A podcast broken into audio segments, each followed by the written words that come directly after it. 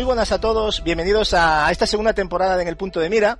Eh, bueno, ha pasado un mes ya desde nuestra despedida y bueno, el cierre de, la primera temporada, ¿no? Y bueno, creernos, ha sido un mes eh, muy largo para nosotros, donde bueno, hemos estado debatiendo cada día de forma privada y sin descanso sobre videojuegos y sobre todo cargando las pilas para, para un regreso tan especial para nosotros, ¿no?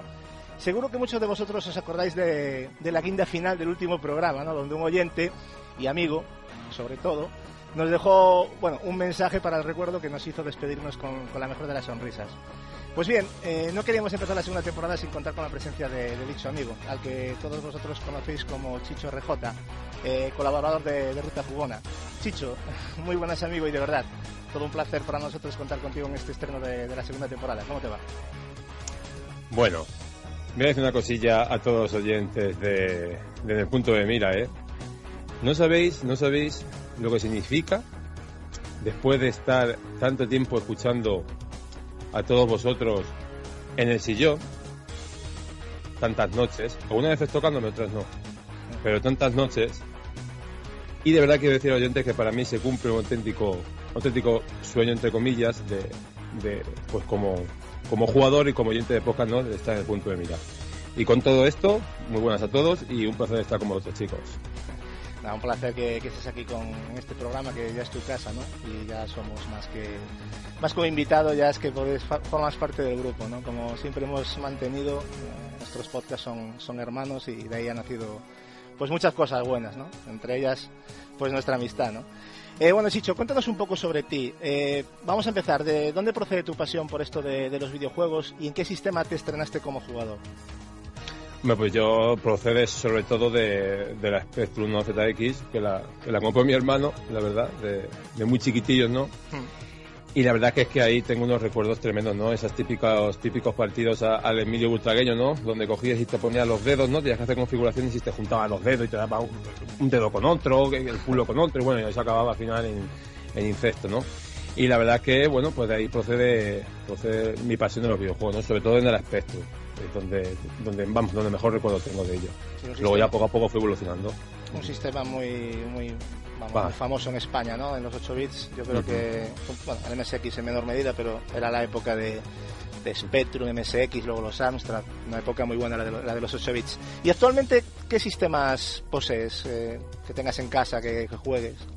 Pues actualmente, pues vamos, eh, dispongo de, de, un PC, de un PC más o menos en unas condiciones decentes para jugar y dispongo de la PS4, ¿no?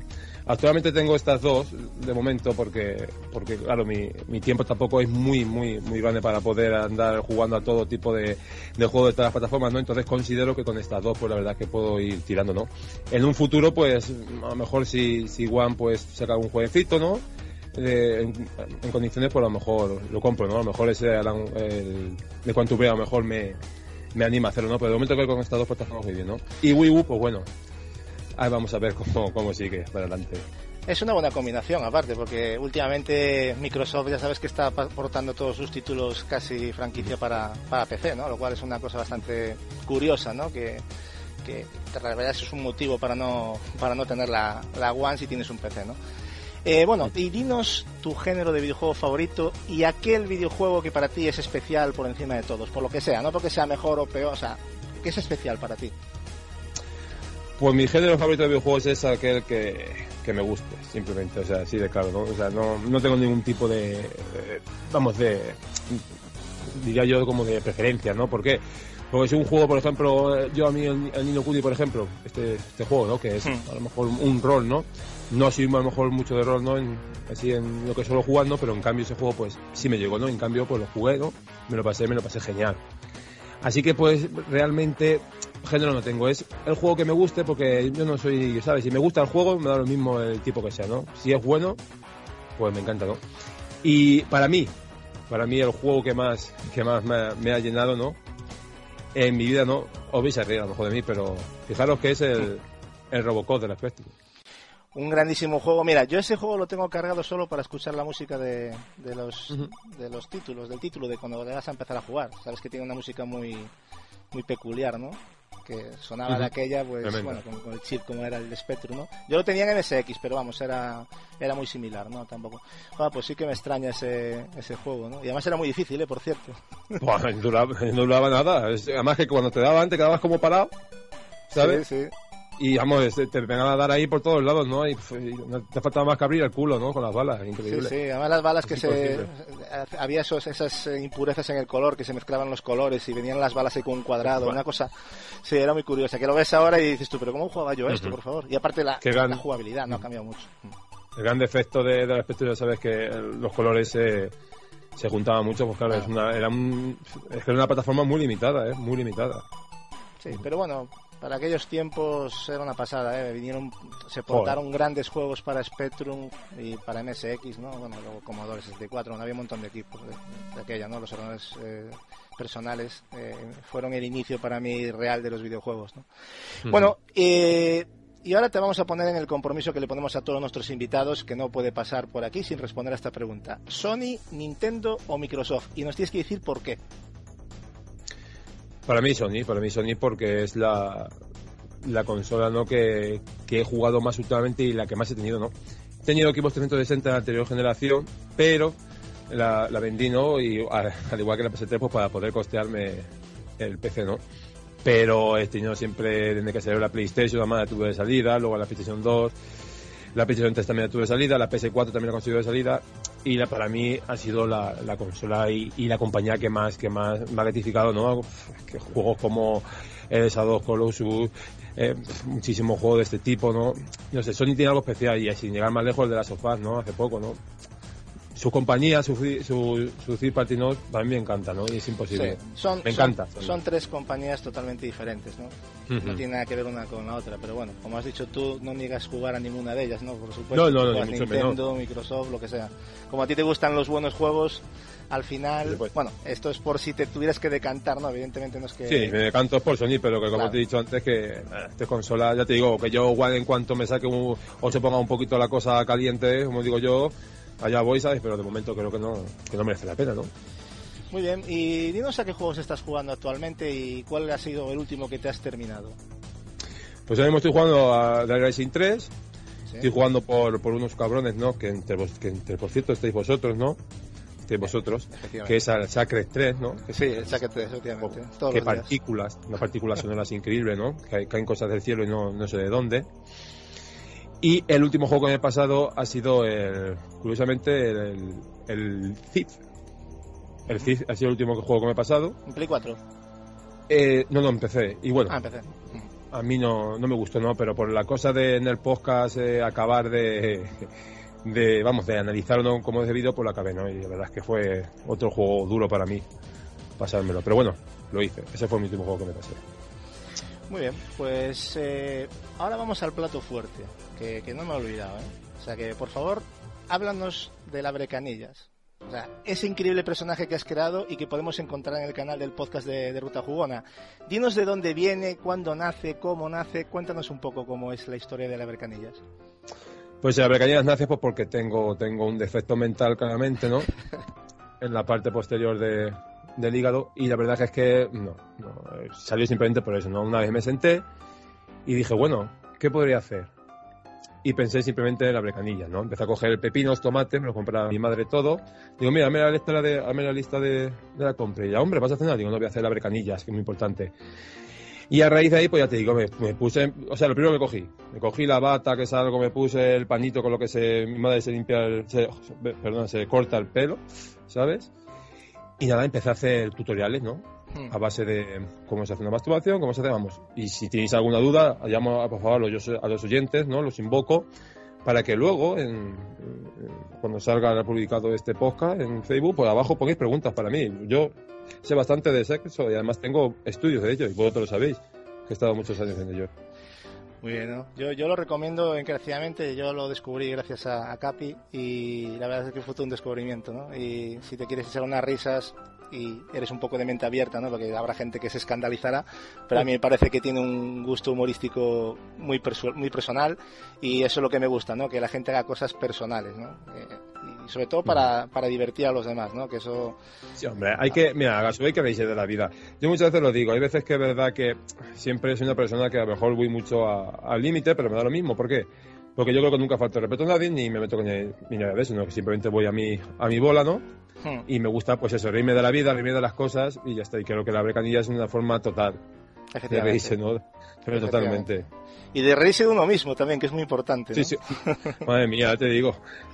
Me río Eso es una gran capacidad, que no todo el mundo la tiene. Así que, bueno, eh, no tiene nada que ver con videojuegos, pero yo os recomiendo que os paséis por Con lo feo que soy es fácil. no, no será para tanto, no será para tanto. Que lo diga tu novia eso. Yo te digo que no. Vamos a ver. Por el dinero de la paga, porque estoy mal. Ah, bueno, claro, eso suele pasar, ¿no? Eh, bueno, Cuéntanos cómo has acabado haciendo un podcast de videojuegos fantástico como, como Ruta Jugona. ¿Qué nos puedes contar sobre este proyecto que, que estáis llevando de manera espectacular? Sí, pues mira, pues Ruta Jugona pues, fue simplemente de, pues, de un malentendido entre, entre Emilio y, yo, ¿no? Que fue en el punto de mira, ¿no? Porque fue la época cuando yo empezaba, dada, ¿no? Mi, mi especie como de, hacer eso normal, ¿no? Empecé a poner eh, como pregunta, ¿no? De encuesta, pues absolutamente tonta, ¿no? Como por ejemplo, si te gusta pelártela con un tomate o con un pene, vamos, cosas así, ¿no? Entonces a raíz de ahí, ¿no? Pues Emilio puso un comentario relacionado como que había muchos por no sé qué, que eran demasiado a lo mejor tonterías, tal, ¿no? Entonces yo pensaba que, que iba dedicado a mí. Yo dije, no, tío, que mira, que joder, macho, que esto siempre te lo hago porque, porque me gusta el cachondeo, tal, pero mira que yo sí que no lo hago más, tal, tal. Y bueno, pues a raíz de ahí la verdad que es que él dijo que no, que no, que además se reía mucho con lo que yo ponía, tal, tal.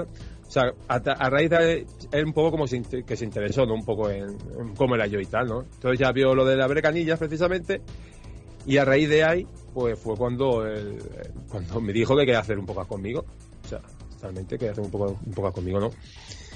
Claro, todo esto fue gracias a, obviamente, la mayor, la mayor, la mayor, la mayor parte de que esto haya podido ser puta jugada, ¿no?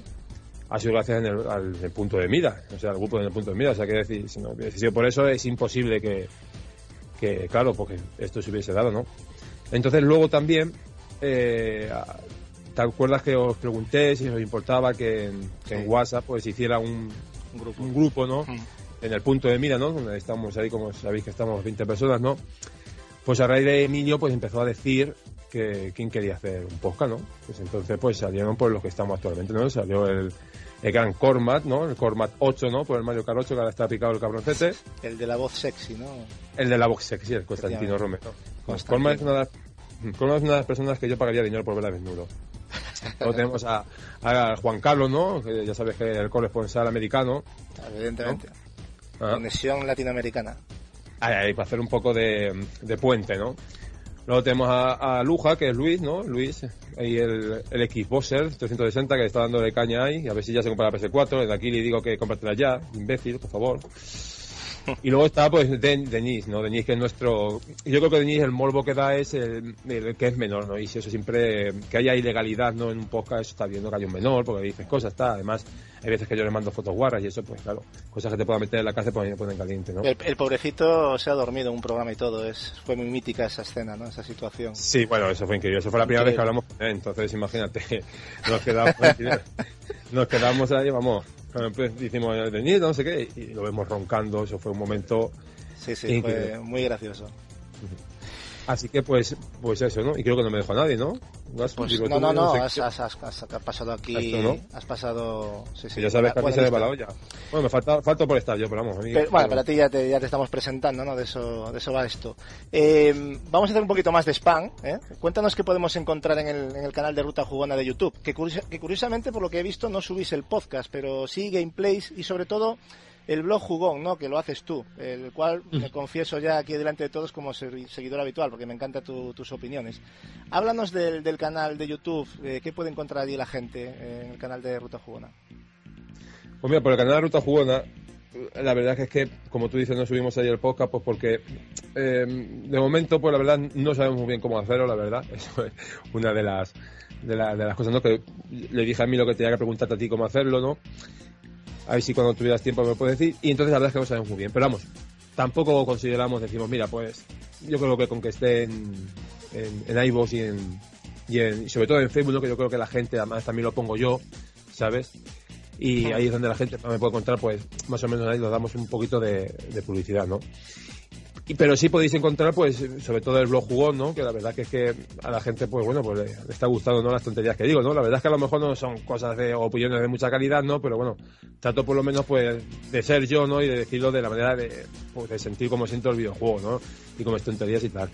Y bueno, y algún tipo de gameplay también, porque por ejemplo hay cosas como el Saque Estreos, el de Racing 3 que lo subí hace poco, o el Fable, ¿no? Anniversary. Y por hmm. supuesto voy a subir más juegos, subiré por los que salen ahora, como Far Cry, como Assassin's Creed Unity, o sea, el de David Withy también lo voy a subir, o sea... Que son gameplays muy divertidos, por otra, por otra parte, porque conectas muy bien con el público, creo. Eh, a mí me, me, gusta mucho cómo te, los, cómo te los curras. Y sobre el tema de la, de la opinión, a veces parece que se está buscando siempre la profesionalidad a la hora de, de, dar una opinión, ¿no? Y, y, para mí es lo que me gusta precisamente de tu canal, que, que, que hablas de tu experiencia, no hace falta poner ni adornitos ni nada para hablar de videojuegos, ¿no? Cada uno es como es y yo creo que tú es lo que estás haciendo, ¿no? Y es lo que tenemos que ser un poco todos, ¿no? Además, como ves, no corto muchas veces los vídeos pasa mi madre, pasa mi padre. Bueno, sí, sí, vamos, es de... yo no lo corto, yo digo, esa a mi madre ahí. Está buena. Ya está. Naturalidad. Tu madre también se ve que está ya acostumbrada, ¿eh? O sea, está muy natural la mujer. Mi madre ya ves, me ha parido, pues ya que tiene que hacer. Pues, ya que me ha parido no me va a tirar, ¿no?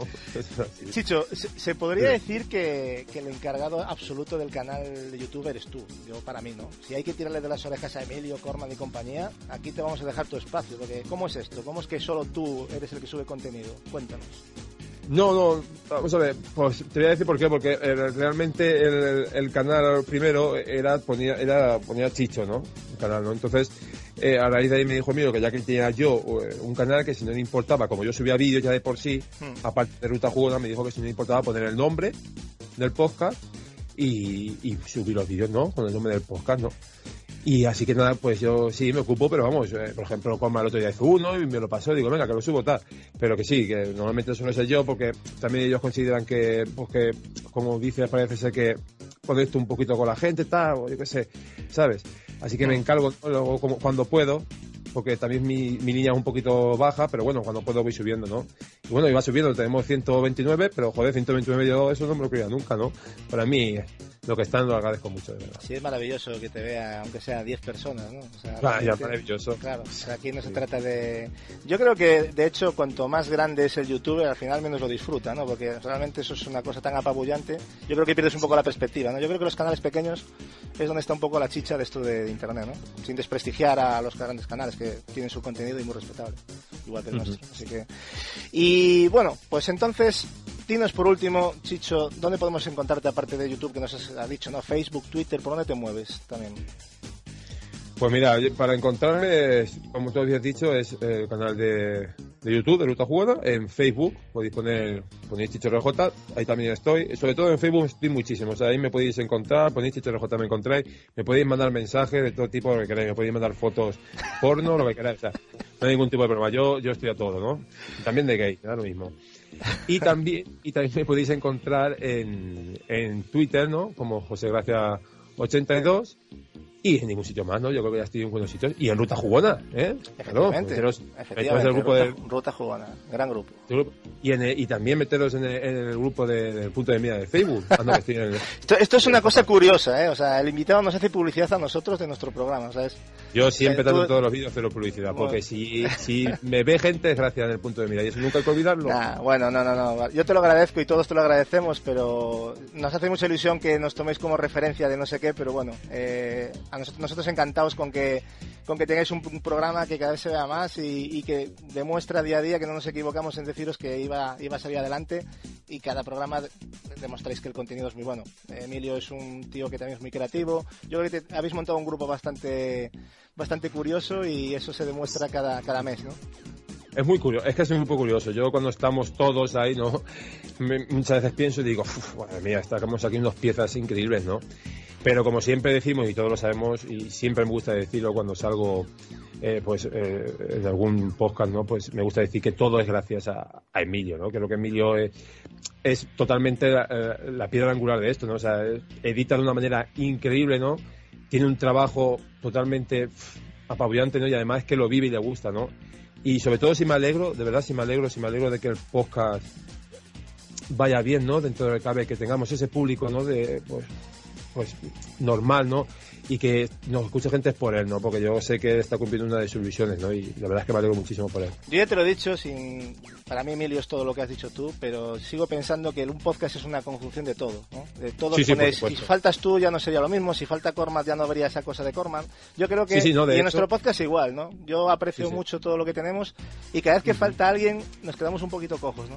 Y Por eso- supuesto, además, de hecho, de hecho, Gasu, perdóname, eh, me gustaría recalcarlo, en este último eh, podcast solo hemos podido estar más que, más que Denise, yo y, Emilio, ¿no? Y realmente, es cierto lo que dices, Emilio lo primero, cuando estábamos los tres, luego lo pasamos bien grabando, la verdad, se lo pasamos muy bien porque salió bastante dicharachero, tal, formamos un pisto que te cagas, ¿no? Pero sí, luego te acuerdas mucho, te acuerdas de, de que falta Colma, de que Colma muchas veces estás con él y él es el que Claro. controla el tema, el que, Claro. cada acordando pone mucho, ¿no? Sobre Juan Carlos, ¿no? Claro. Joder, que lo escuchas con ese acento y, y, Sí. y- y sobre todo, joder, verdad, macho, y te falta y luja y la verdad es que ha sido, eh, no es fácil, tienes que estarlo y cuando falta alguien, parece que no, se nota bastante, más de lo que yo pensaba, ¿eh? La verdad. Por y- eso te digo que el trabajo al final es de todos, ¿no? Y es el resultado, el gran podcast es eso, ¿no? Un resultado de todos, no, no una estrellita que da el discurso y los demás están a la sombra, ¿no? Eso no es un podcast, eso es lucimiento personal, ¿no? Eh, bueno, Chicho, para nosotros es un inmenso placer tenerte aquí hoy, ya, ya sabes que eres parte de la familia, así que ya sabes, ponte cómodo y esperamos tener una interesantísima charla sobre videojuegos contigo. Muy bien, muchas gracias. Muy bien, chaval. Eh, en fin, es la hora de dar paso a mis compañeros, que por cierto, hoy sí puedo decir que tenemos el equipo al completo, señoras y señores, cosa que no pasa mucho últimamente, ¿no? Sobre todo gracias a Edward, ¿no? Que lo tenemos aquí. Edward, ¿qué tal? ¿Cómo te ha ido todo este tiempo de ausencia a nivel de podcast, claro? Hola, ¿cómo estamos, Gatsu? Oh, madre mía, qué raro se me hace estar aquí. Es, es, es, es- Curioso, es ¿no? como si- es, Tu propia casa Cada vez que es- raro. sí, cada vez que estoy aquí es como si hiciera el primer podcast. Pero bueno, no, a ver, he tenido muchos problemas de, de trabajo, los horarios, el veranito y claro, he estado bastante liado y apenas he tenido incluso tiempo para, para mí mismo. Siento haberos dejado solo esto, estos, estos últimos podcasts, sobre todo que ha habido temas muy interesantes, invitados también. Pero bueno, estoy de vuelta y espero estar así cada programa. Bueno, pues siempre andas, siempre andas por ahí, o sea, no hay ni pérdida de contacto. Lo que pasa es que la gente sí que pregunta, oye, ¿y Edward cuando vuelve y tal? Pues ya lo tenéis aquí a Edward, que hoy seguramente va a tener muchas cosas interesantes y que esperemos que a partir de ahora a ver si ya va a ser todo más, más continuo, ¿no? Cuéntanos un poco a qué videojuegos has estado jugando últimamente. Uf, pues con todo el tiempo ausente he estado pasándome unos cuantos. Digamos Venga, que... vamos a hacer un croquis. Bueno, un croquis, mira. Bueno, como Chicho me he pasado el Thief, me lo pasé en PlayStation 4. Mm, me pasé también la remasterización de The Last of Us, que disfruté muchísimo ese juego. Eh, ¿Qué más, qué más? Bueno, me compré el Diablo 3 para PlayStation 4, que también me lo pasé, que no tuve ocasión para jugarlo en PC. Disfruté también mucho ese juego. Y el último que me he pasado ha sido lo que para mí ha sido una grata sorpresa, ya que no pude jugarlo en la generación anterior, que ha sido estas remasterizaciones de Metro. Sí. El Metro Redux, que te viene Metro 2033 y Metro Last Life. Y la verdad que estoy muy, muy, muy contento con, con esta saga de Metro. un ejemplo, por cierto, de lo que debería de ser a nivel de calidad y de precio el tema de los... para Sí, mí sí, sí, de- es el ejemplo perfecto. Desde luego, o sea, además, es que no estamos hablando de un único juego, sino de dos juegos por 40 euros y remasterizados. eh, no, no sabría decir, eh, que- creo que están equiparables a la versión de PC, ¿no? Sí, yo. ¿Te acuerdas que lo comentábamos? Que te dije, no sé yo hasta qué punto llegará la calidad de, de Play 4 y de One a PC, pero después de verlo, es que han hecho un gran trabajo. ¿eh?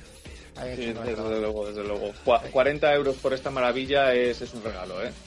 En fin, O sea, contentísimo, contentísimo. Y poco más. Hace hoy mismo he empezado Watch Dogs ya ahí en serio para pasármelo, que quiero tenerlo terminado antes de adquirir Devil Within, que está a la vuelta de la esquina. como sigan tardando tanto la versión de Wii U, va a ser la versión HD, ¿eh? remasterizada, porque, madre mía, a ver cómo. Como tengo la versión de Play 4, la versión de Wii U me importa poco, pero sé que la veré mucho en las tiendas. Se- seguro, eh, sobre todo expuesta sin que nadie la compre. ¿no? Seguramente. Que- en fin, bueno, Edward, que, que un placer tenerte aquí, compañero, y, y bueno, que tenemos un programa muy largo por delante, así que esperemos tus opiniones. Eh, Tengo Capi, ganas, tengo ganas. muy buenas tardes. También andas por ahí, ¿verdad? Muy buena, caso, sí, aquí andamos. Ya deseosos de, de esta vuelta, ¿no?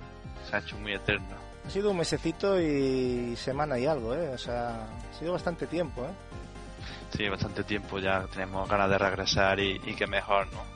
Era como que faltaba algo. ¿no? De hecho, nos hacíamos ya, últimamente nuestras charlas ya eran podcast, ya, ¿eh? Sí. podcast enlatados, ¿no? han sido. Sí, sí, pero te, te has fijado que últimamente era como más, ¿no? O sea, era como que faltaba de hacer el podcast y es como que teníamos que, que soltarlo. ¿no?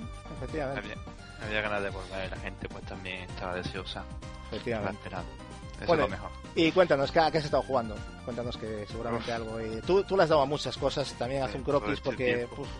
Sí, voy a ir rapidito. venga, Eh, En primer lugar me pasé el Batman Arkham Origin. Eh, el, el que más me ha gustado de, de toda la saga, como se lo digo todo. Son grandes juegos. Eh, me pasé los dos Crackdown. O sea, para mí son imprescindibles. Todo aquel que le guste eh, shooter mezclado con plataforma, un poquito de conducción, lo tiene todo el juego. ¿eh? Mm. Para mí son es un vicio absoluto. Y bueno, últimamente el The Island también me lo completé. Le eché bastante horas también, unas 70-80 horas. Juego impresionante también. No daba un duro por ese juego y, y ahora pues lo voy a tener que... Me lo han dejado y lo voy a tener que comprar, vamos, para pasármelo otra vez. Y ahora pues estoy con el Devil May Cry, que estoy a punto de pasármelo del primero. Tengo la HD Collection en 360 y, y estoy a punto de pasármelo ya. Y tienes a Edward ahí detrás vigilándote muy de Sí, cerca, señor. El- Lo estoy disfrutando él más que yo. O sea, disfruta él que me lo estoy pasando Claro, como- más que... Como buen fan de la saga que es, claro, efectivamente. Mm. Bueno, pues nada, eh, bueno, ¿algo más o básicamente eso? No, básicamente eso es nada. Bueno, bastante, ¿no? Está bien. Mm. Son juegos, además que has dado muchas horas, ¿eh? sobre todo un largos. juego como el de Island es un juego que tiene muchas horas. Sí, los Crackdown también Y son largos. Los Crackdown, efectivamente. Pues nada, Capi, eh, bienvenido aquí al programa y también mucho que opinar y, y nada, vamos a vamos a ver qué, qué se cuece hoy en esta en esta tarde. Muy bien, Gasu. Pues nada, vamos a dar paso con, con nuestro radiofónico Julio Herrera, eh, desde Conexión Directa desde Sevilla. Buenas, Julio, ¿cómo te va? Muy buenas noches. ¿Qué tal? Ya estamos de vuelta, ¿no? Muchas ganas, ¿no? Porque hemos estado en plan cansino por los audios del WhatsApp, el Capi, tú y yo y todos los compis, ¿no? Estábamos ahí ya que podíamos hacer una tirada directamente grabando todos los, los audiomensajes y yo creo que este, este, este mesecito podríamos haber hecho cinco podcasts con esos audios, así de claro. Sí, sí, Y pero ya además de las charlas nocturnas ya ni os cuento, vamos. Sí, sí. Pero ya solo con lo de videojuegos teníamos por un par de ellos por lo menos, ¿eh? Madre Sí, mía. además ya me estoy aficionando a los monólogos y me pego yo unos monólogos hablando solo por mi casa, estupendo. Efectivamente, sí, sí. La verdad es que a veces eh, llegas a casa, te enganchas a la conversación y ves que tienes a lo mejor una hora por escuchar y dices tú, bueno, pues me lo voy a tomar con Sí, calma. sí, sí, sí, es una Es- burrada. Mi, es una mi burrada. perra me mira muy raro, mi perra Sí, me mira raro. Claro, hablando Dice- solo, evidentemente. Sí, sí, me da con la pata, me dice, ¿qué te pasa? Y yo estoy perturbado. Bueno, Pero ¿y qué? bueno. ¿A qué has estado jugando, Julio? Cuéntanos. Uf, voy a hablar de lo que ha acabado, ¿vale? Venga, y perfecto. acabamos antes. Sí, para hacer un croquis, que si no, es que es un desastre. Eh, ¿no? sí, eh, el primero, el primero después de 82 horas fue Final Fantasy XIII, que por fin, no, ya, ya que algunos me obligaban, ya decían, termínatelo ya, ¿sabes? Y, y al final fueron 81 horas.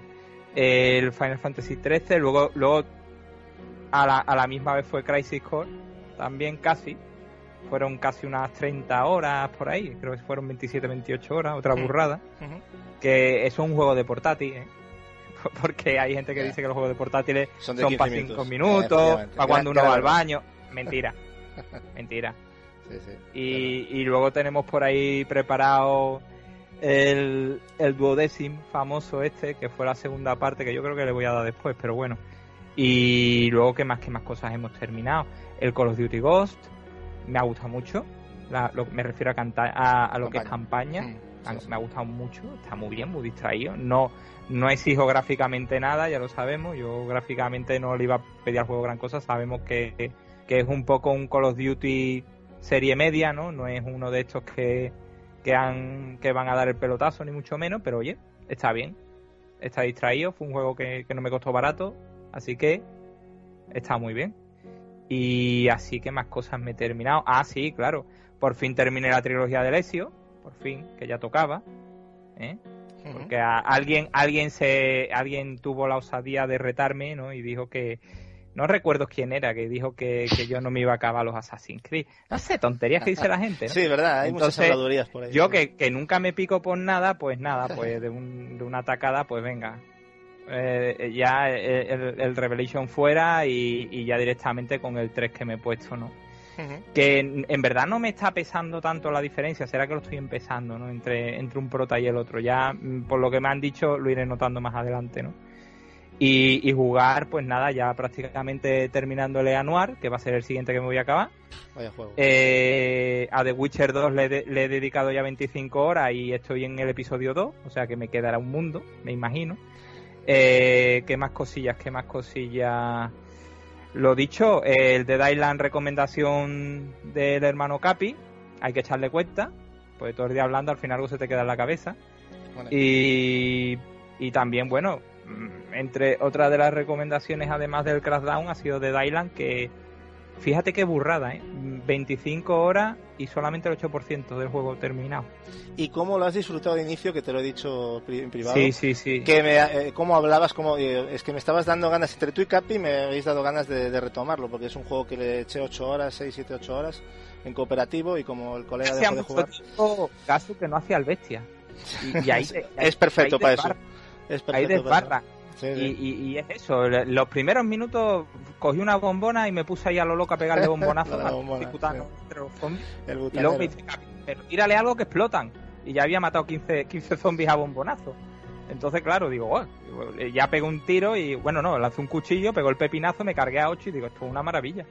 Y, y ya sí, ya punto para. Los sueños Teniendo en cuenta que, que, que, yo hacía mucho tiempo que no me ponía tan a saco, que ya de, todo esto es la mala influencia de Capi mato zombies.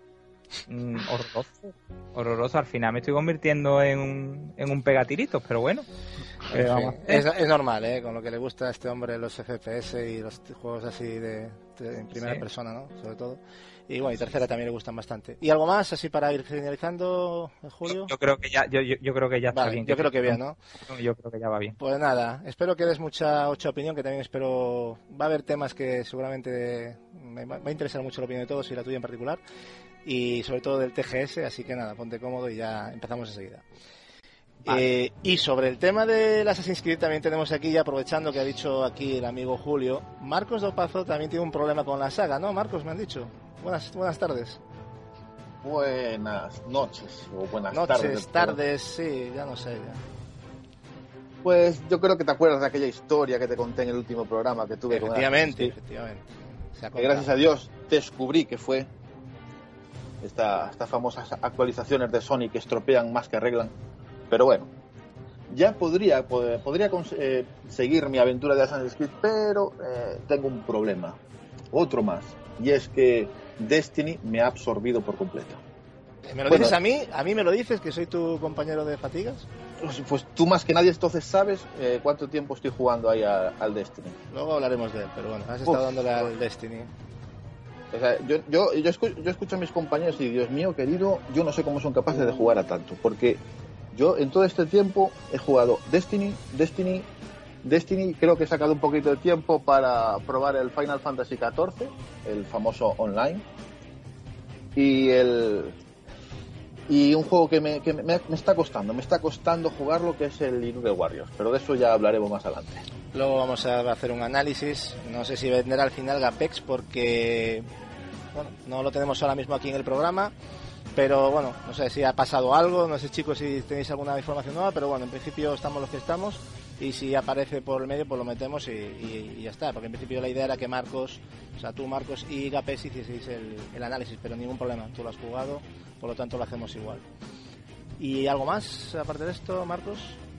No, no, ahora a ponernos a, al día en las noticias que llevamos ya un mesecito de descanso y hay que ponernos ya, pero al tajo, vámonos sí. al tajo. He tenido que hacer recorte porque el TGS nos va a llevar demasiado y, y entonces ya he hecho bueno, unas, poca, unas pocas noticias y, y, bueno, vamos a comentarles, que ha habido bastante, sobre todo tener en cuenta que desde que hemos acabado la temporada pues han salido un montón de cosas, ¿no? Entonces, de hecho daban ganas de volver, ¿no? Vamos a volver antes porque hay cosas que contar, pero bueno fin, había que descansar. Bueno, chicos, eh, Marcos, ponte cómodo que eso, empezamos y, y a ver qué tal ese, ese, análisis que seguramente va a ser muy interesante. Yo, yo estoy muy expectante por lo que nos puedas contar sobre, sobre el, Irule. Eh, vamos a ir dando forma a este, a este primer podcast de, de, esta segunda temporada con, bueno, con las noticias más interesantes que os he comentado, el análisis de Destiny, donde eh, completaremos lo que ya hemos hablado de la beta, ¿no? Y os hablaremos de lo que nos hemos encontrado en la versión final. No, no va a ser recordar lo que ya hemos hablado, esto va a ser como un complemento de lo que es esta versión final con respecto a lo que hemos jugado en la beta, ¿no? Eh, vamos a hablar de todo lo mostrado a niveles de vídeos en el TGS 2014. Eh, y Marcos nos dirán, si está Gapés evidentemente, cómo han ido las, las primeras horas del polémico y esperado Illury Warriors de, de Wii U. Y como siempre finalizaremos el podcast con, con el espacio reservado al oyente, ¿no? el contestador, con, con alguno de los mensajes que, que nos habéis dejado estos días. ¿Os parece poco todo lo que os hemos preparado? Pues arrancamos motores como siempre con las noticias más destacadas. No os dejará indiferentes.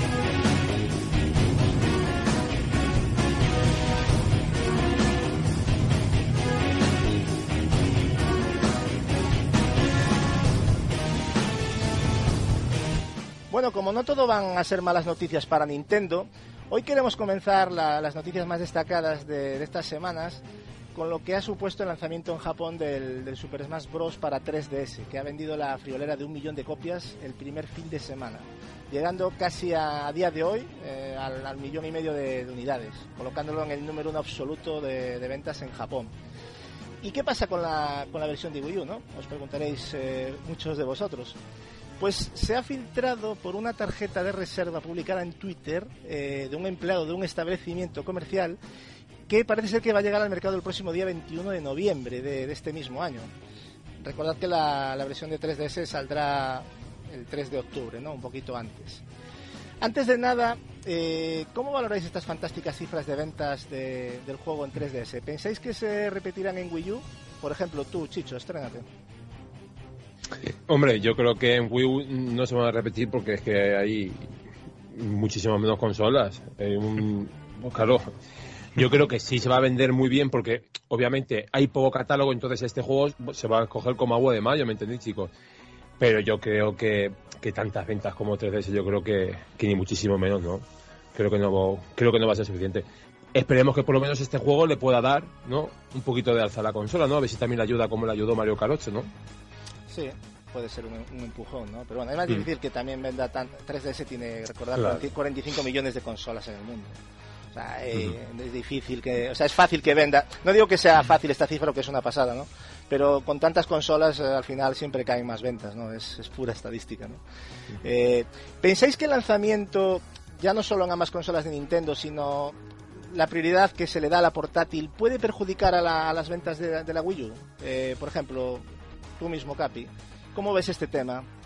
No, yo siempre he dicho eso, que el que salga primero en 3DS, claro que le repercute en las ventas, ¿no? Porque quien tenga a lo mejor ya la, la 3DS de sistema base y quiera jugarlo ya, pues obviamente eh, se lo va a terminar comprando y quizás no compre luego el mismo juego, ¿no? Comprar el mismo juego no todas las personas se lo pueden permitir o, o tienen la ética para ello. O sea, tienen sí. que ser muy buenos los juegos. Y en ese sentido creo que sí que le va a, a repercutir. Pero bueno, yo, yo teniendo, a ver, eh, teniendo la Wii U y la 3DS, eh, yo priorizaría por la consola de sobremesa, pero bueno, y eso ya es cuestión de gusto, ¿no? Yo respeto esto que dices, os, aprovechando esto, Capi, que me parece muy interesante, os quiero lanzar una pregunta a todos. Eh, ¿Pensáis que Nintendo debería de sacrificar algún título como el Smash Bros. haciéndolo exclusivo para Wii U para impulsar las ventas de la consola o creéis que esto no afectará a lo más mínimo? Julio. ¿Cómo lo ves? Pues si, si ellos sacan un, una, una IP ¿no? de este tipo y hacen eso que tú acabas de decir, teniendo un parque de consolas infinitamente mayor en portátil, ellos lo enfocarán de la manera siguiente. Dirán, no vamos a perder dinero. Eh, los juegos no son mantenibles en Wii U a día de hoy porque no hay suficiente parque de consolas, por lo tanto hay que amplificar a las dos plataformas. Puede ser un sacrificio demasiado caro, Gasu. Eh, Sí. Yo lo veo así. Pero en cambio, eso es, eso es cierto porque es pura estadística, evidentemente, y eso es lo que pensarán, ¿no? Directamente. Pero bueno, yo creo que tienen que buscar fórmulas de darle mm, un poco más de protagonismo a Wii U, ¿no? Y yo no creo que, ya no solo con eso, no se lo dan sacando los juegos antes en 3DS. O sea, es que son muchas cosas, ¿no? Yo creo que Nintendo, si se le puede criticar algo, es que no, no está sabiendo manejar el tema de Wii U. No sé cómo Yo te diría que creo, yo que te diría solamente que creo que, que Nintendo está luchando por la supervivencia a- de la plataforma grande, que creo que es el mayor problema que tienen ellos a día de hoy. Ellos saben que 3DS es una auténtica garantía en todo lo que saquen, porque es que es rentable. Ya con ese parque de consolas que acaban de sacar, hasta incluso después de haber hecho lo que han hecho de sacar el nuevo modelo este que se han sacado de la manga, ¿eh? que, que muchísima gente va a ir a por él. Es que es que es un triunfo. O sea, la- en, en el apartado portátil son los verdaderos triunfadores de la generación.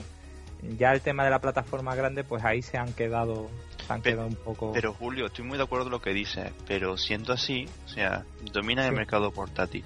¿Por qué no prioriza un poquito más el poder sacar la cabeza en la consola de sobremesa? Claro. Es que la balanza está muy confía. desequilibrada, claro. es que es lo que acaba de decir Chicho. Es lo que acaba de decir Chicho, ni más ni menos. Es que al sacar primero la versión de. Perdón. Al sacar primero la versión de 3DS antes que la de Wii U, ya están un poco dejando de lado. La tema- amortización. Vamos a ver, si sacándolo en 3DS van a vender sí o sí, porque 3DS man- manda en Japón. Eso es. Saben que es venta asegurada, saben que es dinero asegurado, pero va- vamos a ver, 3DS va sobradita de catálogo y de ventas. ¿Por qué no haces exclusivo, como bien has dicho tú, Gatsu, para Wii U este juego? Porque Claro. la consola no necesita más, tiene que despegar aún. Es que es eso, yo creo que no, es, co- no 3DS es cosa de broma. Es que 3DS vende sola, es por eso lo decía, ¿no? Más que nada. No quieren asumir riesgos. Yo pienso así, que no quieren asumir riesgos y quieren rentabilizar la IP lo antes posible y amortizar el gasto de producción. Pero, Por lo tanto, pero es que, ¿riesgos con quién? Porque con 3DS riesgos no van a tener Claro, ninguno, desde no- luego. me refiero con el juego, hombre, no. Es que tiene- tienen que poner todo lo que puedan en Wii U ahora mismo. Porque está, está bastante mal, porque ahora mismo el Super Smash de, de Wii U creo que sale en diciembre y primero en Japón. Sí, efectivamente. Así Bueno, que... y el bayoneta no sale porque la 3DS no da para hacer una versión. Porque si no, sí, hubiese salido y hubiese sido lo mismo. O sea, porque es que es lo que veo. O sea, Sí, lo he pensado yo hace un momento Sí, también. Exactamente. no, es, que es normal que lo pensemos porque es que es lo que está haciendo Nintendo, ¿no? En cierto modo. Lo estamos viendo bastante esto, ¿no? Por eso digo en mi opinión, si me permitís, Sí. si me permitís, en mi humilde opinión, simplemente yo digo una cosa. Yo creo que, que es que Nintendo, yo creo, mira, yo creo que el 3DS, eh, el Mario, el este, el Super Smash Bros. este, yo creo que no es, que no es un juego, fíjate, que lo saquen en 3DS, antes que Wii, mira, no me importa, claro lo que quieran. Yo creo que es que esta consola necesita un exclusivo masivo. Me explico con esto. Sí, sí, necesita el nombre que todos sabemos y queremos. Necesita un juego como Metroid. Quiere decir con esto, Bayonetta es un juego que lo conoce mucha gente, pero es de un grupo muy hardcore, de jugadores muy hardcore, ¿me entendís? Tenemos también el caso de, de, por ejemplo, de Fatal Frame. Estamos en el mismo caso otra vez.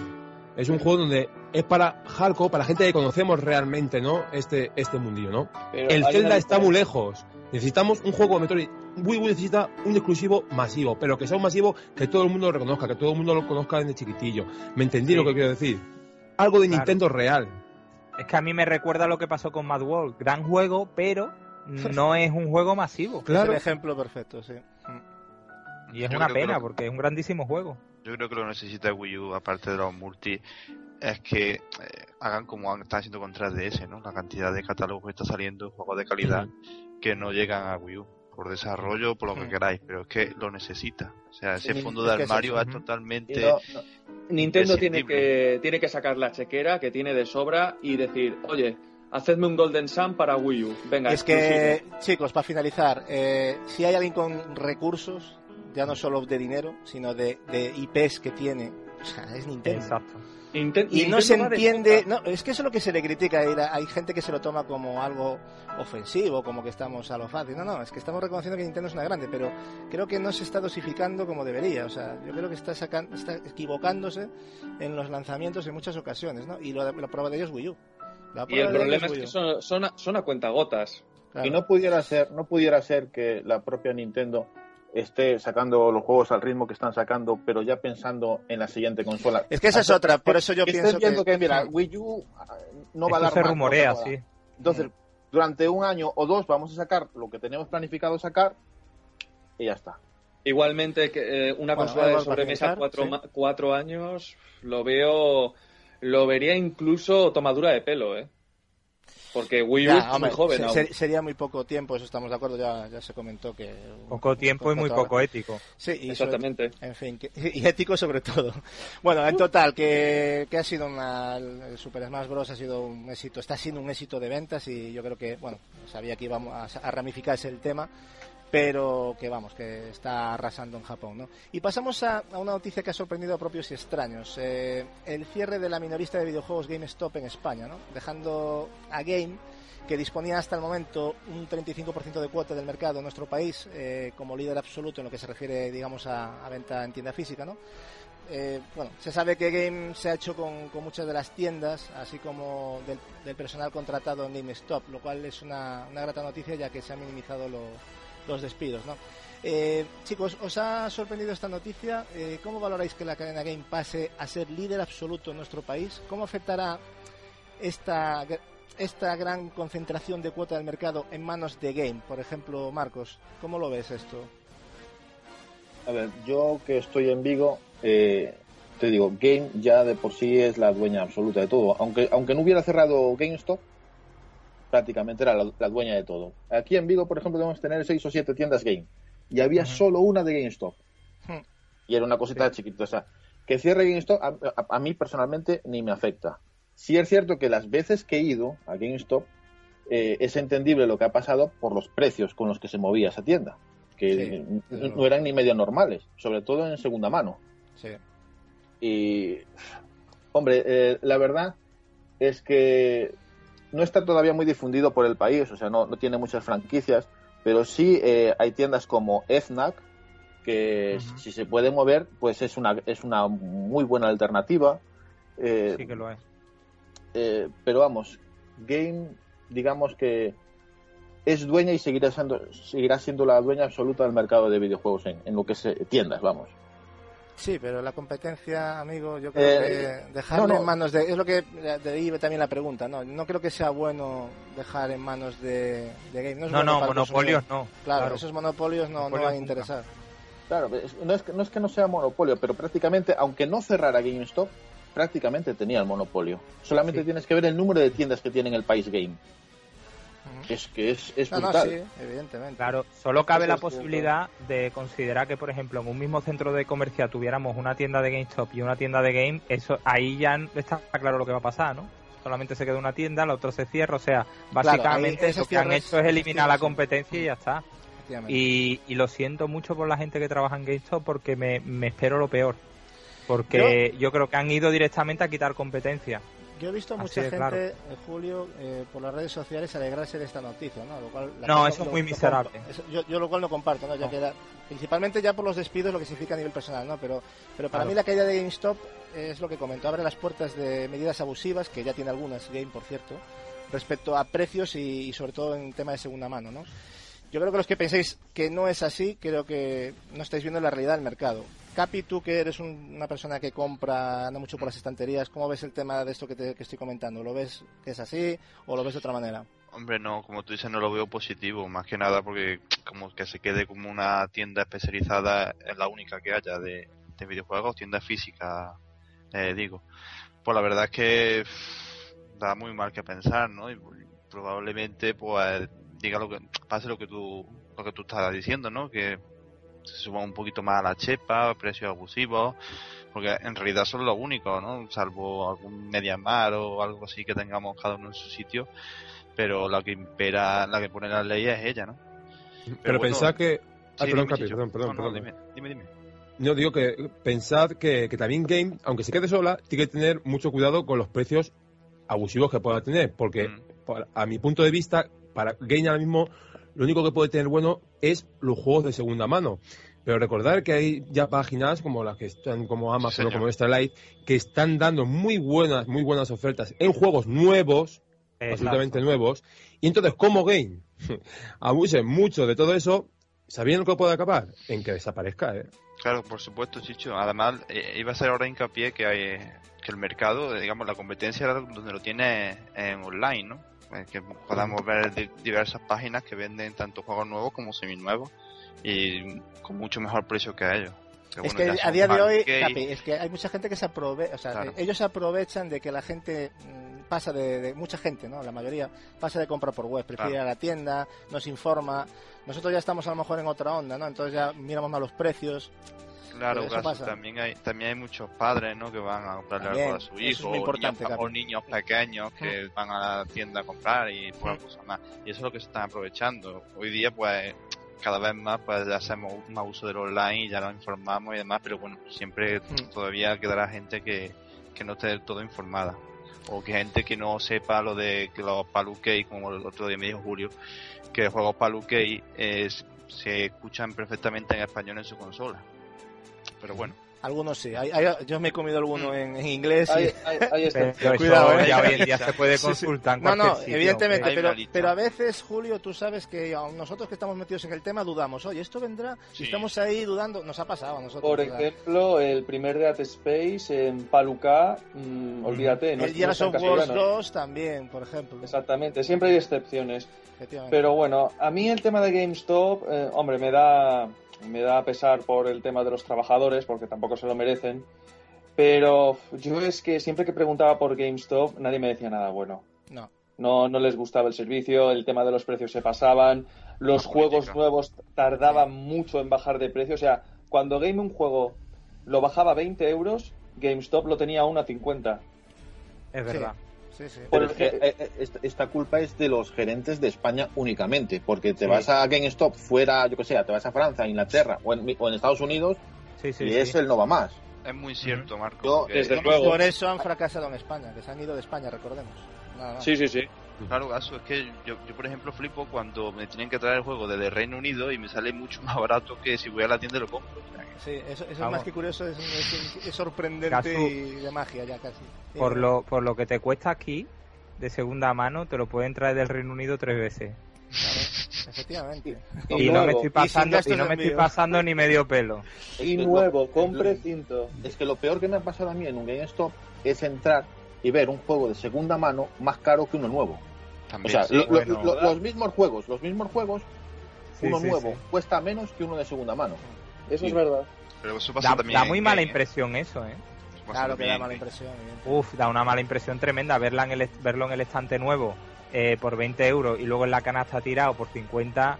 Ya. uf, La imagen es horrorosa, ¿eh? Pero una imagen de dejadez mm, terrible. Pero terrible. Sí, sí, de- de- efectivamente, de muchísima dejadez.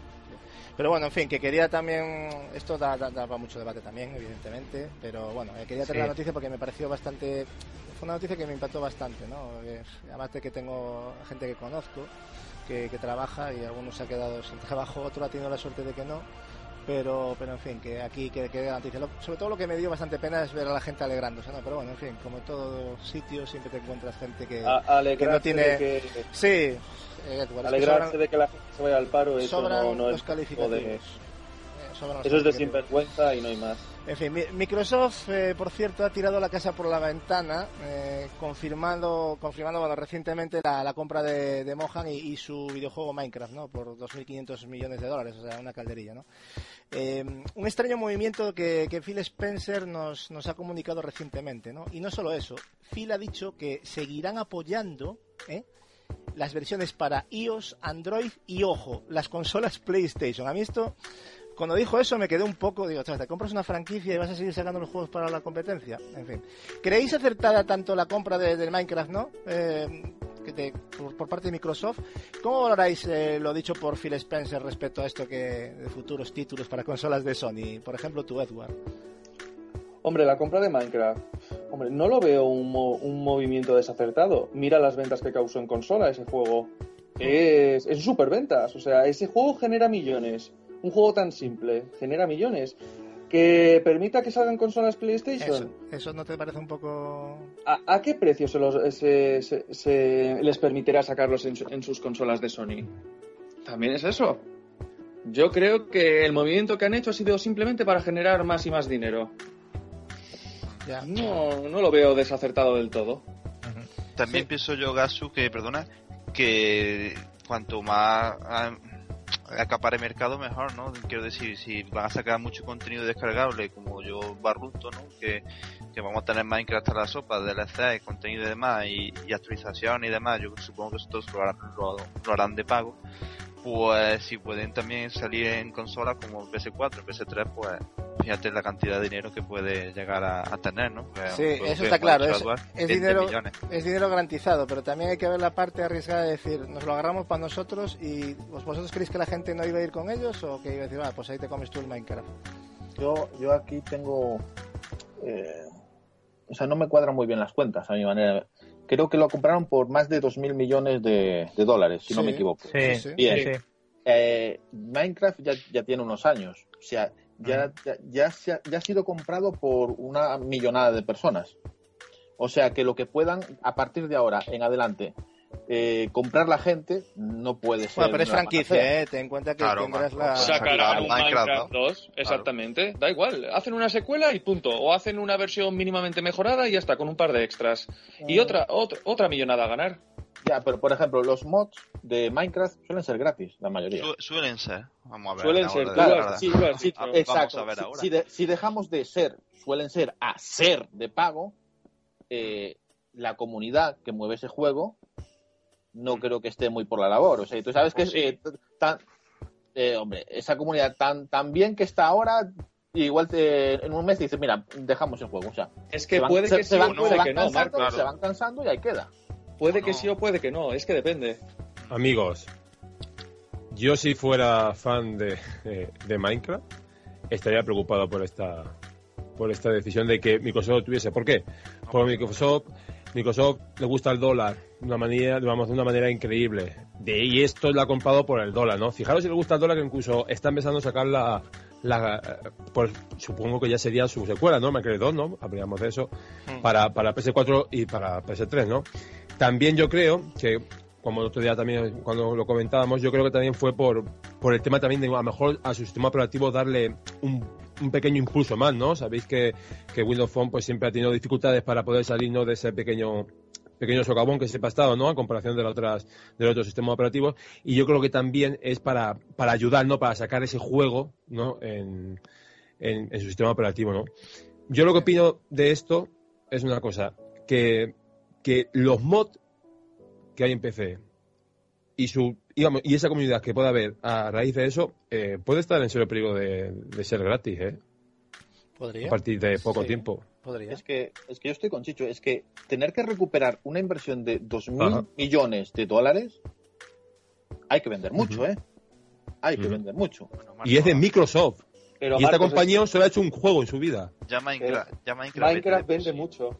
Vale, puede vender mucho, Sí. pero ya, por ejemplo, el, el mismo creador tan pronto se compró, él dejó la compañía. Vaya. No, no, Eh, no, no, y- no, a ver, a ver, a ver, ¿No? espera. La, la cúpula directiva eh, o sea, ha sido invitada a abandonar la empresa, pero el desarrollador principal, que es Jens Verdesten, no, ese sigue. ¿eh?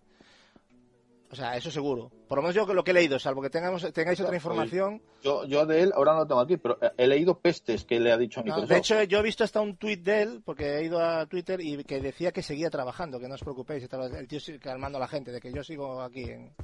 O sea que. Yo, yo le escuché diciendo que, que, que él se iba, que no quería seguir con esto del videojuego porque él decía que no, que no era para él, que no quería convertirse en, un- en un modelo a seguir y que abandonaba. eh, O sea, lo pero eso, ¿eso de cuándo es? Porque yo la- las noticias que eran del, del 24 decían, o sea, o fue hace dos días Es- o septiembre de este mes, ¿no? de este mes, sí, sí. ¿no? A lo mejor yo, ya te digo, yo sí esto sí, hemos lo escuché. o no ¿Qué sé. dijo Oye, eso? Pues Igual si es eso, hombre, sería, sería una baja bastante importante, porque vale, la cúpula directiva, pues vale, pero el creador es un poco, A ver, me parece un poco yo- grave, ¿no?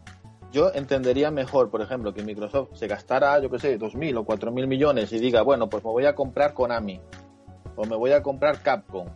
Pero Vale, Konami lo- mira cómo está. lo- lo que está entiendo, pero-. Vale, pero tiene unas franquicias de las que puede.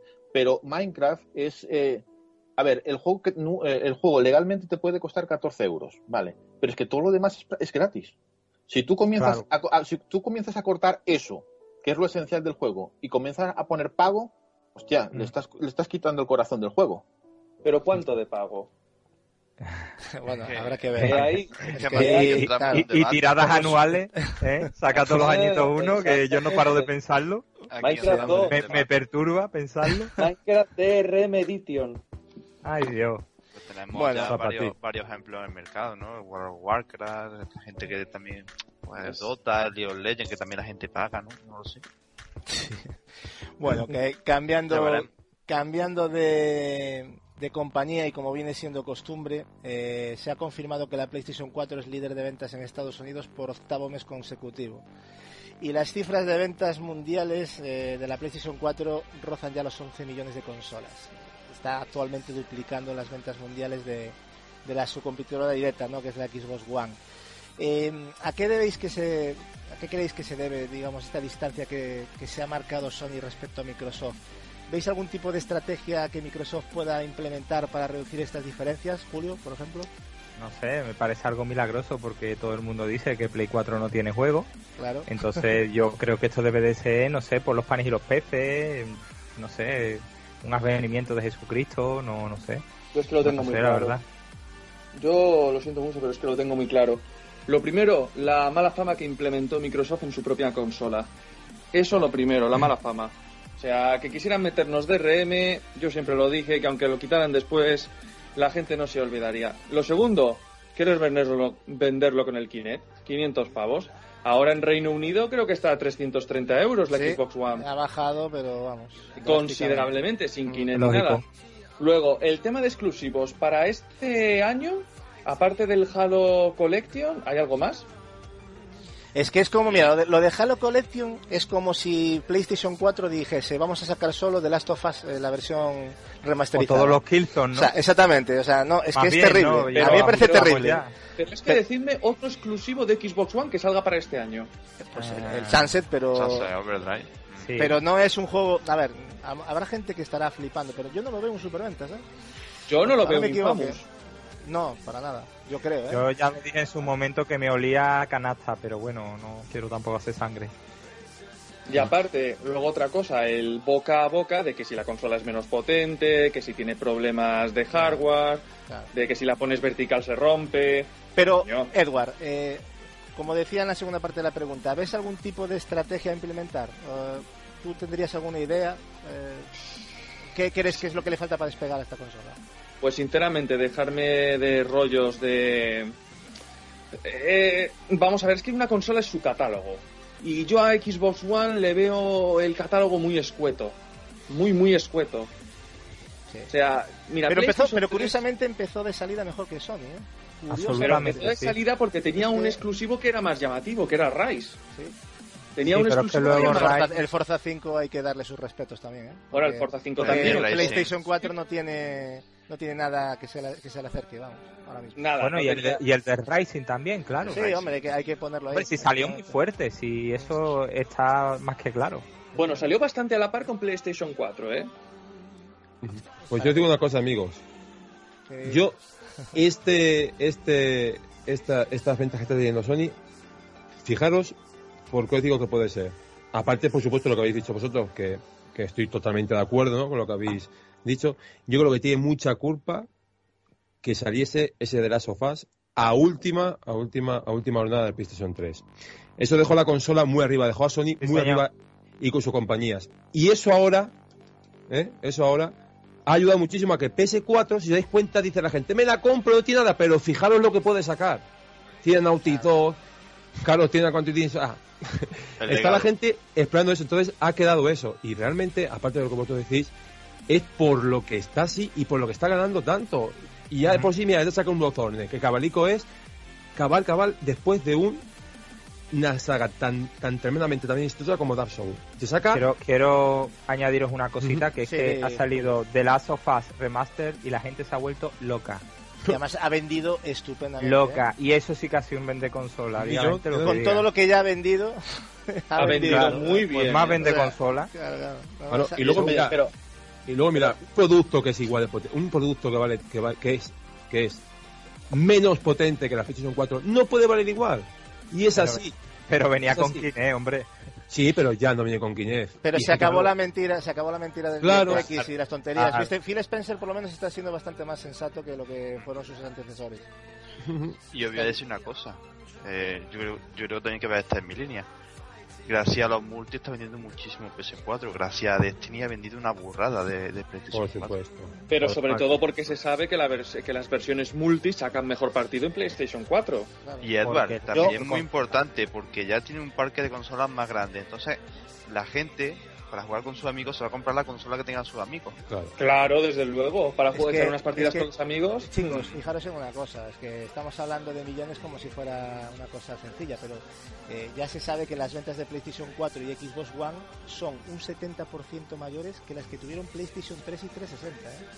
O sea, Claro. un Impresionante. 70%, o sea, dato para los que tachan de fracaso ambas consolas. Sí, Eh, decían que iban a por sacar ahí la que, ah, toma, No, ya pagar la. Que no las compraba nadie. yo aluciné, o sea, cuando vi la... Yo, yo creo. eh, disculpa, Chicho. No, no, tranquilo. Eh, no, eh, a ver, esto, a, lo- a ver, esto es una idea de olla mía, pero yo viendo cómo están eh, despegando esta, esta consola, hasta, hasta dónde está llegando, podríamos estar hasta a- ante una segunda PlayStation 2, ¿eh? Pues, Vamos no a va- ver. En no cuanto a líder, va, va muy encaminada, ¿eh? Me preocupa demasiado el bajón de One en ese sentido. Es que no la veo salir de ninguna de las maneras. No, en Japón ha sido mucho más que catastrófico. Bueno, pero eso- eso es 360. Julio, eso es normal. Hombre, Ninguna, ninguna consola de 360 fue un desastre, pero esto es una catástrofe ya. o sea, es, es muchísimo peor. Pero, a ver, Que yo- En Europa ya ni yo, os Julio, cuento. 360 por lo menos Unidos- tenía algún juego japonés como Blue, eh, como Sí, Blue Draft. tenía cositas, sí, sí. Sí, por eso, tenía yo algo. por eso, por eso tengo esos, esos juegos los tengo yo aquí y estoy súper contento de tenerlos, pero es que ellos pensaban que con Titanfall y muy poquito más podían hacer algo en Japón, es que me parece de una ignorancia supina, me parece terrible. a De, ver, yo, de hecho, el catálogo de RPGs de 360 no tiene nada que envidiar al de Play 3. ¿eh? O sea, No, no, es magnífico, Tiene un pedazo de catálogo 360 en RPGs que vamos. ¡buah! es magnífico, yo- hay yo unos viendo- 10 juegos que son maravillosos. Y JRPGs, ¿eh? O sea, ya no RPGs, JRPGs. ¿Sabéis que es lo grave también, chicos? ¿Sabéis que es lo grave? ¿El Que estoy yo notando últimamente. Que estoy empezando a ver, y creo que vosotros estáis de acuerdo, que a Microsoft le está empezando un poquito a estorbar Xbox. Y lo digo porque ya está empezando a hablar mucho de PC. ¿Me entendí? Es verdad, es verdad. que Habla de antes. Mete el PC, lo está metiendo, chicos, lo está metiendo Windows, Windows PC, lo está Están metiendo. viendo una salida por ahí para el software, ¿eh? Y eso es peligroso. Totalmente. Es muy peligroso. Sí, Muy pero, a ver, peligroso. yo es que veo las cifras de, que- de, de consolas vendidas de Xbox One y después de todo lo que habéis comentado y que ya hemos comentado tantas veces de la, la mala fama que se creó la consola antes de salir, luego las continuas, continuas, continuas comparaciones en la prensa de eh, juego de Play 4 1080, juego de One 900 y así, en cada título siempre la misma comparación. Así es. Eh, falta de exclusivos. Eh, o sea, dice, dice Gaso, ¿qué, qué, qué salida le ves? Pues una, una continua escalada de grandes exclusivos. Los Gears of War, el Halo Sí. 5, o sea, pero, pero, pero, eh, armas pesadas. O sea, como no saquen armas pesadas, es Sí, que es que es lo único que. Pero por eso. Marcos te decía que, o sea, compran Minecraft, es un ejemplo, tal, pero compran Minecraft y no lo hacen exclusivo, o sea, Y explico, luego, o sea, gasta el dinero. luego os recuerdo que antes de Minecraft, eh, Microsoft compró Gears of War, que también se gastó una buena suma. Sí, sí, vamos. Sí. es que te- Señor, estaba obligada a ello, porque si se le va Gears of Wars, si se le va esa, esa franquicia, es que sería el fin de, de- de Es que- Microsoft, para mí, ¿eh? Además, fijaros en ese detalle, en este detalle de que Destiny, el juego que, que- que más se está vendiendo por todos lados, eh, no veréis ni una sola publicidad donde diga que sale en PlayStation 3, ni en, ni, ni en Xbox 360, ni en Xbox Eso es One. muy curioso, Bueno, ¿eh? Sony, solamente, Sony- solamente sale para PlayStation 4. Pero una cosa, a- chicos, ¿alguien de aquí ha visto un anuncio de Xbox de la consola en España? Mm, Yo no he anuncio, visto el contrato, televisivo, anuncio televisivo no, He visto pero promoción. contrato eso, ¿eh? ¿Qué fue? En el Sí, contrato, el contrato sí. Que no se podía anunciar que salía para Xbox One, ¿eh? No, no, pero me refiero ya, ya, ya es quitándonos de Destiny, que eso fue un contrato que fue un poco raro, la verdad, lo de la publicidad de Destiny. Como consola, o sea, Microsoft, que, que anuncia algo. Yo es que no he visto nada. Yo tampoco. Es que no Sí, anuncian ah, nada, no, no. se gastan un duro en publicidad. O sea, Ahora con el Call of Duty seguramente.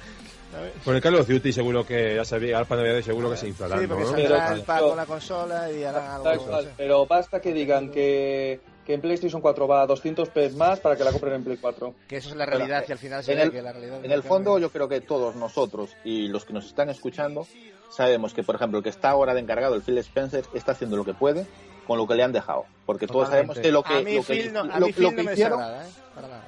Sí, yo creo que si lo hubieran dejado desde un principio, otro gallo cantaría. Pero el concepto con el que nació esa consola no es, el, no es con el que está ahora. O sea, están haciendo remiendos No. como pueden. Sí, encima O sea- el otro por detrás metiéndole pullas, ¿eh? O sea, que, que, que desgraciado. Haciéndole la cama. al Esta consola. Anda nació mal, nació mal y están haciendo lo que se puede. Que no, es, que no, está, que no está mal con lo que han vendido, la verdad. Pero Pero Pues que la trayectoria de Julio, Phil Spencer en los próximos en los próximos dos años yo creo yo creo y espero que se vea porque si no mm, puede ser un desastre enorme, enorme. Julio, No, no, Julio. sí, me ha puesto Sí. mis calzoncillos usados. Me ha puesto mis calzoncillos usados, o sea, me los ha puesto. A que este hombre, Phil Spencer, está, está intentando convencer, no sé a quién tiene que convencer para, para ese tipo de decisión, porque estamos hablando de, de economía, a que la consola baje más de precio. Deberían, deberían, O sea, seguro. mm, deberían. En fin, pues nada, eh, cambiando de tema un poquito, eh, estos días los fans de Resident Evil, eh, bueno, nos hemos llevado una grata sorpresa, ya que Capcom ha mostrado un tráiler de Resident Evil Revelation 2 y bueno, sabemos que los protagonistas de, de este nuevo survival horror serán la, bueno, la gran Cla- Claire Redfield, ¿eh? la hermana de Chris, y, la y Moira Burton, ¿no? De, la hija de Barry de Barry Burton. El juego transcurrirá, parece ser, en una, en una isla abandonada y, y la campaña se podrá jugar en cooperativo. ¿no? Cronológicamente, Edwards, eh, corrígeme, creo que está situada entre, la, entre el 5 y el 6, ¿no? Eh, parece ser este- Exactamente. este episodio. Se comenta que, que el juego correrá a 1080p y a 60 frames en, en PlayStation 4 y One y PC también, que va a haber la versión de PC. Aunque también recordar que es un juego intergeneracional que va a salir en, en PlayStation 3 y, y 360. Os quiero trasladar una pregunta a todos. Mm, vamos a ver, ¿qué, qué os parece esta, esta nueva entrega y cómo valoráis que este juego se vaya a vender inicialmente por episodios y en formato digital? Eh, Edward, por Fatal. ejemplo. Bueno, el que quiera hablar. Bueno, Edward. A mí. No, no, Edward, Edward. A mí, sinceramente, al principio no me, no me gustó, pero bueno, eh, parece ser que eh, se estrenará un episodio por semana y al finalizar los episodios digitales ya saldrá la copia física, así que bueno, tampoco, tampoco es muy complicado y, y creo que no será un precio muy elevado. Pero, así que no, Edward, no me preocupa. qui- Quizás, quizás este, este formato ¿no? pretende vender a lo mejor el grueso de ventas en digital y minimizar la distribución física ahorrándose los costos de lo que supone distribuir un juego en físico. Yo creo que es, Es un que- experimento para saber dónde saca más Es que, beneficio. ¿Qué explicación tiene que salga primero en digital, que lo vendan a cachos y que luego saquen en físico? Yo no le veo otra explicación, que se están Yo ahorrando. lo quieren llamo un grueso, experimento extraño. Es un todo lo que puedan vender en digital, venga. Es una cagada. No sé cómo lo veis, pero... O sea, es que es una cagada decir que luego lo van a sacar al físico. Vamos a ver, ¿quién, lo va, a comp- quién va a comprar este capítulo? Yo no lo compro, Exactamente. Pero si luego sale en Yo- físico. Exactamente. Y además Callaros, cuatro semanas, coño. que Es que por eso he ahí. dicho antes fatal, porque claro, me una tontería como un templo, pero bueno. Vosotros sacar vuestros episodios, que además el juego puede ser interesante, porque además parece ser que tiene, los gráficos la verdad es que no son tan buenos, pero por lo menos parece ser que tiene otra vez ese ambiente, ¿no? Un poco de survival horror, coño. Pues hostia, vosotros no digáis nada, sacad vuestro capítulo, a ver cómo va, pero bueno, no digáis que vais a sacar los capítulos y luego van a salir todos en físico. ¿Sabes Por lo que Dios. pasa? chico? ¿Sabes lo que pasa? Que si hubieran dicho eso, se hubieran pegado una hostia por sacar un Resident Evil Revelations 2 en solo digital. Porque Si hubieran llevado muchos... eh, por sacarlo solamente en digital. Sí, mi opinión. Pero es- Si hubieran llevado, llevado si hubieran cada sacado vez- una de cada inmenso. vez- cada vez Pero que así va a ser igual. más, ¿eh? No es lo mismo. Yo hay veces que lo pienso y digo, a lo mejor están buscando una serie de ingresos rápidos Sí, eh, para, ir autofinanciando con más facilidad. Pero, Pero me parece muy sorprendente porque, porque es que estamos hablando de una casa que es enorme, o sea, una cantidad de ingresos anuales brutal como para que tenga que usar ese tipo de métodos, pero parece que es lo que se está estilando a día Nos de hoy. están, Julio, próximo juego. O sea, esto va a ser el- lo que me preocupaba a mí, que algún día va- Sí, esto tiende a que, quieren quitar el físico. Os recuerdo que Capcom son los reyes del DLC, ¿eh? Hombre, Exactamente. Son Bueno, los reyes. os voy a comentar, porque lo he comentado mucho por vía interna, el empobrecimiento del formato físico es escandaloso. sí. Bueno, eso, eso ya, viene lleva de ya atrás, un buen ¿eh? tiempo. Ya viene de atrás. ¿eh? Eso, eso ya lleva mucha cola. Sí, sí. Solo tienes que ver el- los primeros juegos de nueva generación, que te viene un folleto o a veces nada. Bueno, eh, chicos, abrir, 70 abrir- euros en eso. Abrir un juego de Vita es lo más desolador que te puedas echar en la cara. O sea, Creo que hay un cartucho y ya está, ¿no? Y viento. es, eh, no trae ni siquiera un triste folleto a veces, incluso yo me tengo abierto juegos de Vita que la caja es preciosa por fuera, pero una vez que la abres te viene todo Nada. abajo y dices tú, ah, por favor. Pero poner un manual o algo ahí, que hay un, mira, hay un espacio aquí, mira, mira, este espacio, qué guay para meter aquí. No, no, que no, no hay Con una barra pan, un bocadillo, Claro, una, lonza- una loncha de salami, yo qué sé, Para, algo. para merendar mientras. Claro, merienda Yo mira, mientras lo pruebas. Yo, claro. mira, perdonad los topi este No, de la noticia. Voy a decir más que una frase. Para mí, el físico va a durar hasta que las tiendas digitales de Store y de Xbox Gold eh, quieran. Cuanto pongan precios como Steam, se acabó. No. Mm, depende, hay mucha, hay demasiada, el físico está demasiado estandarizado, ¿eh? Y lleva desde, siempre. No, digo yo. no, no, no, no. Las coleccionistas no te creas que llevan tanto tiempo, ¿eh? Imagínate, de- Edward, la- imagínate, imagínate, imagínate, por ejemplo, que te sale un Infamous y te sale a 39 o 38, como así esos precios que hacen intercalados en la Store. ¿Cómo se te, cómo se te, cómo se te pone el pene? Dímelo. Pues, Te vas a la- Hombre, quiero saber primero cuánto va a ocupar en el disco duro de mi consola. Eso es importante. Eso, pero bueno, eso, eso lo primero. Porque Pues luego para volver a Ya, pero luego para volver a descargarlo no veas descargar un Es juego que no ven el 4. inconveniente ese también, ¿eh? Eso es un inconveniente. Ese que es- se nos claro, quedan muy aquí en cortos los discos duros. Claro. Sí. Va a tener que cambiar ahí también, o sea, Exactamente, que no todo el mundo tiene verdad. fibra óptica, ¿eh? Esa es otra también, la descarga. Pero bueno, volviendo al tema, Gatsu, volviendo al tema de Resident Evil 2, vamos. ay, de Resident Evil Revelations 2, eh, bueno, yo he visto unos cuantos gameplays y tal, y bueno, mm, exceptuando el tema de modelados de personajes, que no lo veo nada del otro mundo, eh, no sé, el tema ambientación y tal me, me convence bastante, pero tampoco me quiero tirar a la piscina porque el Revelations 1 ya causó esa sensación y luego, mira, tuvimos un Call of Duty. Al Bueno, Revelations le falta al uno, le faltaba un poco de, de alma a ese juego. No sé eh, le, qué, faltaba, pero- le faltaba un hervor a ese juego. Sí, Bueno, yo, lo- yo, lo, yo lo, que, lo poco que he visto de ese juego, a mí me parecía, ostras, de verdad lo estoy viendo bien, esto igual es de portátil o algo así, lo estoy yo viendo mal. Sí, a mí me parecía un juego de PlayStation 3, pero a, a mitad de años de, de vida de la consola, o sea, no lo vi. y- Pero Y puede ser ve- que no eh, esté eh, acabado, Marco. Ya, pero a. a ver, pero es que lo que es lo que están presentando en PlayStation 4, que parezca de mitad de año de, de vida de una PlayStation Sí, 3, sí. De, de hecho, Marcos, lo que tú dices, yo, yo lo vi mucho en, en la cara de Claire, por ejemplo. Esa cara no. es- esa cara es de principios de PlayStation 3. sí, ¿Sabes?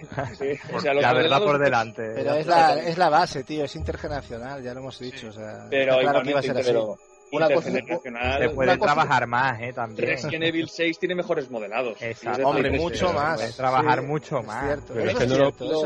el, tema, el tema de los escenarios, los decorados son muy buenos, eh, por lo que he visto. Mm, no tiene En eso sí que sí que podemos ver algo de Next Gen, pero el tema modelado de personajes, la verdad es que me he Y sentido parece bastante- que vuelve un poco al survival, ¿no? En ciertas yo, cositas. yo es que, yo es que tengo la sensación de que con este juego están eh, testeando. Sí. Es un Están- experimento. Sí, están mirando a, a ver si esto cala en los jugadores para los próximos Resident Evil tirar por ahí. Marcos, Yo, ¿sabes yo por creo qué que es? Capcom no sabe por dónde tirar Marcos, y está testeando. Marcos, ¿sabes por qué es? Porque ahora mismo les viene de Evil Within, les viene el futuro Silent Hills y no saben qué hacer con el 7, con el Resident Evil 7, no saben por dónde tirar. Y no quieren tirar otra vez al eso es muy inteligente. hacer otro 6 o otro 5. Eso es muy inteligente, porque el 7 tiene muchas dudas, ¿eh? No saben qué cojones hacer. Capcom no sabe qué sacar y quieren probar con este Revelation 2 a ver qué, qué, opinión causa. Bueno, yo, ir, finalizando, Capi. Sí, termino. Mm. Eh, ¿No querrán hacerlo así para hacer un capítulo y luego eh, que la gente diga, hostia, qué guapo, tío, estoy nada más que esperando el siguiente y hacer como que generar más expectativas, ¿no? Como un high, no sé, como adoctrin- adoctrinar a, a- a los nuevos jugadores, a las nuevas masas. Sí, No lo sé. Podría ser un hype tántrico, ¿no? Un poco. En plan, que la Sí. gente cada vez se vaya sobrecalentando y luego. ¡Me lo compro! ¡Me lo compro ya! eh, sí, sí. Bueno, y forzar también a que compren digital y a que compren físico. A lo mejor vender dos veces el mismo. Puede ser. Bueno, eh, para los eso fanáticos es- que no pueden esperar, pues también. Eso más bien es Capcom a ver qué, qué vende más, en digital o en físico. Vamos a hacer el No, no, pero observa un detalle. Tú lo compras en digital, ¿vale? Lo Sí. compras en digital. Y luego yo cojo y además eh, te lo saco en físico al cabo de un año a precio de- reducido y con un par de DLCs o tres en teoría que te salen gratis. Ya, Yo creo que tú puedes caer. Claro. Hombre, Y remasterizado, ¿eh? Porque es fácil que lo remasterice. Con los gráficos que tiene, lo remasterizan y fuera. Y cuatro armas especiales y, y, y, te- y un trajecito para que se lo En cambie. y bikini, traje en bikini, venga aquí. Todos a tocarnos. Bueno, en fin, cual- en cualquier caso, una buena noticia, siempre que salga un Resident Evil, para mí por lo menos, como fan de la saga que soy, a ver qué nos, con qué nos Es sorprende, a ver lo que nos sorprende Capcom, ¿no? En esta ocasión. Bueno, e- es compra segura por mi parte. Puede ser. Para mí sí, también, seguramente. Y por lo que he visto, la verdad es que bastante bien. Eh, bueno, después de, de unas noticias esperanzadoras que, que nos informaban sobre el agotamiento de las reservas de One antes de salir en Japón, pues la dura realidad eh, ha terminado por confirmar el, el espejismo o la manipulación de, de esos datos, ya que Xbox One ha vendido del 4 al 7 de septiembre 23.562 consolas. Y del 7 a la actualidad, un total de 7.000 consolas. Es decir, en casi un mes ha vendido unas 30.000 consolas. Os recuerdo, eh, para que hagáis un poco de números, que la 360 vendió en los tres primeros días de lanzamiento en Japón 60.000 consolas. Y la Xbox original, ¿os acordáis? Es Armator este, 124.000. En las, en la- o sea, en las, las tres primeros días, ¿eh? Para mí un nuevo fracaso de Microsoft en tierras niponas que, que ha provocado que el lanzamiento de One en China, fijado para el pasado día 23 de septiembre, pues haya sido pospuesto a- hasta finales de año sin dar fecha exacta. Ojo a lo que a lo que ha dicho Microsoft, ¿eh? o sea, y leo textualmente. Eh, pese al buen ritmo, necesitamos algo más de tiempo para proporcionar la mejor experiencia posible a nuestros fans de China. Asegurando que las. Es muy fuerte la, la declaración, es muy fuerte. Asegurando que las Perdón. reservas de One en el mercado chino han superado todas las expectativas. O sea, eso no se lo cree, vamos, el que ha dicho Pero- eso Pero, pero no se lo cree ni él. O sea, en primer lugar, esperado el batacazo en ventas de One en Japón, ¿cómo creéis que puede afectar esto a la One? Chicho, por ejemplo. Yo una cosa voy a decir, yo creo que yo creo que es más culpa de un poco de del mercado como está allí que incluso que incluso de la propia One, ¿eh? A- a- porque si os dais cuenta también en la consola de Sony, PS4 también no, no lo está pasando ni mucho menos bien, ¿no? No obstante, yo creo que es uno, que es una marca, una franquicia que allí, que allí en, en, en- Asia no, no pega absolutamente ni con cola, ¿no? Como no sé que empiezan a sacar juegos un poco más eh, más para, para su cultura ¿no? de videojuego, pues, pues a lo mejor puede, puede, un poquito subir, ¿no? Como, como, como, por ejemplo como está haciendo la Vita, ¿no? Sacando muchísimos RPG, ¿no? Japoneses, y ya veréis cómo eso la alza un poco. De todas maneras, yo también, chicos, creo que es un poco también conforme está allí el mercado, ¿no? La gente allí es mucho de utilizar los móviles, de jugar cuando tienen ese ratillo libre, y yo creo que pff, allí igual es que, yo creo que es una pérdida de dinero para ellos sacar allí Pero consolas. más a menos, ¿eh? O sea, las ventas Buah. están terribles. Que se venden, se venden más cazoncillos, coño, en, lo- Eh, en lo- es- en es los muy- mercadillos. Es muy, es muy heavy, ¿eh? El tema. Es una pena, ¿cómo puede decir? Y luego te ríen, se ríen, se ríen de eso, esas declaraciones de, de, de esta gente de Microsoft. Yo creo que eh, parece que se están riendo, parece que vamos a hacer un monólogo. Hombre, ¿cómo No, se es puede que yo, creo que es que es eso, es una explicación que no se la Claro. creen ni ellos. O sea, es que yo no sé a qué clase de personas se creen que van dirigidos Sí. esos comentarios. Porque yo, por ejemplo, Edward, a ti, ¿qué te ha parecido la cancelación del lanzamiento en China y las explicaciones, sobre todo dadas por Microsoft? ¿no? Pero vamos a ver, e- en China, que es un país donde todo jugón es piratería pura. O sea, tú vas a China, aparte de que... Vamos a ver, yo he estado en China. Yo, yo he estado en China y he visto ahí cómo es el tema movimiento de consolas. Ahí to- toda consola que veas, la gran mayoría es de Sony. Y te la piratean. Ahí es pirateo puro. Ah, ¿One qué se cree que va a vender en China? O One va a vender lo que quiera comprarle un yankee que viva ahí en China, Pero nada ¿tú, más. ¿tú crees que se ha cancelado por lo que ha pasado en Japón o porque no tiene nada que ver? O sea, ¿qué cre- ¿por qué crees que se debe esta cancelación? Y aparte que, o sea, estamos hablando de que iba a salir el, 20 Obviamente, el 23 de sí, septiembre y ahora no se sabe cuándo va a salir. O sea, Sí, a ver, obviamente la hostia que se ha metido en Japón tiene que ver, ¿eh? O sea, si en Japón no ha funcionado, pues en China mucho menos. Y Microsoft ha querido tirarse un poco para atrás, o de momento para siempre, ¿no? lo Y aparte, sabemos. eh, lo que dice de proporcionar la mejor experiencia posible a nuestros fans de China, eso quiere decir que a lo mejor Fans no tienen China juegos de- para ellos. ¿no? Pero fans de China, ¿desde cuándo? Si 360 nunca salió en China. Pues eso, Sí, es- a lo mejor- eso lo he a leído lo mejor- de una noticia textualmente, ¿eh? o sea, no me lo he inventado, lo ha dicho así. A lo mejor la mejor experiencia es que la hacen pirateable. Pero es que Eh, encima la- esperando que la- se piratee, claro. Claro. la, la legalización de consolas en China creo que lleva menos de un año. Sí, Antes estaban ahí, prohibidas. Sí, sí, estaban prohibidas. Así que no sé había- qué había fans tenían en, no, no sé qué fans tenían Xbox en China. Es que es estremecedor, vamos a ver. Es que se tienen que centrar, es que se tienen a sacar consolas de una manera que, es que no lo entiendo. Vamos a ver. Centraros, joder, que estáis perdiendo la guerra en Norteamérica, que es vuestro territorio. Centraros más ahí. ¿Qué es lo que os da dinero? ¿Dónde vais a China? Joder. Madre mía de los santos, ¿a qué? ¿A qué? No, ¿A que ¿A qué? a- ¿A ahora- qué queda más desconfianza? Es que eso también, eso, Gasu, eso realmente también da más desconfianza a la gente. Luego, ahora Mm. que es, a lo mejor los que somos los jugones como nosotros nos da desconfianza. A lo mejor para mi padre y mi madre no. Y la compra cuando quieran, pero para mí me da todavía más desconfianza que me diga que, que en Japón ha vendido tres consolas y dos Pero- rotas. Que muy, ¿Pero ¿Qué, qué coño es esto? muy lamentable. No entiendo. Es una pena, Que macho. Me- cuanto, me jode, cuanto menos cuanto menos reconozcan que han fracasado más gorda más gorda va a ser la leche o sea Mira, micro- lo tengo de claro Mira, Julio, Microsoft tiene que hacer como hizo con 360 al principio, de dejarse de mamonadas y sacar exclusivos uno detrás de otro. Y ya está, Eso es que no tiene que dedicarse a nada más. Es lo mismo que le pedimos a otras consolas, que, mira, bueno, el, el caso deprimente de Vita es un ejemplo, pero, macho, es que eh, siempre lo hemos dicho, una consola son sus juegos. 3D, exactamente 3DS Sí, señor. es el ejemplo claro. Un- la consola más vendida actualmente y es por su catálogo. Bueno, pues son- Microsoft, Edward, las pilas. Tienes razón, ¿eh? no te quiero desautorizar con esto, pero son sus juegos y también cómo vendes la consola, porque porque Bueno, evidentemente de inicio verdad. pintaba mejor Xbox One eh, en catálogo y fíjate luego cómo ha cambiado la cosa. Imagínate, Gatsu, que el lanzamiento de Xbox One es con el nuevo Gear Software.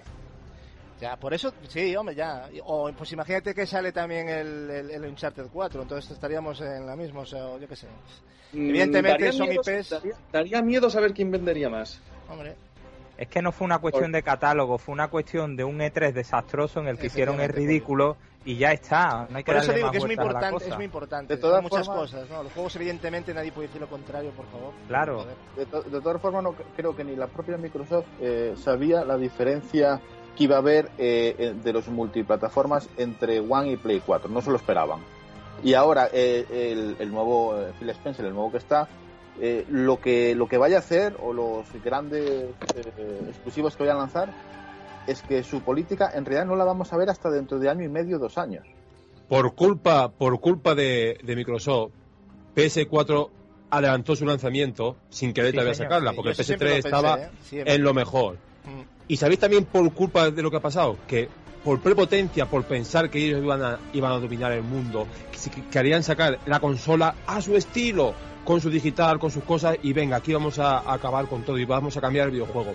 Y se han pegado una tremenda hostia. Entonces, a partir de ya lleva totalmente una serie de consecuencias que ya la consola ahora mismo siempre ha estado en terreno de nadie. Mi pregunta es, y por favor contestadme vosotros, aparte de que tenemos un Halo 5, quiero que me digáis, a vistas de dos años, ¿qué coño de exclusivo hay nuevo? ¿Quién está trabajando con Gears of Quantum, War? el Quantum y El más, Quantum, a ver, el- el de digo, digo a lo lejos, el- digo a, sí, a lo sí. más lejos. El de ¿Me Platinum entendí? Games. mm. Scalebound Exactamente. Sí, pero el- yo, me, Ojo. pero yo me refiero a una franquicia de una franquicia de, de la de la de la a ver de Sí, la, propia de la pasada de- generación sí, sí, un sí, Gear, un Halo a ver cuánto Una- está ahí pero yo aparte de Halo No, Una- ya está muy verde. Gears es Claro. que vamos, debe de ser- no debe de ser ni, o vamos. sea claro o sea entonces quién está o sea cuando estuvo a 360 abandonada por favor decidme quién estuvo trabajando en la consola joder quién era el que trabajó en la consola ¿Sabíais que estaban trabajando? Estaban trabajando en hacer una consola particular para ellos, particular para que ellos se forrasen de dinero. un sistema Es que- multimedia, es que es muy preocupante porque-. Es muy, Claro. es muy preocupante porque 360 hubo un momento en que se vio un abandono y yo llegué a pensar, coño, deben de estar trabajando en la One, pero tela. ¿eh? Claro, Pero, Pero ese al abandono final no se ha traducido en juegos ese, ese, ese abandono de 360, ¿no? Pero Gatsu, ese abandono fue sobre todo por Kinect, ¿eh? Que dedicaron mucho presupuesto a Kinect. Si no, yo creo que eh, 360 hubiera tenido bastantes más, más exclusivos. Cuando, cuando los encargados de hacer la, la One y quien llevaba todo, todo el mando en, esa época en que se creó esta consola han sido despedidos de la manera en que dejan su puesto por una mejor oferta, eh, es que la propia Microsoft dice, menuda cagada hemos hecho. Y ahora con el que está, pues están, como hemos dicho antes, intentando hacer lo que se puede. ¿Qué pasa? Que exacto, lo que pasa, que hacer juegos, ponerte a hacer ahora juegos exclusivos, no es, bueno, me voy a poner ahora que el año que viene lo saco. No, hacer un juego exclusivo de nueva generación te lleva dos, tres años. Eso que las consolas, también hay que decirlo, están diseñadas y se semejan muchísimo. Es un PC, son PCs. las dos. Y eh, Sí. Los una- desarrollos se acortan muchísimo. ¿eh? Gatsu, Con las APIs una cosa de- que- Sí. Bueno, una, perdona. Una cosa que quería comentar de este tema de. Porque, claro, Microsoft, fíjate si es poco inteligente que el año que viene, en diciembre, para competir contra un exclusivo bastante potente que, como el que va a ser Uncharted 4, ha pagado una exclusividad temporal por un multi intergener- intergeneracional como es Tomb Raider 2. Sí, esa es otra. ¿Tú a ese Sí. movimiento cómo lo ves, macho? Yo lo veo muy estúpido. Pero sobre todo por el tiempo, ¿no? Que, Porque, que es- eh, porque si dices dos años o un año y medio, dices tú, bueno, pues mira, es mucho. Pero es que va a ser. Es que- Hay gente que Hay que dice que va a ser. la- hay gente que dice, la siguiente semana, como dice Capes, la siguiente semana ya va a estar la Play 4. Digo, Yo joder, le doy, no será mira, yo le doy unos, yo le doy unos meses, no le doy más. Navi- madre mía. Navidades, Qué Navidades. triste. Pero por el A amor mí, de a Dios. mí lo que más me gusta es que salga para 360, eso me encanta. Pero con la, con la cantidad de juegos, con la cantidad de juegos que van a salir para aquella época, ya que estamos hablando de de- del 2015, para finales del 2000, la cantidad de juegos que se anuncian, si Tomb Raider es lo posiblemente sea de lo menos impresionante. Hombre, en eso no Mira, estoy de yo después de lo que ha hecho Crystal Dynamics con este Tomb Raider, yo es que lo siento, pero no estoy de acuerdo. Yo, ese juego. Yo espero lo máximo. Va a Eso- ser, eso- tengo unas expectativas. Mira, es que es injusto, porque Tomb Raider, con lo buenísimo que es, no se le ha dado tanta tralla como a otros juegos que, que son buenos también, pero es que yo creo que Tomb Raider, me he dado cuenta la segunda vez que lo he jugado, que es un juego que no se le ha valorado, aunque se La bueno. Edition. Sí, pero no es tan valorado como. Pero yo ya no digo por, la, por ser la Definitive, o sea, la Definitive ya es. No, no, no, lo como superior juego lo sí. Como juego en sí, ¿entiendes? O sea, la, la de 360 y la de Play 3, la primera, juegazo. Es increíble. Ese juego Pues es un juegazo. es un. Está muy bien realizado, Es de todos los decorados, todo, que- tío. es de los no- mejores reboots que he jugado. es un reboot, vamos, es el mejor reboot que, que le podían haber hecho a un Tomb Raider, creo. Mm. Aunque haya, aunque tenga cosas de un chart, eso da igual, todo el mundo se copia, ¿no? Pero bueno, a ver. Pero eh, tiene identidad. Tomb Raider tú lo juegas y tiene identidad, dices tú. Sí, "Hostia". exactamente. De hecho, jugablemente, yo siempre lo diré, me gusta más que un Uncharted. Jugablemente. jugablemente pues puede ser mejor ¿eh? en algunos aspectos sí no te diría que no no te diría que no Marcos, ¿qué querías?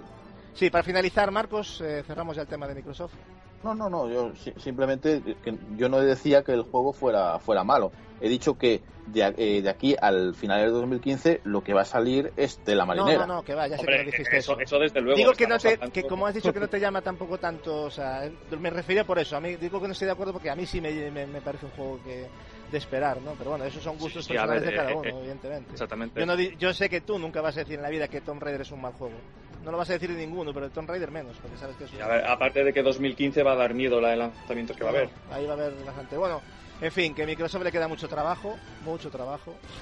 Pero bueno, eh, yo espero, como estamos todos en la misma posición, yo me he comprado la One y quiero que triunfe. Pero no porque tenga la One, sino porque le hace bien también a las demás consolas, que haya competencia. Eso es lo que tiene que haber y no puede desaparecer.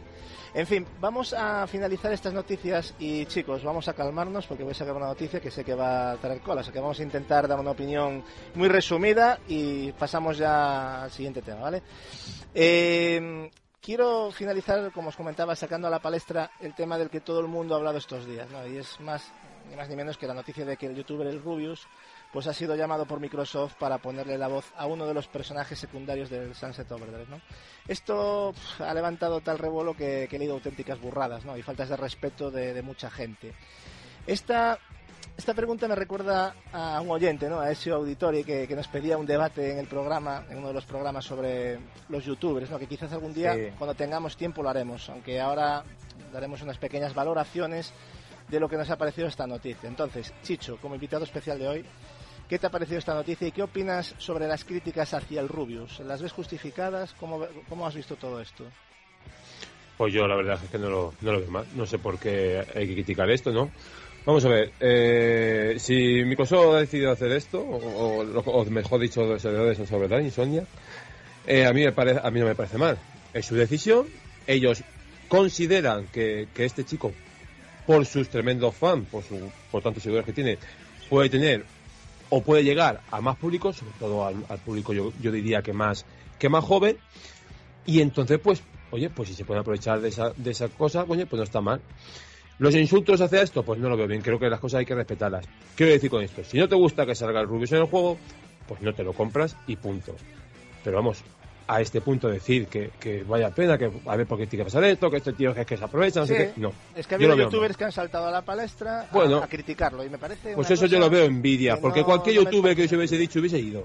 Cualquiera, a mí me lo dicen y voy. Y yo no soy youtuber. Y yo, soy me alegraría. A mí voy. si me dicen mañana que a Chicho le van a pillar, pues, pues perfecto. No me pongo a decir, joder, pues si Chicho Claro. parece que está hablando con dos, con dos Y a quien bolas no- de... claro. Exactamente. Y al que no le guste Chicho, que porque Claro. dice tonta y dice peñivagina, pues dirá, yo no me lo compro porque ese chico es tonto. Pues no te lo compres y es totalmente respetable. Claro. Y ya está, pero ni que poner ver ni que faltar respeto. Y es que hay mucha veña en eso, no sé por qué, vamos. Todo Yo eso, es que simplemente mi opinión. insultar y todo, no sé, no- A no- ver, Claro. yo, yo, yo Los aquí demás- no voy a, yo aquí no voy a nombrar a nadie, a ningún youtuber, ni a- simplemente te voy a nombrar a ti, Cacho.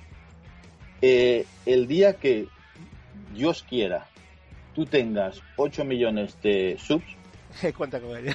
a- acu- acuérdate, acuérdate, y se lo digo a cualquiera, a cualquier youtuber que esté escuchando esto, si un día tiene, no sé, no, no digo 8, digo un millón o dos millones, toda esa gente que ahora mismo te está escribiendo, que eres un tío legal, que eres un tío fiel, que haces muy buen trabajo, esa misma gente, sobre todo españoles, yo estoy hablando de la comunidad española, Sí, sí. esa, esa misma gente te va a llamar niño rata, te va a poner a parir y te va a Y, decir dirá que que, y petido. dirán que te has vendido también. Esto siempre ha pasado en Claro, España. Eso es cierto, Lo- siempre, siempre lo hemos dicho.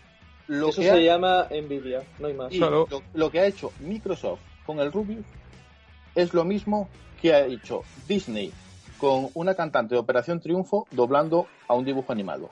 Lo mismo que un cómico ha doblado a un actor de Hollywood en una comedia. Lo mismo que un eh, corredor de MotoGP ha doblado un dibujo Claro, y no animado. son profesionales, o sea, ¿qué tiene Claro. que ver? Es que... Es marketing, puro marketing. Exactamente. Nada más. Ahora, que me vengan a defender la profesión de doblador, claro que hacen un buen trabajo y tienen trabajo de, de- de tela porque una ley que puso Franco, Franco hace que se doblen aquí todas las películas y todas las series. O sea que... no- ¿Alguien más no- tiene no algo que entiendo el añadir? Ah, eso? yo, Eh, yo voy a ser muy breve, simplemente yo no lo veo bien. Eh, quizá a vosotros no, no os dé igual o importe menos, pero si yo si, si puede ha- haber un actor de doblaje que tenga experiencia y que sea eh, reconocido en la industria o que me haga un papel mejor que, que pueda ser Rubio, pues la verdad que lo prefiero, ¿no? Y, y así en todas las ramas, no porque sea Rubio, puede ser la Pantoja o no sé, Claro, o la, pero o porque es Veneno. opinable. eh, pero a que, a que seguro que tú no vas insultando por ahí al Rubius ni diciendo que... ¿Verdad que no? mucho tú dices esto que No, estás ¿por qué diciendo lo ahora... ¿Por qué lo voy a insultar? Claro. no? Pues Claro. eh, ahí está el tema, que es que lo están insultando Es- y lo es lo que yo no típico, estoy de acuerdo. claro. Yo con Capi ahí lo que dice lo veo totalmente. Es Es, lo ideal. claro. Es lo ideal, totalmente. Que fuese un.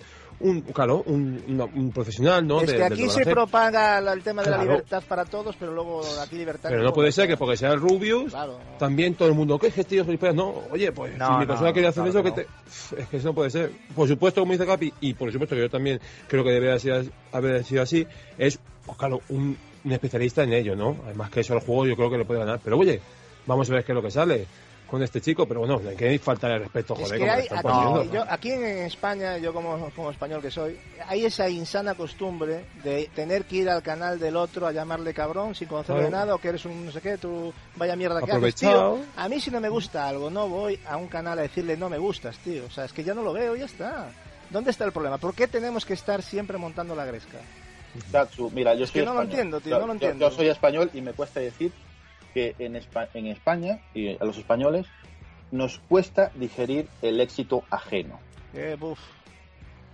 Ya. Es, Es así, es, du- es duro decir. No, pero y, es- yo es soy, es- cierto, y yo- y yo soy español, pero es así.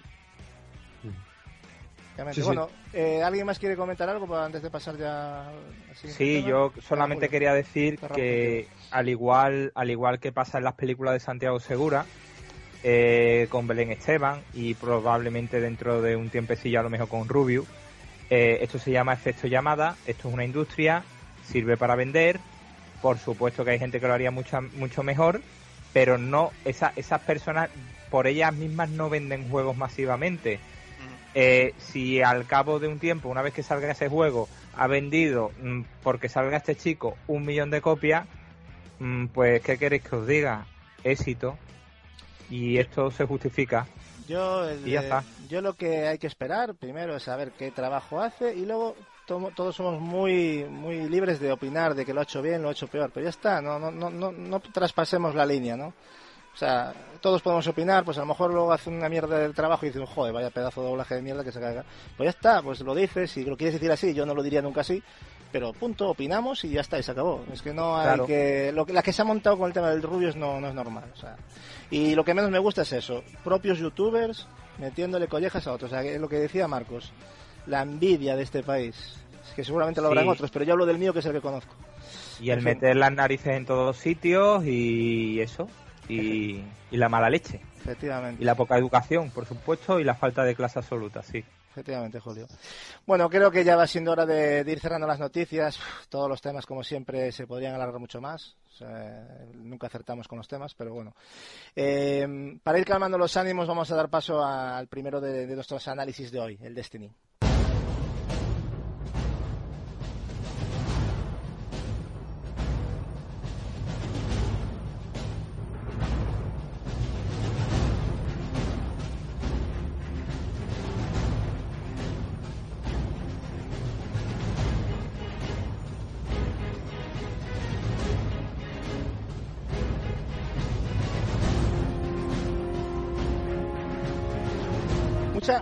Había puesta en esta nueva IP de, de Bungie, ¿no? Sobre todo después de, de la grandísima beta que nos regalaron y, y donde pudimos ver en nuestra primera toma de contacto pues un FPS con claros tintes MMO, ¿no? De una calidad y, y posibilidades enormes. El éxito de la beta eh, creo que quedó fuera de toda duda y mi colega Marcos y yo la comentamos extensamente en el podcast número 10 ¿no? de, la, de la primera temporada. No vamos a repetir evidentemente lo que ya, lo que ya hemos dicho, que, que por cierto fue bastante, pero eh, ¿qué nos hemos encontrado en, en esta versión final? ¿no? ¿Ha merecido realmente la pena la espera y la compra de este videojuego que, que ha arrasado literalmente en ventas en todo el mundo? Como en la ocasión anterior, tengo aquí a, a mi colega Marcos, que, que os puedo dar fe de que, que junto a mí le ha dado una cantidad ingente de, de horas a, a esta versión final de, de Destiny. Marcos, para situarnos un poco, cuéntanos lo que, lo que nos vamos a encontrar en este Destiny para la gente que, que no lo haya probado o apenas le haya metido horas. A ver, eh, después de, yo creo que todos los que estén escuchando este podcast, seguro, seguro, eh, se han enterado de la diversidad de notas que ha tenido este juego. Con lo cual, eh, ¿qué es Destiny? Primero, un shooter.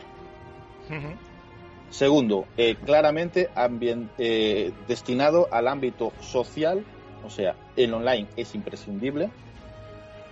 O sea, que quede claro, es un shooter y online. O sea, los que no les guste el shooter, este juego no les va a gustar. Y los que esperen una campaña que digan, "Oh, estos son los creadores de Halo, tiene que ser una campaña así eh, apoteósicas como Halo. No.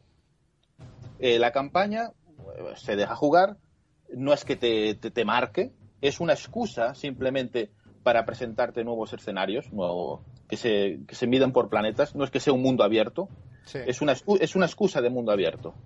Eh, te presentan un, un mapa grande en la Tierra y luego eh, cogen la excusa de la nave y si te quieres ir a, a otro mapa necesitas un traslado, una carga, un nuevo mapa grande en otro planeta. Con lo cual, eh, si tú te- vas con la idea de jugar una campaña, olvídate de comprar el juego. Ya te lo voy diciendo de antemano, no lo compres. Es que hubo mucha mucha polémica con eso, ¿no? Que la gente tenía miedo de, es que a modo campaña solo podré jugar, no, no me interesa jugar en un cop, o es- me, me va a gustar el juego. O sea, tú opinas que no, ¿no? Que este juego no, No. se explota lo suficiente, ¿no? No, no, no. o sea, no. el argumento principal sería entonces el multi, precisamente, ¿no? es el, el multijugador. O sea, este eh, se da sobre todo para jugar eh, campaña en cooperativo, eh, jugar misiones en cooperativo, eh, jugar raids en cooperativo. Es básicamente centrado en eso. Y luego está eh, la parte el- que le llaman el crisol, Sí. que es el, el multijugador de toda la vida, el todos contra todos, o equipos de 3 contra 3, o de 6 contra 6, y, bueno, lo típico. Eh, pero la, la gran baza de este juego es todo lo demás, es jugar la campaña en cooperativo, es eh, jugar las misiones eh, que, que te marcan o los contratos en cooperativo, las mazmorras en cooperativo. Jugarlo solo, pues te lleva tu ratillo, pero eh, yo creo, esto, esto creo que hasta se lo escuché decir a nuestro invitado Chicho, que jugarlo solo bueno, te divierte un rato. O sea, puedes estar un ratito, pero enseguida, en- enseguida pierde, pierde. Eso es un juego para, para darle brasa, pero con los Sí, te pones a jugar solo y de- ya estás mirando de reojo a ver quién está conectado, ¿no? Sí, correcto, lo correcto. que me- yo, lo que yo- me yo pasa. creo que, yo creo que eso nos ha pasado a todos. Sí, sí, sí. Eh, una cosa, vamos a hablar un poquito de lo que es la mecánica del juego, ¿no? Ahora que ya hemos eh, jugado ya la versión final. Eh, cuéntanos cómo ha sido para ti la finalización de, de la campaña del juego, ¿no? Sobre todo, eh, que parece que interesa mucho, ¿no? Lo que te has encontrado y, y que te haya gustado y cuánto tiempo te, te ha, te ha llevado a completarla. ¿Cómo ha sido esa, ver, esa campaña? la, cam- la campaña en sí, eh, yo creo que si te pones a hacer la campaña sola, en, en ocho horas o nueve te, te- te la, te la limpias. ¿Qué pasa? Yo me llevé muchas más horas porque yo entre un episodio de- de- que me tocaba y el siguiente, pues yo qué sé, me iba a hacer misiones secundarias o me iba a explorar el planeta, yo me lo tomaba con calma. O me iba contigo por ahí a jugar o a buscar eh, mejores armaduras. Es que, es que el juego da para mucho. Eh, pero si tú te centras solo en la campaña, pues te las liquidas en, en 8 o 9 horas, te las liquidas rapidito. Y al, y al final terminas la campaña y dices tú, me he quedado como estaba, porque eh, te van, te- a base de la historia te va dando, eh, te va poniendo preguntas que dices tú, ostras, esto parece que, que- que- va a co- cobrar interés. Y cuando termina dices tú, pero si no me han respondido ninguna. Sí, la historia yo la he visto un poquito floja y demasiado abierta, eh, tal y como acaba. No quiero explo- eh, no vamos a spoilear. No, el no, no, final, no vamos a decir nada, pero, pero sí acaba de una manera que dices tú, vale, eh, no sé, a mí no me convenció, ¿no? Del todo, pero lo que sí, me- por quedarme con algo positivo, se ve que el juego puede mm, ramificar por muchos sitios, ¿no? Es un juego que se ve posibilidades de ampliación, no se ve un es, juego es- es un juego cerrado, ¿no? Digamos, Sí, se ve tú, que tú mismo, tú mismo en conversaciones privadas me lo llegaste a decir. Es, es un juego que con DLCs, o sea, con expansiones, no DLCs, con expansiones, es un juego que se le puede mejorar muchísimo. Hmm. ¿Qué ocurre? Que es un juego, evidentemente, que es como que acaba de nacer y le están poniendo, como digamos, parches por aquí, parches por allí, a ver dónde tenemos que mejorar aquí y dónde tenemos que quitar por allí.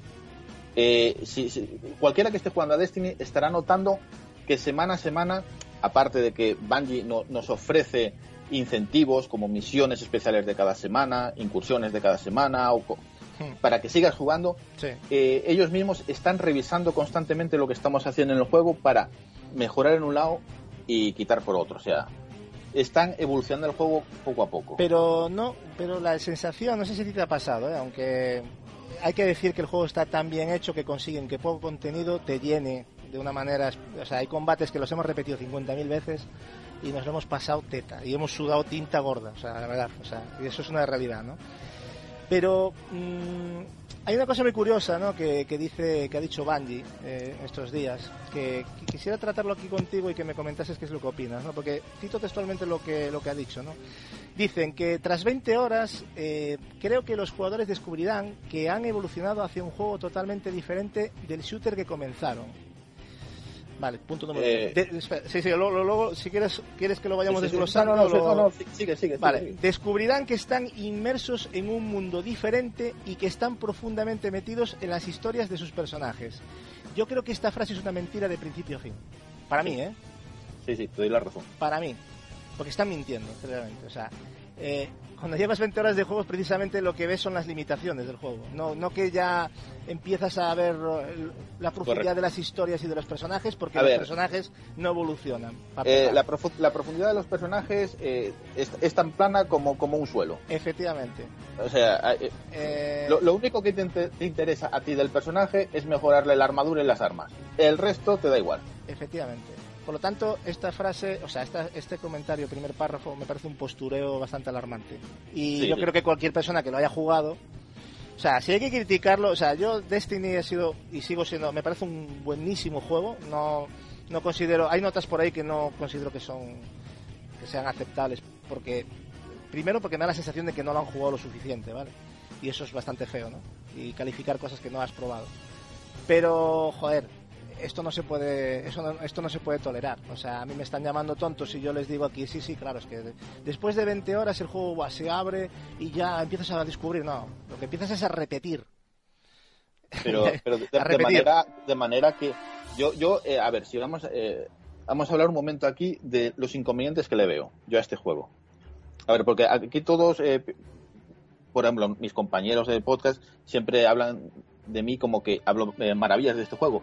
Pero Gatsu y yo, hablando en privado, le hemos encontrado también muchos peros a este juego. Tanto como para las notas eh, que le han dado, no. Pero tiene su- sus problemas. Dicen que cuando llevas 20 horas, yo creo más bien que querían decir cuando llegas al nivel 20 del personaje, Sí. que comienzas a descubrir algo nuevo. No, lo que comienzas es a frustrarte en ciertas maneras. ¿Por Sí, qué? Porque tú para crecer en nivel, a partir del nivel 20, ya no es como un juego normal, que es a base de matar enemigos, de hacer misiones o de matar jefes grandes. No, no. Es a partir de ciertas armaduras que te dan una cosa que se llama luz. Y según el número de luz que te da eh, la armadura que se divide en, en el casco, en lo de las manos, en el peto y en lo de las piernas. Mm. Ahí tienes que ir sumando un número que, que te, te indica para subir de nivel de luz. Y según eh, dichas, eh, dichas armaduras, pues llegan hasta un tope de luz. Eh, y hay distintas clases. Están las azules, que son las raras. Luego están las violetas, que son las legendarias, que todavía te dan más luz. Y luego están las... eh, ¿cómo, cómo se llaman la- la- las últimas? Las... Ay, Sí, no las amarillas. Sí, bueno, las amarillas que tienen un nombre... ah, que son las más especiales de todas. Yo, Bien. yo- sí, sí. ¿Qué pasa? Que tú, para conseguir una legendaria, tienes que pedirle un milagro a Dios. Porque tienes que jugar eh, la, la- la hostia de horas, perdona la, para- la palabra, para conseguir eh, el suficiente dinero, eh, que yo le llamo dinero, eh, que son, más bien son insignias de vanguardia o insignias de crisol, para ir a comprarte la, la armadura a, a la- a lo que le llaman la torre, que es donde están la- todas las tiendas para comprar di- diversa- diversas cosas. Mm. Y luego hay lo que todo el mundo está criticando del juego, que hay, tú a medida que juegas a lo largo del juego, eh, los, eh, los jefes finales o ciertos enemigos te van solta- soltando engramas. ¿Qué son engramas? Pues eh, son eh, como armas o armaduras codificadas, que tú llegas a la torre, te vas a, un personaje te la desencripta y ahí te da lo que te ha tocado. ¿Qué está ocurriendo y qué se está quejando mucho la gente? Que cuando te cae un engrama legendario, que cae cada, yo qué sé, Es que el dropeo es muy injusto. eh, es cada muy 12 o ca- cada 12 o yo qué sé, cada 12 horas, cuando te Mm. cae uno, tú vas a la torre todo contento con tu engrama legendario, le das para desencriptarlo y resulta que no es legendario. El Kinder se sorpresa te encuentras. sí. Exacto. Ya Mm. se ha convertido en azul. Otra cosa que pasaba, y esto pasaba en Diablo, en Diablo 3, y lo arreglaron, y es que igual te sale uno legendario, pero resulta que no es para tu personaje. Que el, el personaje se dividen en tres. Está el titán, que es el tocho, el digamos que es el que recibe todo. Luego está el, el cazador, que lo podríamos definir como el francotirador. Y luego está el hechicero, que es el personaje de Gatsu, Mm. que se utiliza bastante, es como le llamamos aquí, La- ondas la- vitales. las ondas vitales, ¿no? Claro. Pero tú imagínate que tienes un personaje, un titán, te has echado tus horas, encuentras un legendario, lo vas a desencriptar, y sí, te sale un legendario, pero es para cazador. Y lo, claro, es que han hecho mucha trampa con eso porque, claro, lo que quieren con eso es incentivar que te hagas más personajes y, y estirar más el chicle, claro. Claro, pero es que el problema que yo le veo es que te hacen jugar tantas horas, tantas horas, tantas horas para mejorar un poco al personaje que llegas eh, al hastío en cierta manera. Llegas un momento en que igual tienes que repetir una mazmorra cinco veces, eh, te tienes que eh, pasear por Marte haciendo misiones eh, secundarias o cosas así, yo que sé, cinco o seis horas, eh, te tienes que ir al crisor y echarte allí un día en partidas. ¿Para qué? Para poder ir a comprarte una armadura. O sea, te tienes que echar casi una semana para comprarte una pieza de armadura. Y repetir una y otra vez. Bueno, yo de hecho, eh, tú, tú lo has visto, yo, hemos estado, yo he estado 3-4 días sin subir niveles y, sin, o sea, y, y haciendo misiones y llega un momento que dices tú, pero a ver, estoy aquí repitiendo, no me cae nada y, y luego a lo mejor llegas un día y te caen cuatro, o sea, es no es justo, Claro. o sea, no, no, no premia el esfuerzo, las, el tiempo que le eches, ¿sabes? No, no, es, es, Es como totalmente yo. aleatorio, entonces- sea, es pura suerte. Claro, entonces eso, a mí eso no me gusta. En un MMO eso no me parece... ¿Qué- Si quieres eso voy ocurre? al bingo, ¿sabes? O sea, Claro, yo, yo no sé si tú estás conmigo, pero esto es lo que yo, yo le veo. Y es que eh, Bungie se ha hartado de decir lo inmenso que es el juego. Claro, pero si tú llegas al nivel 20 y de una manera lógica y coherente puedes mejorar las armaduras, una vez que llegas al nivel máximo, que creo que está ahora mismo en 30, En 30, sí, ha llegado un tío. Claro. en 30. el juego se te queda en nada. Se terminó. Es que realmente a mí lo que me preocupa es que Bungie diga que la, la experiencia mejora a partir del nivel 20. Y es que eso es A- una a- mentira de manual, tío. O sea, En realidad, ¿mejora en qué? Yo no sé si a ti te ha pasado, pero es que llegas un momento que a nivel 20 y para subir llegas a, a tener Es que te frustras, ¿eh? Te frustras, sí. Le ha pasado a mucha gente que lo, que lo ha dejado ahí, ¿eh? Y yo, gracias a... Ahí es cuando ya el multiplayer... Mira. Que también hemos jugado con Chicho, también, por cierto, que anda por aquí. eh, y ahí es donde el multiplayer entra y le da ese valor añadido más todavía, ¿no? Porque si no es que lo deja seguro. Yo, yo te voy a comentar cómo funciona esto de subir de niveles. O sea, una vez eh, tú para subir, por ejemplo, hasta nivel 28, eh, que es el tope con el legendario, eh, el nivel 28, que es eh, tres piezas de legendario y una, y una rara. O sea, puedes llegar al 28, 29 con tres legendarios y una rara. ¿Cómo, ¿Cómo haces para llegar al nivel 30, que es el tope? Hay una parte del juego que se llama incursiones, que todavía estamos por hacerla. O sea, que fíjate lo Mm. difícil que es hacer incursiones, porque necesitas nivel 28 y no puedes ir ni con uno, ni con dos amigos, ni con tres. Tienes que ir con seis amigos a hacer eso. Y además lleva su tiempo terminarla.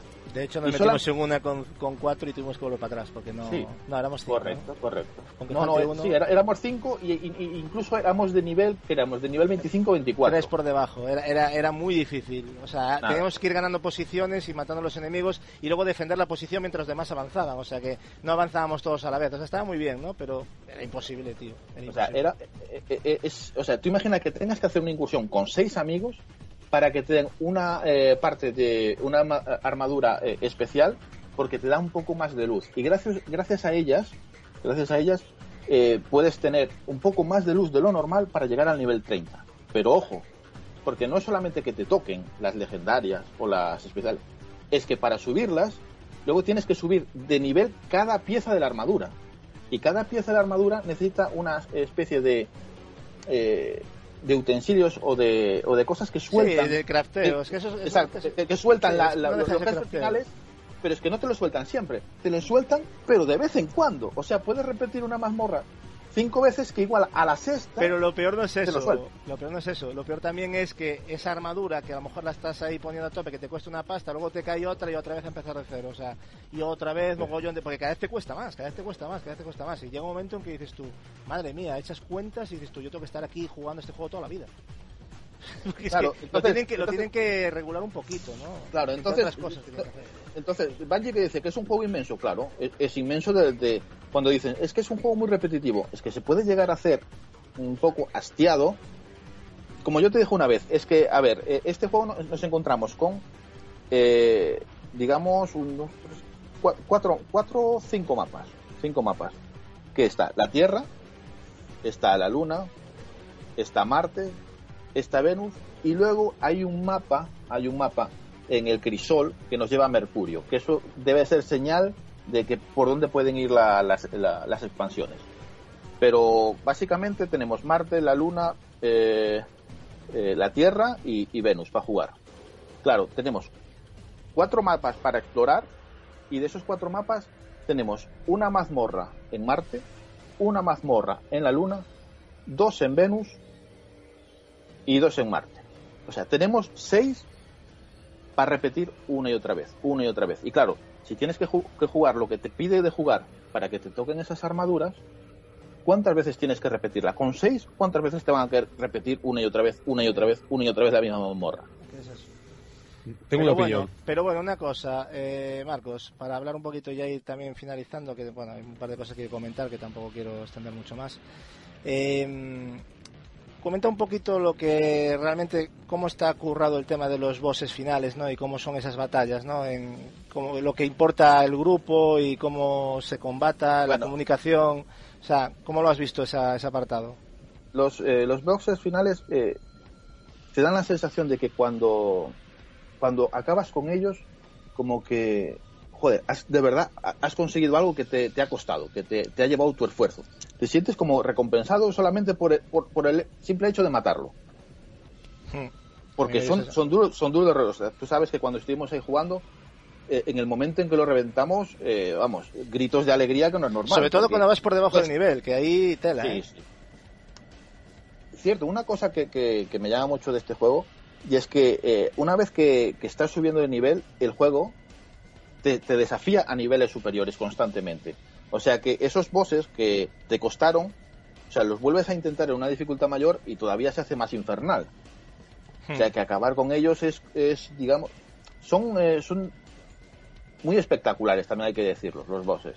Finales suelen ser bastante eh, espectaculares y en algunos ah, llega a ser hasta frustrante, porque si, no sé si tú te acuerdas, eh, la mazmorra de la luna, donde nos encontramos con un, un gigantón Sí, hombre. al final de ella, olvidarse. que llegamos a, a- a darlo por imposible en, en algunos momentos, ¿eh? O sea, que nos costó la... la- No, la de hecho, primera- de hecho no cruzábamos ni la puerta, o sea, que era, era una cosa patética, porque te estaban dando allí, pero claro, es que íbamos muy por debajo del nivel. eh. Ahí era cuando empezamos a jugar y nos dimos cuenta luego de la importancia que es ir bien equipado, ir con tus armaduras, que las armas, claro, tú, tú si llevas una arma que realmente está por debajo de lo que tiene de defensa el enemigo, es que no le quitas nada. Estás disparando contra una pared. Entonces, claro, de esas cosas te das cuenta, ¿no? De que, y nadie te dice, no, no, aquí no puedes ir, no. Claro, Vas y una- te comes la, los palos. Y, y esto es una de las cosas buenas del juego, y es que consigue de que tú, cuando acabas con uno de esos enemigos de final de, de mazmorras, es que de verdad te sientas bien. O sea, dices, "Jue, me ha costado, pero ha merecido la pena. Y ahí está otro Eso- fallo. No dropea casi. Los enemigos casi nunca sueltan nada interesante, tío. Es una cosa increíble. Estás dos horas Cierto, ahí. cierto. y Los tú, enemigos finales... son cosas que tienen que ajustar, pero urgentemente. O sea, pero Y, urgentemente. y- y luego, luego ocurre que cuando tú terminas una mazmorra o una misión o en el crisol en cualquier lado, llega, llega un momento donde te dan las estadísticas. Y cuando te dan las estadísticas hay una parte donde te dan la recompensa. Y es muy raro que a lo mejor tú ves, vas con amigos y dices tú, ostras, mira, mi amigo mató, yo qué sé, 150 criaturas y tú has matado 20. Pues a tu amigo no le ha caído nada de recompensa y a ti sí. Que usa más raro y esto sí, por qué. también, también, también. O sea, es, es- es un sinsentido, es puro azar. Sí. Puro azar. O sea, no, no recompensan el esfuerzo. Y eso, eso, creo- eso es algo que se está criticando, aparte de que sea de la repetición, ¿no? Que yo creo que es algo que van a tener que, que gestionar muy bien Bungie, porque si no, el tema del contenido, ¿no? Ahora tenemos dos expansiones que van a salir en noviembre, creo, que, que Sí, le va a hacer, noviembre, le va a hacer diciembre mucha falta. una. Y luego hay muchas cosas, como ya lo hemos dicho, el tema de las naves, que no está muy explotado, esto es puro postureo lo de comprarte una nave, el tema de las insignias, o sea, está súper luego, comprarte una Otra insignia. cosa, otra cosa es, tú según haces misiones secundarias o haces eh, raids, que son mazmorras, eh, tú, ganas eh, unos ciertos créditos de vanguardia, que es con lo que puedes luego tú eh, armas y comprar- armaduras, sí. esa- esa, comprar armas. ¿Qué pasa? Que Bungie, o sea, tú puedes ponerte a hacer las misiones que quieras. Una vez que llegas a conseguir 100 en una se- eh, acabó. sé, Se corta el coges grifo. tre- en tres días consigues 100. Pues todo lo, todo lo que queda de, semana, tú puedes seguir haciendo misiones que más dinero no te van a dar. No, eso está mal también. Entonces, o sea, es- ¿para es qué a como a tener que esperar por los demás, ¿no? Parece que lo hacen para que no, la gente no... No sé, es una cosa un poco... Marcos, una cosa para finalizar con él, porque tampoco quiero extenderme mucho, porque tenemos mucho programa por delante. Para ti, ¿qué es lo más destacable y qué mejorarías en Destiny? eh, ¿qué mejoraría? Sobre todo eh, la hora de a la, a la hora de, de, de desencriptar engramas pues, que sean más más o sea, más legales, o sea, si tú si te lo conseguido un legendario, antes. pues que te toque un legendario de verdad. O sea, eh, que te toquen recompensas que mere- o sea, de- del esfuerzo que te, que te pongan, pues que te den una recompensa acorde con ello. Eh, sobre, sobre todo que las expansiones metan más raids y más planetas porque el juego se queda corto, o sea, en tamaño Efectivamente. se queda corto. Este juego es un juego que me gusta en su idea inicial, pero que se ha quedado corto en lo que no, no- nos, nos deja viajar. En lo que No, nos y, deja y- viajar, y en el corto. fondo la gente, yo, yo, me senti- yo he sentido que Bungie nos ha vendido algo muy grande y al final no es grande, pero en concepto el juego se ve que por lo menos la esperanza que me queda es que se ve que es ampliable, ¿no? Sí, sí. Entonces eso es lo que me gusta, ¿no? A ver cómo luego llevan las expansiones y lo que dices tú, sí, pues que si con planetas, que si el tema de las naves, pueden hacer un montón de cosas. Ahora Claro. está en manos de ellos el, el Tien- tema, ¿no? tienen, tienen para mejorar. O sea, tienen un trabajo hecho, o sea, eh, banda sonora espectacular, eh, el, el diseño de, de los personajes, el diseño de los mundos es muy trabajado, es espectacular.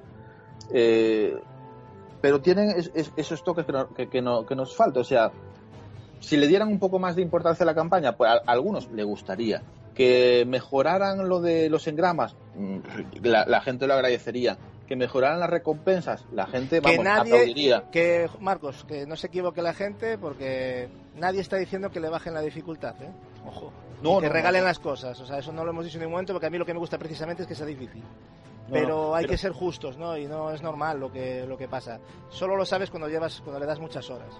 Ahí Mira, eres consciente realmente, ¿no? Mira, una, una cosa que no sé si os acordáis, que, di- que dijeron los que hicieron Diablo 3, una de las cosas que se dieron cuenta que favorecía a que el jugador jugara más a Diablo es que cayeran más a menudo eh, objetos eh, importantes. Y, no por ello eh, eh, penalizar la evolución del personaje. ¿Y cómo, cómo lo hicieron? Pues eh, sigue, sigue eh, matando criaturas para subir tu nivel de cierta manera, o sea, mejora la porción de tesoros, mejora la porción de golpe, o sea, para seguir mejorando el personaje de otra manera. Yo lo que la idea que han tenido con lo de las armaduras no me parece muy acertado, porque es que lo dejan al azar completamente. O sea, tu trabajo que te lleva las horas de matar enemigos es como que es un no sirve de nada. Efectivamente, esa es la sensación. Bueno, la sensación es la realidad. ¿no? Vamos a hacer una cosa, Marcos. Eh, vamos a valorar lo que es por notas. Me vas a dar la nota simplemente, ¿vale? Eh, en gráficos, ¿qué nota le darías del 1 al 10? Yo en gráficos, claro, yo estoy, yo estoy hablando de la versión de PlayStation 4, porque la de Play 3 PlayStation 3 o Xbox 360 de esa no voy a tocar nada.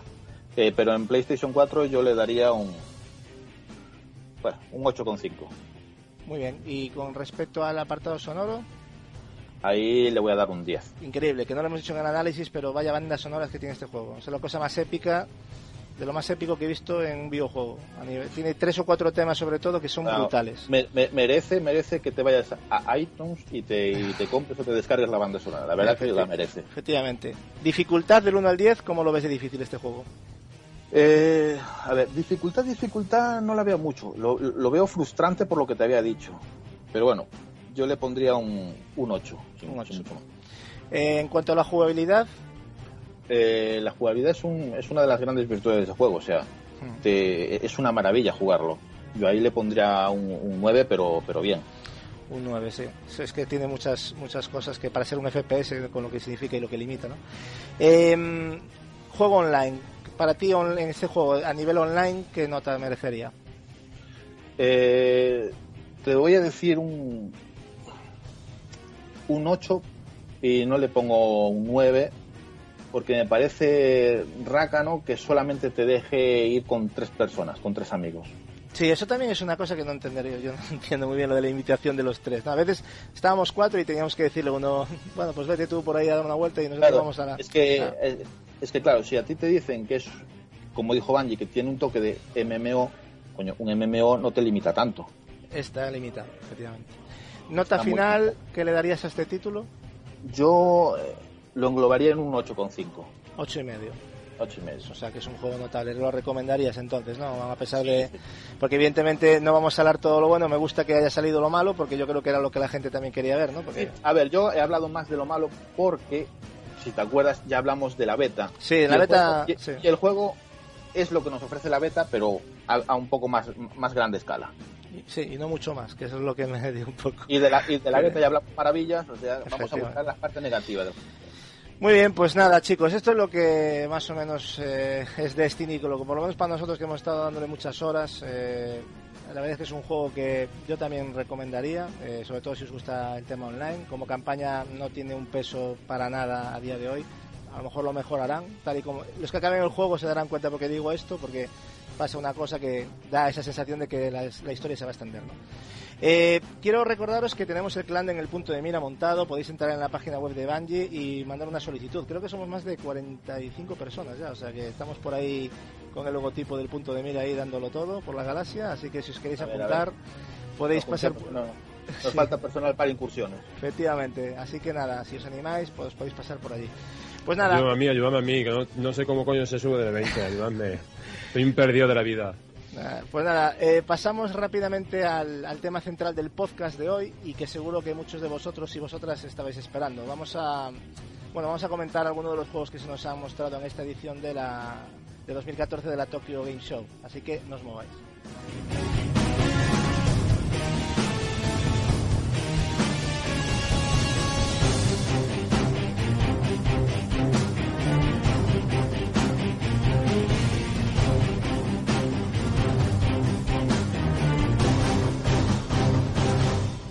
Bueno, eh, entre los días 18 y 21 de este mes de septiembre eh, se mostraron en la TGS 2014, eh, Feria Japonesa del Videojuego por Autonomasia, pues una serie de gameplays y trailers de los que de lo que, se nos va a presentar tanto para el propio mercado japonés como para el internacional, ¿no? Una serie de vídeos que, pasaremos enseguida a comentar con, mis compañeros y que alguno de ellos ha levantado pasiones a, niveles insospechados. Eh, la importancia de esta feria está fuera de toda duda, eh, sobre todo desde el año de su, de inauguración, que fue por allá del 96, ¿no? Y es justo decir que junto al E3 y cada vez más la Gamescom para mí, eh, es uno de los mayores eventos de videojuegos del mundo, que, que bueno, utilizan las desarrolladoras eh, como un lugar donde mostrarnos sus productos y, y también su, sus últimas novedades eh, videojuegos, ¿no?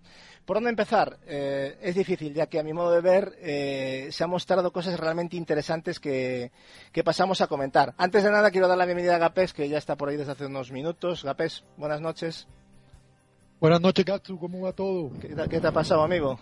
¿Qué te has perdido Joder, la super entrevista de aquí de nuestro compañero? Eh, nuestro colega y amigo Chicho, hombre, tuve un, una calamidad. Eh, una hora antes de que empezara el podcast eh, tenía que salir eh, con mi hija en el coche y tuve un inconveniente y aparte se soltó una lluvia torrencial, entonces para proteger a mi hija eh, pues me salí, eh, pues bueno, fue un desastre, pero llegué emparamado a la casa, estoy aquí en Bogotá, que cuando llueve se pone a dos grados, pero bueno, lo, yo lo que estaba era intentando que ella no, no, no, no saliera del coche para, yeah. para pues protegerla de la lluvia, ¿no? Yo hacerlo de la llanta y todo yo solo fue un desastre. Pensé que no iba a llegar al, al podcast, pero, pero bueno, lo importante es que llegué y sobre todo lo más importante es que la, la viole ni se enteró.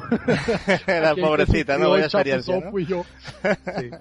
bueno, pero eh, a ver, la verdad es que me preocupaba un poco porque pensé que te había pasado realmente, ¿eh? o sea, te lo digo así, porque es raro, ¿no? Que no que no diera señales de vida cuando acabamos de hablar hace unos minutos, digo, ostras, aquí ha pasado algo, pero bueno, me alegro claro, de que porque es que cuando nada. estaba cuando estaba con la bebé, eh, pues por medio de mi móvil seguía hablando con ustedes pero pero claro hubo un momento en que ya pues solté totalmente el móvil me y, y, me encargué de solucionar esto que se me que se me presentó entonces nada me salí cambié la rueda me cayó todo el agua encima aparte granizó entonces pues nada ya ya lo importante era llegar a casa rápido bueno, pues nada, al final vamos a tener el, análisis contigo y con Marcos del, del, Irule, que ya pensé que solo lo haría Marcos, pero que, estaría muy bien también, pero bueno, me interesaba sobre todo vuestra tu opinión también, ¿no? Yo creo que a la, gente también le, interesaba.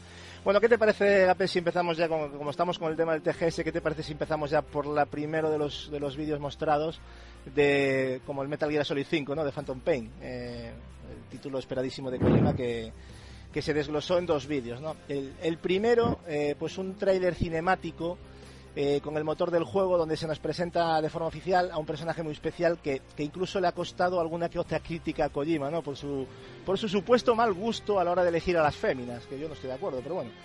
Estamos eh, hablando de Quiet, ¿no? Una especie de francotiradora con poderes especiales de la cual se sabe que, que, acompañará a Big Boss durante el desarrollo del juego. Y por lo que se nos muestra en el vídeo parece alguien importante para él, ¿no? En este primer vídeo me refiero, ¿eh? Estamos en el primer vídeo, que es como una especie de tráiler. Mm, ¿Qué os ha parecido este primer tráiler y qué opináis personalmente de, de Quiet? ¿Tan, ¿Tan, mal gusto tiene Kojima, Chicho, tú crees? Madre mía. Qué lo llevas, chaval. ¿Qué habrás hecho tú con el tráiler mientras lo veías? No sé que preguntarle a Chicho tú que... también. Es no digo más. o sea que no, no, yo te he entendido perfectamente, ¿eh? porque yo pienso igual que tú. y, y, ya está. Y, y, los demás también, pues. Yo podemos decir también hay Omar y otras cosas, hay Omar, pero bueno. Rico, ¿no? Sí, esas cosas están. Bueno, pues nada, oye, a mí me parece un personaje muy interesante. Yo, yo, yo, yo solamente quiero decir que me preocupa la persona que no le gusta eso. Pero, Yo, a mí no me gusta, a mí me parece un travesti. no, pues nada. Ay, es verdad, Oye, tío. Mira, si tú miras, si tú miras a Kazumi de The All Alive, si tú miras a Morrigan, tío, Ay. eso es una, eso ah, es la fantasía ya, ya estamos comparando feminine. ya. Esa... No, no, no, pero tienes que decir pero... del universo Metal Gear. Tío, ¿tú, tú, tú, tú- tú has estado tomando alguna vez en un bar de travestis? Te lo digo yo que he tomado, Ahí, es- ahí está la cosa, que no hemos Tío, estado, se claro. visten iguales, Ay, se Julio, visten iguales, tío. Es mi momento. ¿Crees? Es mi momento, es mi momento, es mi momento, es mi momento, es mi ¿Qué momento. es mi momento, es mi momento, por favor, por favor. Que se pare, que se pare, que se pare esto, por favor. Y editarlo, hacer lo que queráis. Este es el mejor personaje de videojuegos desde el maldito Sonic. Está Hostia. Sonic y Quayer las dos al lado. Incluso la Quayer quizás por las tetas sube más arriba que Sonic. Que lo sepáis. seguro. Estoy emocionado. Yo cuando juego al Metal Gear Solid voy a parecer una auténtica máquina emprendedora de mí. Que lo sepáis todos. Perdonad por esto. Podéis seguir hablando de los videojuegos, pero Nada, esto es realmente un videojuego. Muy Y cuando se le ponen los ojos negros que parece que está totalmente puesta para Cuenca. De verdad, perdonad. Es, es- A mí me parece que tiene mucho sex appeal, aunque Gapes entienda que es una, un marimacho. Menos, Pero bueno, en fin, que mira, ya tiene fuera su... de, de troleo, Gatsu, es que me parece... eh, la saga Metal Gear ha tenido chicas de muy buen ver, ¿no? Como todo japonés, el Kojima trae su morbo. A mí me parece que este personaje es exagerado. Y, y, y, y el, el, eso es lo que hace al travesti travesti, ¿no? La exageración, el, el glam, eh, el kitsch. Yo, a mí me parece que tiene pinta de travesti. Entonces, Gapex, Raiden es un travesti, ¿no? No, es un maricón. Madre mía. Bueno, es que ya se os Bueno, está oye, yendo, oye, se os oye, está yendo, oye, oye. se os está yendo las manos. Censura ya, eh, Eh, censura vamos ya a ver, No tiene eh, vamos, vamos a pasar, vamos a pasar al segundo tráiler, eh, que bueno, es un fantástico game, bueno, tráiler no, es un gameplay realmente, no, no sé, hay que ser justos, donde hemos podido ver eh, bastantes novedades respecto a la jugabilidad y un apartado gráfico a un gran nivel, donde pudimos apreciar la amplitud y la calidad de los mapeados, ¿no? así como los cambios climáticos y bueno, creo que también un sistema de iluminación bastante bueno. Esta jungla, a mi modo de ver, eh, muestra todo lo que quiso ser Snake Eater y no pudo ser a niveles de amplitud y de posibilidades. O sea, para mí me, me vino eso a la, a la mente cuando lo vi, ¿no? Eh, ¿Cómo habéis visto técnicamente este nuevo gameplay, chavales? Tú, Julio, por ejemplo, ¿qué te ha parecido? ¿Lo has visto potente o qué, qué, qué dado? Vamos a ver, no, no llega, no llega a lo máximo esperado. Yo creo que no llega a lo máximo esperado. Desde luego hay muchísima calidad, pero, pero no es tampoco la panacea ni, ni, ni se puede decir que sea algo súper puntero. Se ve mucha calidad, pero yo creo que todavía se nota el toque de que no es puramente un juego New Gen. Eh, eso es lo que yo aprecio Hombre, Pero es intergeneracional. sin duda se, se ve se- gráficamente el juego es impecable pero pero no es New Gen, New Gen en bruto no no Pues pero a mí- vamos a mí ya el me gusta mucho me yo no soy una yo no soy una persona obsesa de los gráficos lo sabéis Sí, sí. a mí me gusta mucho lo que pasa que claro si te pones a mirar detalle dices bueno sería mejorable pero se entiende también el tema de que es un poco eh, transgeneracional no Muy bien, los A mí- demás a mí me como... parece espectacular, ¿eh? Hmm. A mí me parece muy espectacular, ¿eh? Precisamente hay una imagen donde donde, eh, donde Snake sale, sale de la caja, ¿no? Y se pone con su ropa habitual, ¿no? Que es en la jungla y tal, donde ahí se aprecia una tremenda mapeado y un tremendo dibujo ahí de tremendo, ¿eh? Al fondo. No sé si, si podéis ver el vídeo que, que luego enfoca, ¿no? Y enfoca por Sí, sí, los lados.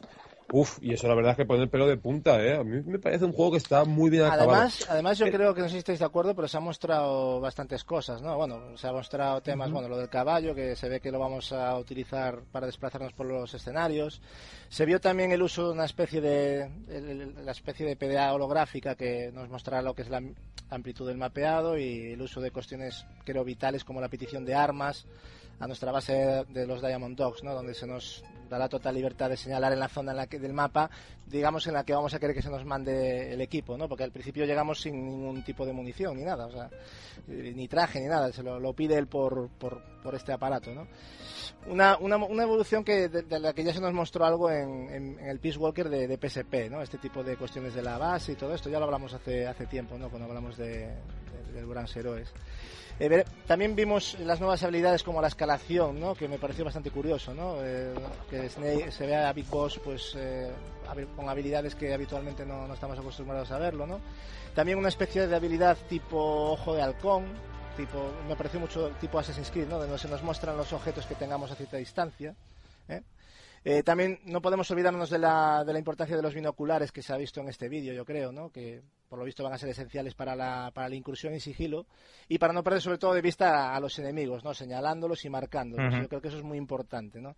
Como importante también será eh, un- una de las tácticas de distracción que podremos usar en el juego, como es el holograma de Big Boss, que despistará al enemigo. No sé si lo visteis, que lanza como una especie de, de- de- de- de cubo, de tapa de cubo, Sí. y que sale ahí un holograma, ¿no? Entonces, bueno, eso nos permite atacar de forma más efectiva. Quiet, de la que hemos hablado, a la cual podremos también, se ve que le damos órdenes, ¿no? Para que cubra ciertas zonas y que ataque a los enemigos que queramos y así sincronizar los ataques. De hecho, hay unos, un, un par de ataques sincronizados bastante chulos, ¿no? Eh, yo, yo he podido apreciar en este, en este gameplay eh, claramente una cosa que es el uso de las coberturas al, al más puro estilo Gears of War, ¿no? Es algo que también me ha llamado mucho la atención, ¿no? Donde intentamos defender. Hay un momento en que hay una cometida de enemigos, no sé si os acordáis, que vienen por un acantilado a lo lejos, un puente, y el tío se cubre y se pone a disparar. O sea, hay unos momentos de que cambian de acción a sigilo bastante interesantes, ¿no? Yo creo que es algo nuevo, ¿no? En, que no lo había visto nunca un Metal Gear de esa, de esa manera, ¿no? ¿A vosotros qué os ha parecido todo esto de lo que estoy hablando? De no quiero enrollar mucho, hablar vosotros también un poco. Mm, ¿Os ha llamado algo la atención, Edward? Cuenta algo, no sé. A ¿Qué mí me ha parecido cojonudo el gameplay. Además, aparte de que he jugado al, hoy al Ground Zeroes y he disfrutado un poquito más del manejo. Y claro, recordando el tema del tráiler, mm, a mí, sinceramente, el cambio de manejo me ha gustado mucho y me gustan las nuevas mecánicas jugables. O sea, yo creo que a nivel jugable va a ser el más redondo de toda la saga. Muy bien, ¿alguien más eh, quiere comentar algo sobre lo visto en el en, el- en este gameplay de, de 20 minutos que creo que dura este... A mí me gustó, a mí me gustó mucho. Tanto así que tú sabes que yo soy un gran crítico no solo de Kojima como persona, sino sobre todo el movimiento comercial que fue eh, la pre-alfa demo, eso que demo que algunos pagaron. Y yo fui muy crítico de eso y dije, no, joder, eh, no quiero saber nada de Metal Gear 5 hasta que salga, digamos, una edición Gothic que saldrá y me los pille juntos, ¿no? Como para evitar que me la metieran doblada. Pero a mí me gustó tanto lo que vi que creo que va a ser poco probable que cumpla mi palabra. Eh, a mí realmente me... Yo, tú empezaste diciendo que a ti te recordó esta selva de los primeros minutos cuando yo encaré por primera vez el Snake Eater Sí. y, y a mí me recordó esto y me hizo sentir como las posibilidades de eso, ¿no? Como si en esa época disfruté de eso tanto y me pareció tan sorprendente, porque es mi Metal Gear favorito, Mm. lo que me van a ofrecer ahora quizás es la evolución, todo lo que no podía de pronto por tecnología dar ese juego. Así que, joder, a mí me quedaron los dientes largos. O sea, si Kojima buscaba con eso eh, hacer, digamos, mostrar la potencia de su producto, conmigo lo consiguió. Sí, Ah. pero tengo una cosilla. Eh, Hmm. Lo que comentaba antes, Gaso, me parece un, un detalle muy, muy interesante. Y sí es verdad que parece que realmente en, en este juego, sobre todo en el gameplay que vimos, parece que quiere mucho, mucho como, como explotar lo que fue ese Metal Gear Solitaire y lo que no pudo hacer, ¿verdad? Sí. Como que esa fórmula le gustó bastante, ¿no? Y parece que a, y a gente también le gustó bastante ese, ese tipo de mecánica y un poco volvió, tiene mucho, mucho de, de ese juego, ¿verdad? De, de meterse ahí entre las hierbas, está todo muy bien Sí. hecho, todo... Es verdad que le dan mucho, parece que le dan muchos tintes a Parece ese un guiño, ¿no? Ese, 3, ¿eh? ese nivel Sí, de, sí. de África, ¿no? Porque es en África.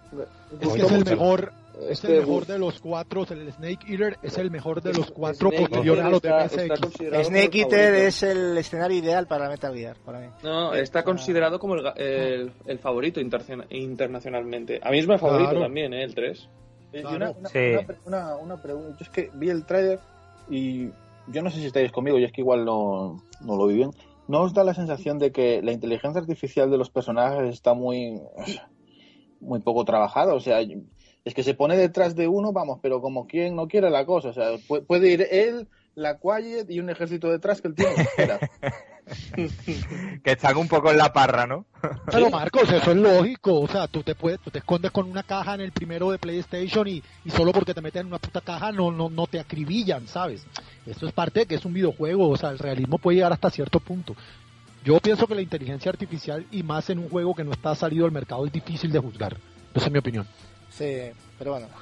Da esa Pero sensación, pero también el, el- podría mejorarse, ¿eh? el tío que juega al gameplay, el tío que juega al gameplay también se lo tiene chapado, o sea, la verdad es que hace avasalla al enemigo prácticamente, ¿no? Pero bueno, en fin, habrá que ir viendo poco a poco, ¿no? Tampoco el vídeo a mí me, me gustó muchísimo cómo, cómo finalizó, ¿no? Con esa lucha con el helicóptero, donde teníamos que usar el entorno de forma efectiva para derrotarlo, ¿no? No sé si os fijasteis, pero no paraba de, de moverse, piruetas, es- escondete aquí, utilizaba mucho el entorno, eso me gustó mucho, ¿no?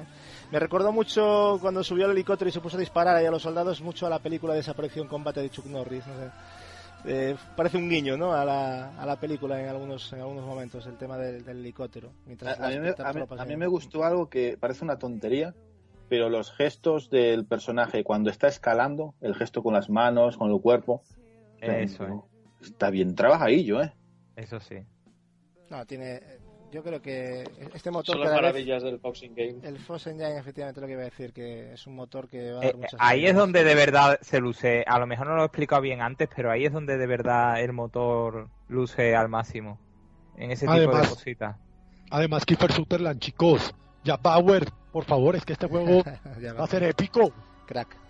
Jack Bauer. Bueno, y como épico también un juego que, mostraron un vídeo, ¿no? Eh, que es el Bloodborne.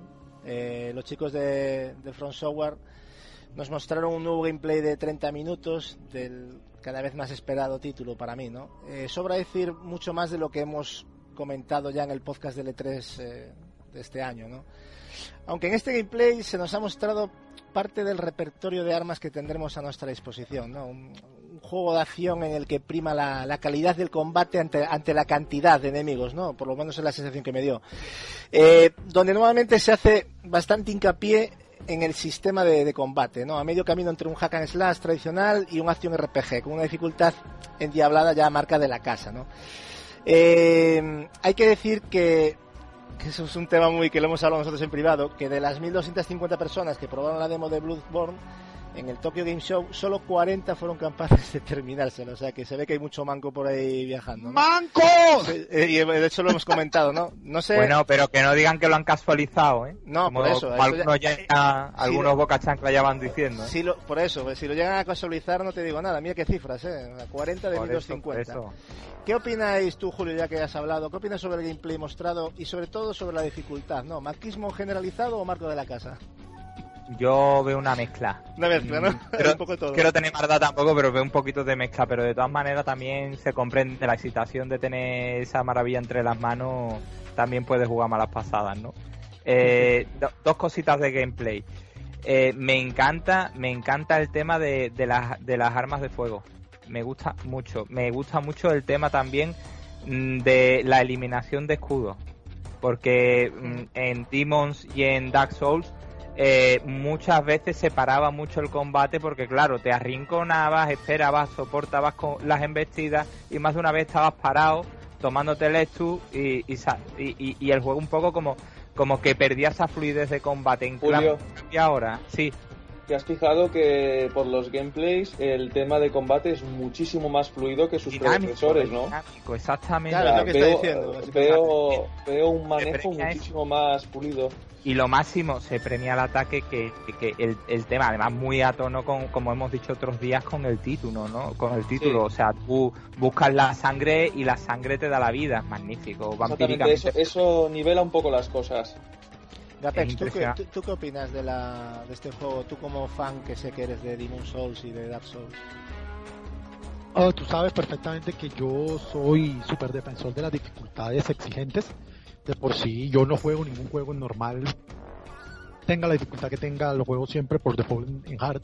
Entonces a mí me preocupaba mucho cuando se dijo, inclusive directamente desde el estudio, que eh, con este juego iban a, a sopesar un poco lo de la dificultad. Pero pues después de dicho lo que se dijo de que la demo Sí. no la pudieron terminar esta cantidad enorme de personas, pues a mí me entró un fresco en el cuerpo. Yo creo que es una suma de ambas cosas, ¿sabes? Creo que la dificultad que es, como tú bien dices, sello de la casa, ¿no? El Demon Souls, Dark Souls, aunque siendo justos el más duro es el primero, eh, en, en Dark Souls eh, se bajó un poquito la, la dificultad, pero bueno, sigue siendo jodidísimo. Yo creo que quizás mantenga o baje un poquito la dificultad, pero el promedio va a ser muy alto. Y el otro Pero- 50 es que la realidad es que son unos mancos, tío, ¿qué se puede hacer? Pero Gape, Gape, cuando tú escuchas esas cosas, a mí me pasa. O sea, de tantos tíos que tampoco lo hayan terminado, ¿no te dan ganas de cogerlo más? Claro, claro, yo, yo- quiero el partir reto, el control, claro, ya- claro, porque Eso, tío. tío, Eso, eso- por lo menos con lo nosotros funciona, con otros a lo mejor la- te caga. Esa es la magia del videojuego, tío, el reto. Yo para pasear, tío, me, pa- me paro Es que es eso, a mí, paisajes, tío. Apex, a mí un amigo mío que casi le, le arrancó la cabeza, me dijo que el, que el Demon Souls era un juego roto en jugabilidad. dije, bueno, roto estás tú, tío. O sea, tú sí que estás la roto. cabeza, pero ya, vamos. Claro, o sea, o sea, no, ¿Roto no- de no eres capaz de afrontar un reto, amigo. O sea, la manquedad que tienen, que no la aceptan. no- no- sí, sí, es, es frustración, ¿no? Yo entiendo que frustra, porque yo también me sentí frustrado en muchas ocasiones. Aquí nadie puede venir y decir que fue un paseo, porque a mí me mataron y me mataron y venga y venga. del tipo de frustración, Gacho, porque es que si el juego está mal programado, como pasaba mucho en los 8 bits, que pierdes no porque lo hagas mal, sino porque el puto juego está mal, o sea, está roto. Tú tienes es derecho a esa crítica, Claro. pero cuando el juego es exigente, lo que es es un reto. Ahora, si tú eres incapaz de superarlo, no te encabrones con el juego, encabronate contigo mismo porque eres un puto manco. Yo creo que el juego, el yo creo que el juego, le va- va- yo creo que el juego, eh, creo que el juego a lo mejor puede ayudar. Eso que a lo mejor pueden decir que el juego puede estar un poquito más, más fácil. Yo creo que puede ayudar a que la jugabilidad va a ser un poquito eh, más previsiva. Y me refiero a esto, que a lo mejor no va a ser que sabéis vosotros que en en Dark Souls 2 pues su jugabilidad es un poquito, algunas veces eh, peca un poquito algunos movimientos toscos, ¿no?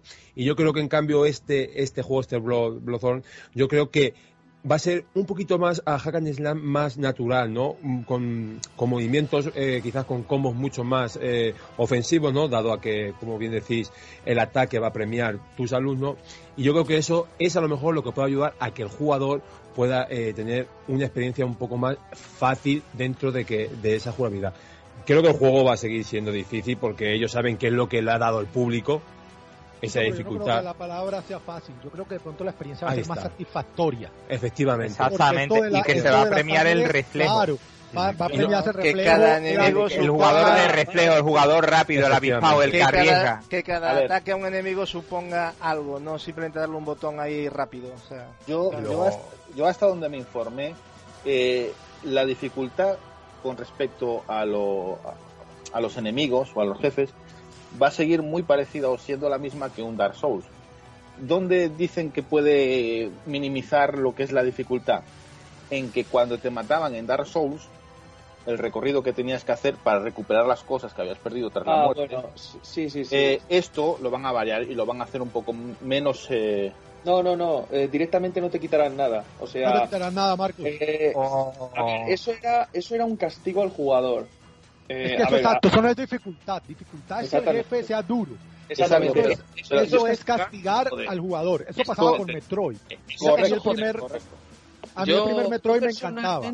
Yo personalmente lo agradezco, ¿eh? Porque tener que ir otra vez hasta donde te han matado para conseguir todo puede ser muy frustrante y te puede hacer dejar de jugar, ¿eh? Llámame Depende masoquista, cómo esté. pero a mí me gustaba, ¿eh?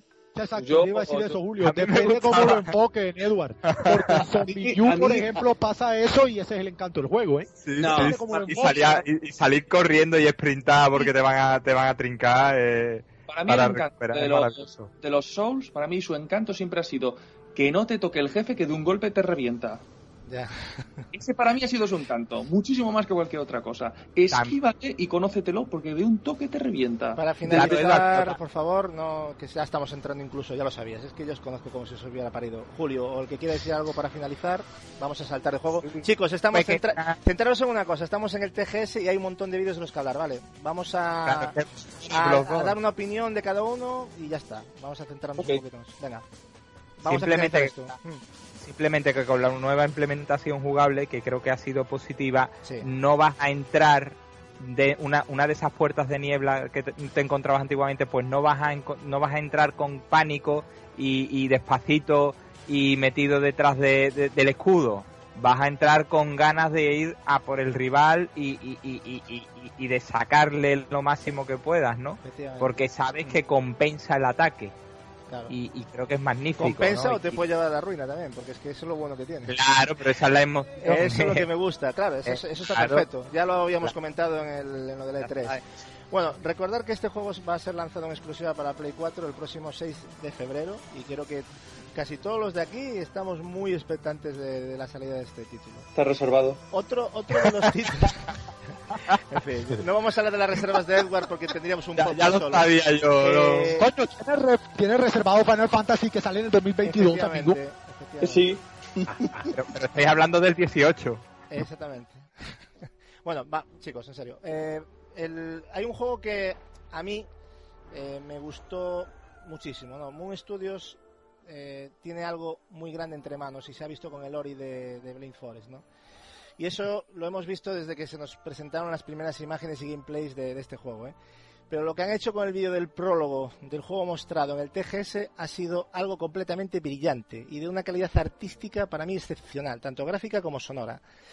A, a día del visionado de, de este prólogo, eh, pensaba que Child of Light eh, era lo mejor que, que, vería a estos niveles, ¿no? Pero parece que Ori va a dejar, y lo digo completamente en serio, como un chiste a este Child of Light y, y a cualquier título del género publicado hasta el día de hoy, ¿eh? de, este, de este título. O sea, al menos ya os digo, a niveles de artísticos, luego habrá a ver qué tal está la propuesta jugable, evidentemente, ¿vale? Pero es que así de inicio me ha impactado muchísimo. Un título que, que le vendrá de perlas al, al, catálogo de One, porque recordad que es exclusivo de One, aunque lo, va a salir en PC también, esta nueva política de Microsoft, ¿no? De... Y en 360. ¿En 360 hay versión? Vale, pues hay 360 sí. versión. Eh, yo creo que le va a venir de perlas sobre, por, por, por, por, la exclusividad, ¿no? Que no salga en Play 4, ¿no? Aunque es una lástima esa tendencia que está teniendo Microsoft, como comentaba antes, de que sus exclusivos se portan a PC. Para mí, un error y un motivo de pensarse mucho comprarse una One, ¿no? Si tienes un PC y PlayStation 4 sobre todo, ¿no? A mí a veces me, me, pasa, ¿no? Yo tengo la Play 4, la One y un PC y a veces la, la One la estoy mirando como... Pero... ¿Sabes? Y eso es una putada. Eh, en fin, ¿qué opináis sobre lo visto de, en este, de este fantástico prólogo? ¿Creéis que Ori tiene posibilidades de convertirse en un título referencia y que provoque buenas ventas en One? Eh, yo que sé, por ejemplo, Capi. No sé si has visto algo de este juego. Sí, he visto un poquito, pero bueno, eh, ya sabemos que en cuanto a hindú, eh, en cuanto a, juego indie, perdón, eh, no, no, no, es que sea la propuesta más mm, que lo que espera la gente, ¿no? Así que no lo sé todavía, Gasu, mu mucha duda en el aire todavía, así que... Los demás que hayáis visto el prólogo, eh, no sé si lo visteis entero, eh, ¿qué os ha parecido la puesta en escena de, bueno, de lo que se ve, ¿no? Que se ve ahí a la, al protagonista como lo, como, bueno, que es huérfano, como lo rescatan ahí, lo cogen, bueno, sí. ¿lo habéis visto? ¿Alguien de aquí lo ha visto? Porque si no pasamos... Sí, yo, yo lo he visto un poco. ¿Y qué te ha parecido? Eh, vamos a ver, eh, siendo sincero, no va a ser un vende consolas, siendo uh -huh. sincero. Pero es posiblemente, eh, junto al título este que va a desarrollar en exclusiva Platinum Games para Xbox One, eh, los dos títulos que me arrepiento no, no, poder disfrutarlos en mi PlayStation. Porque de verdad la pinta que tiene, y ahora que estoy jugando a Chill of Light... La Para eso tienes PC, tiene, Eduardo. Eh, bueno, mi PC no puedes ni jugar ni el Tetris. Eh, la pinta que tiene es impresionante. Es magia. Es que magia a, os habéis fijado que lo que es el, la animación de, de, del decorado a todos los niveles, que parece que estás viendo una película realmente. O sea, Exactamente. Es, es algo alucinante. Además, el trato con lo que está. O sea, está todo cuidado un, con un tacto exquisito. La, las músicas, no sé si habéis escuchado esa banda sonora que le han puesto a Es un juego preciosista. Es una cosa alucinante. Ahora habrá que ver cómo es el juego, ¿no? Evidentemente, porque es un juego y estamos hablando de videojuegos, pero pff, a mí ese juego me tiene ganado. Vamos. Opino, opino. Opino. Opina, opina, opina. Mirad. Eh, obviamente este juego eh, difícil que aumente las, las, ventas de Xbox One porque como bien has dicho Gasu sale, eh, sale en PC eso hmm. por, por, una parte es imposible y segundo este juego literalmente te hace que, que, que los escrotos besen el suelo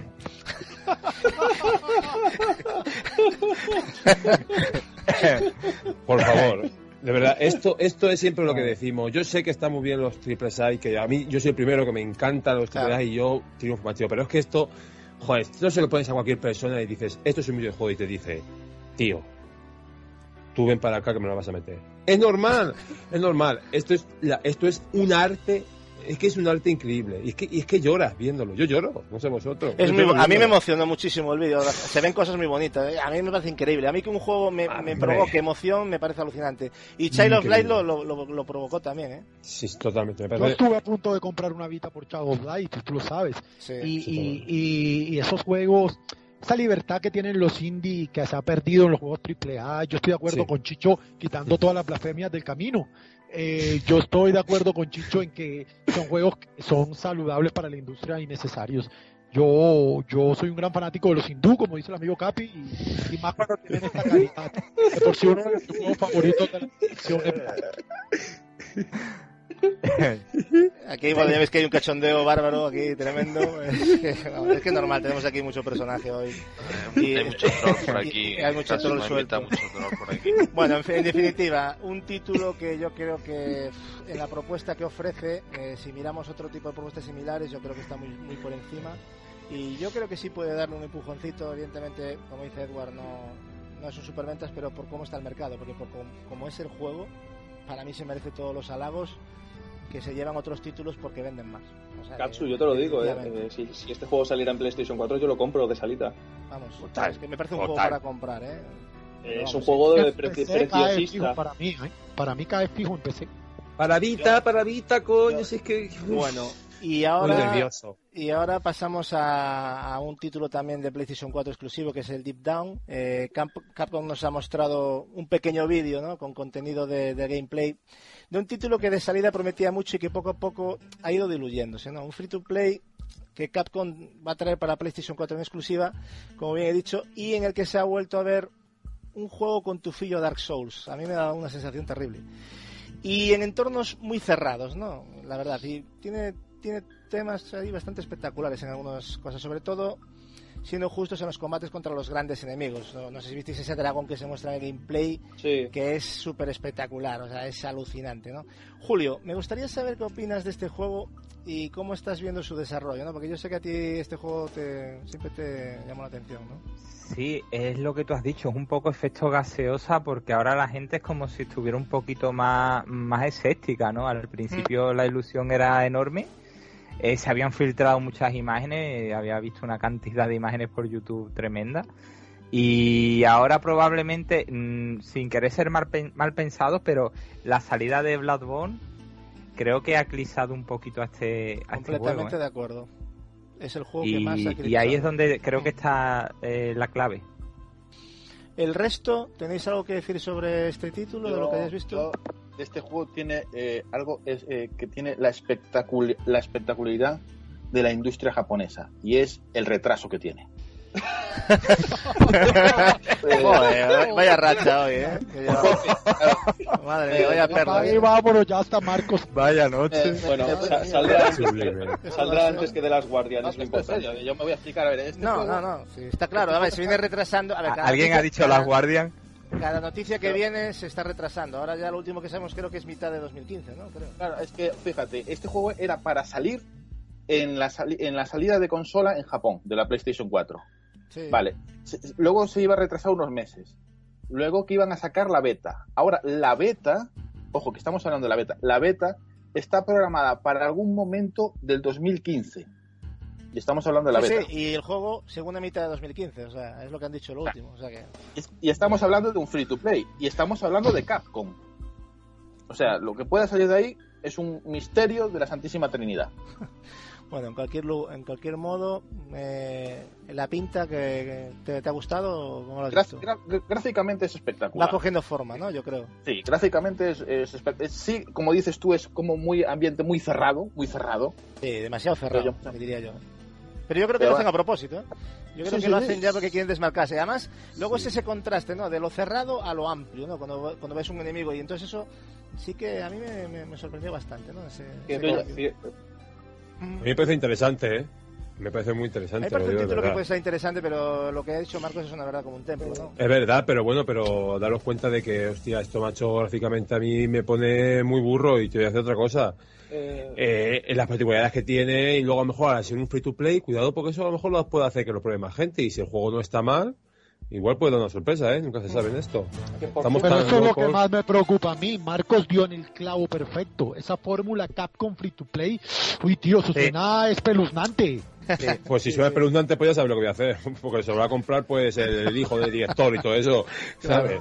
Eso está bien, claro.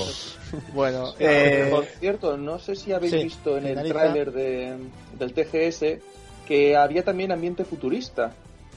es que Sí. tiene un rollo, tiene un rollo, sí. Tiene un ¿Sabes a qué rollo me- Animus un poco raro. Sí, ¿A qué me huele eso? A- rollo premisa de Assassin's Creed, que estás en el ¿Qué- presente, pero luego te metes en una especie de A ver, realidad alternativa. Básicamente trata de que tu personaje que vives en el futuro eh, puedes desde una máquina viajar al pasado a conseguir una reliquia que te solicitan o que te quieren comprar. Y, y es lo- y- y tú te vas al pasado y te enfrentas a la No, criatura pero, para sí, pero es que incluso hasta los... Es que no sé, eh, o sea, es una copia, hay que decirlo, es una copia. que Es que, es que tú- yo creo que todos cuando hemos- lo hemos visto dijimos Animus. Sí, Eh, sí, sí, exactamente. O sea, es que si vas jugado al Assassin's tío, tienes que decir Animus sí o sí. O sea, Sí, es el Eh, ánimo. es que no sean hasta los propios decorados de porque claro se puede el exterior o sea o, la- o el presente se puede eh, presentar de muchas maneras no pero se ha presentado tipo eh, como el de han Assassin's Creed o sea es que no sé es una cosa un poco rara pero bueno tampoco Como el Assassin's darle- Creed 4, que es una premisa en primera persona. Sí, una cosa un poco... En fin, eh, bueno, pasamos a The Order 1886, otro exclusivo de PlayStation 4, ¿no? Hemos visto eh, un interesante diario de desarrollo de los chicos de Red Dawn, donde se nos habló de las bondades del título, ¿no? El cual para mí cada vez pinta mejor, ¿eh? aunque con lo poco que se ha mostrado a día de hoy, pero es un juego del que me estoy esperando mucho también. ¿eh? Sobre todo yo creo que a nivel gráfico le va a dar un, petardazo a la Play 4. Eh, ¿Cómo vais viendo la evolución de este exclusivo de PlayStation 4? ¿Lo veis un título vende consolas o un título más del catálogo de exclusivos de Play 4, Chicho? ¿Tú cómo lo ves este título realmente? Este título. Este título para mí es uno de los que más espero del siguiente año. Y si es un de consolas, pues yo creo que recordar lo que habíamos dicho antes sobre las ventas. Yo creo que este es uno de los juegos que está proporcionando que, que la gente pueda comprar antes una, una PlayStation, ¿eh? en mi humilde opinión. Además, como bien decís, la estética que tiene me encanta. ¿eh? Me encanta esa estética que tiene. ¿Qué me preocupa? Me preocupa que me pueda llegar a ser repetitivo. Que sea nada más que pegar disparos a todo lo que pille. Eso es lo que me preocupa del juego. Según dicen la gente que lo ha probado en, en- allí en las ferias, estas últimas ferias que ha habido, ¿no? Como, como el- la Tokyo Game Show eh, o, la, o la Gamescom, dicen que, que parece ser que tiene más variedad, ¿no? Cuando lo juegas en esas demos que han hecho para, Hmm. para periodistas y todo eso. Pero ese es mi miedo, pero a mí realmente me parece un auténtico, como bien dice Gas, un petadazo gráficamente y esto promete, ¿eh? Para mí, vamos, yo me- este va de salida. Chicho, de, de hecho tienes, tienes gameplay si quieres ver de... Sí, sí, todo, de- todo lo visto. de este-. Vale, entonces, ¿has has visto esa escena del licántropo, no? Sí, sí, total. Eso- Eso es yo- increíble, chico. Alucinante. Yo, Simplemente. yo pensar en jugar eso ya me acongo- acongoja. Eso que hubo un momento que, yo no sé si recordáis, sabéis si alguien puede dar esa información, porque yo me perdí un poco ahí. Hubo un momento en que se mostró un gameplay que se veía muy cutre, muy cutre, y Sí, que hubo un claro. bajón de expectativa terrible, ¿os acordáis? Sí, Sí, eso claro fue una que sí. emisión que, ¿Qué que pasó ahí? de Sony por Twitch.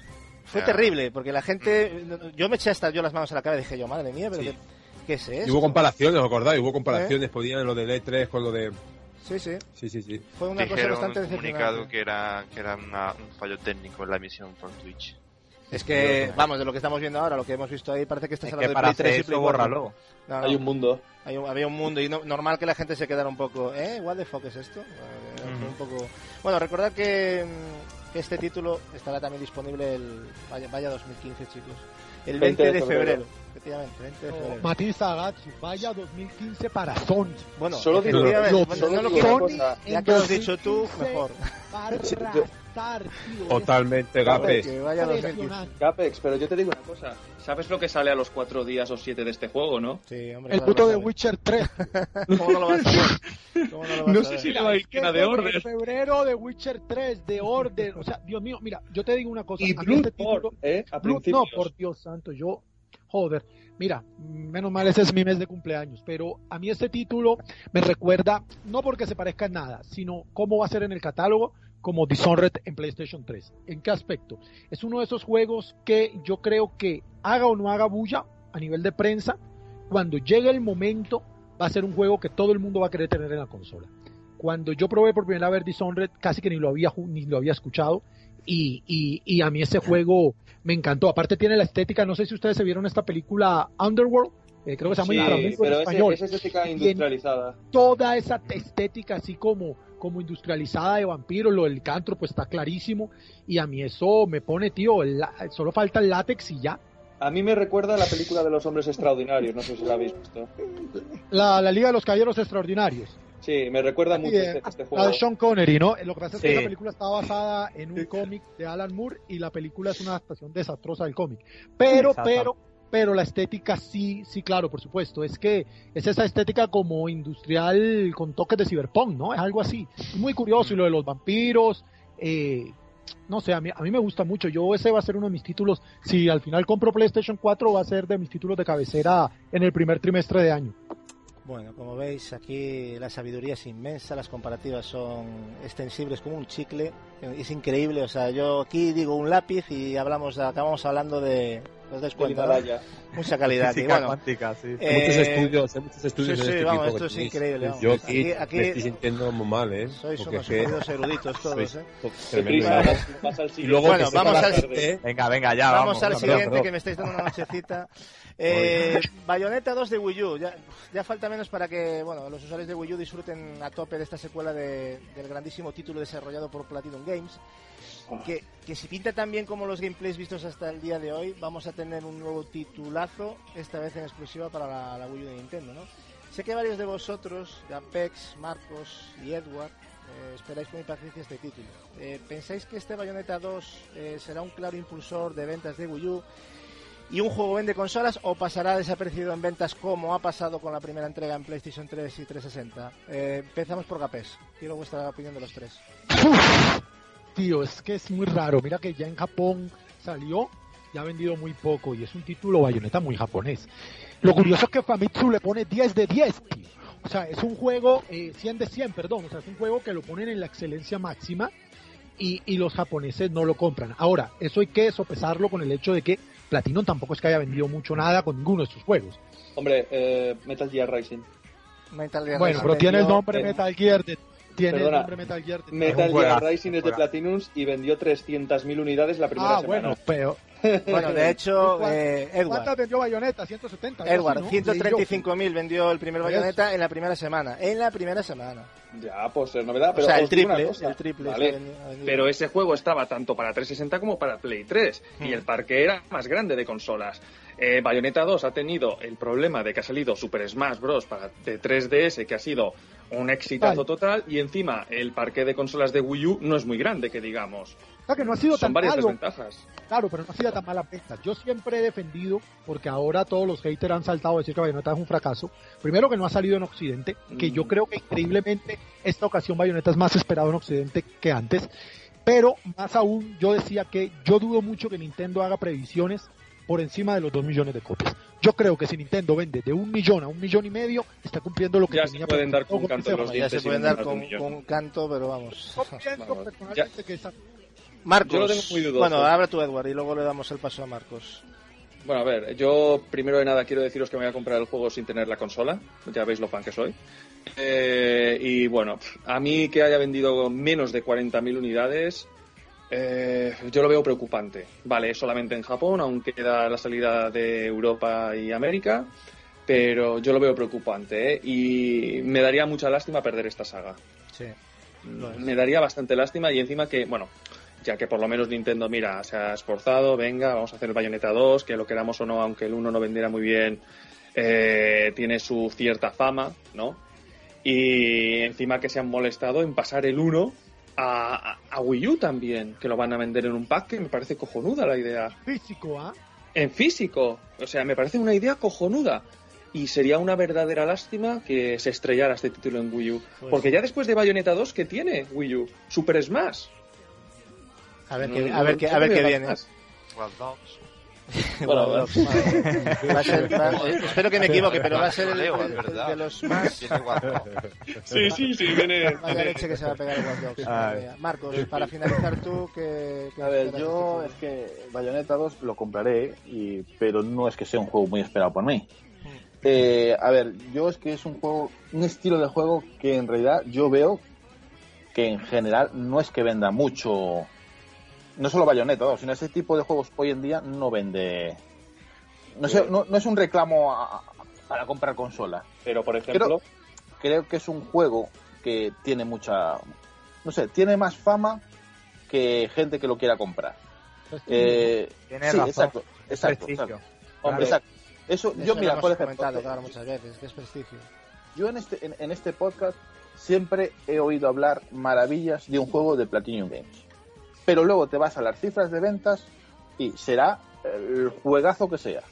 Pero ¿por qué no vende? Pero Marco, les pasa siempre, en todas las consolas. Sí, Platinum sí, sí. es como Suda. Tiene un prestigio, un reconocimiento enorme, pero a la hora de las ventas, por alguna razón, no vende una Pero, por culpa de las ventas no se puede poner en duda la calidad de un juego, ¿eh? Está, sería Pero, un gran error. Mar- ¿eh?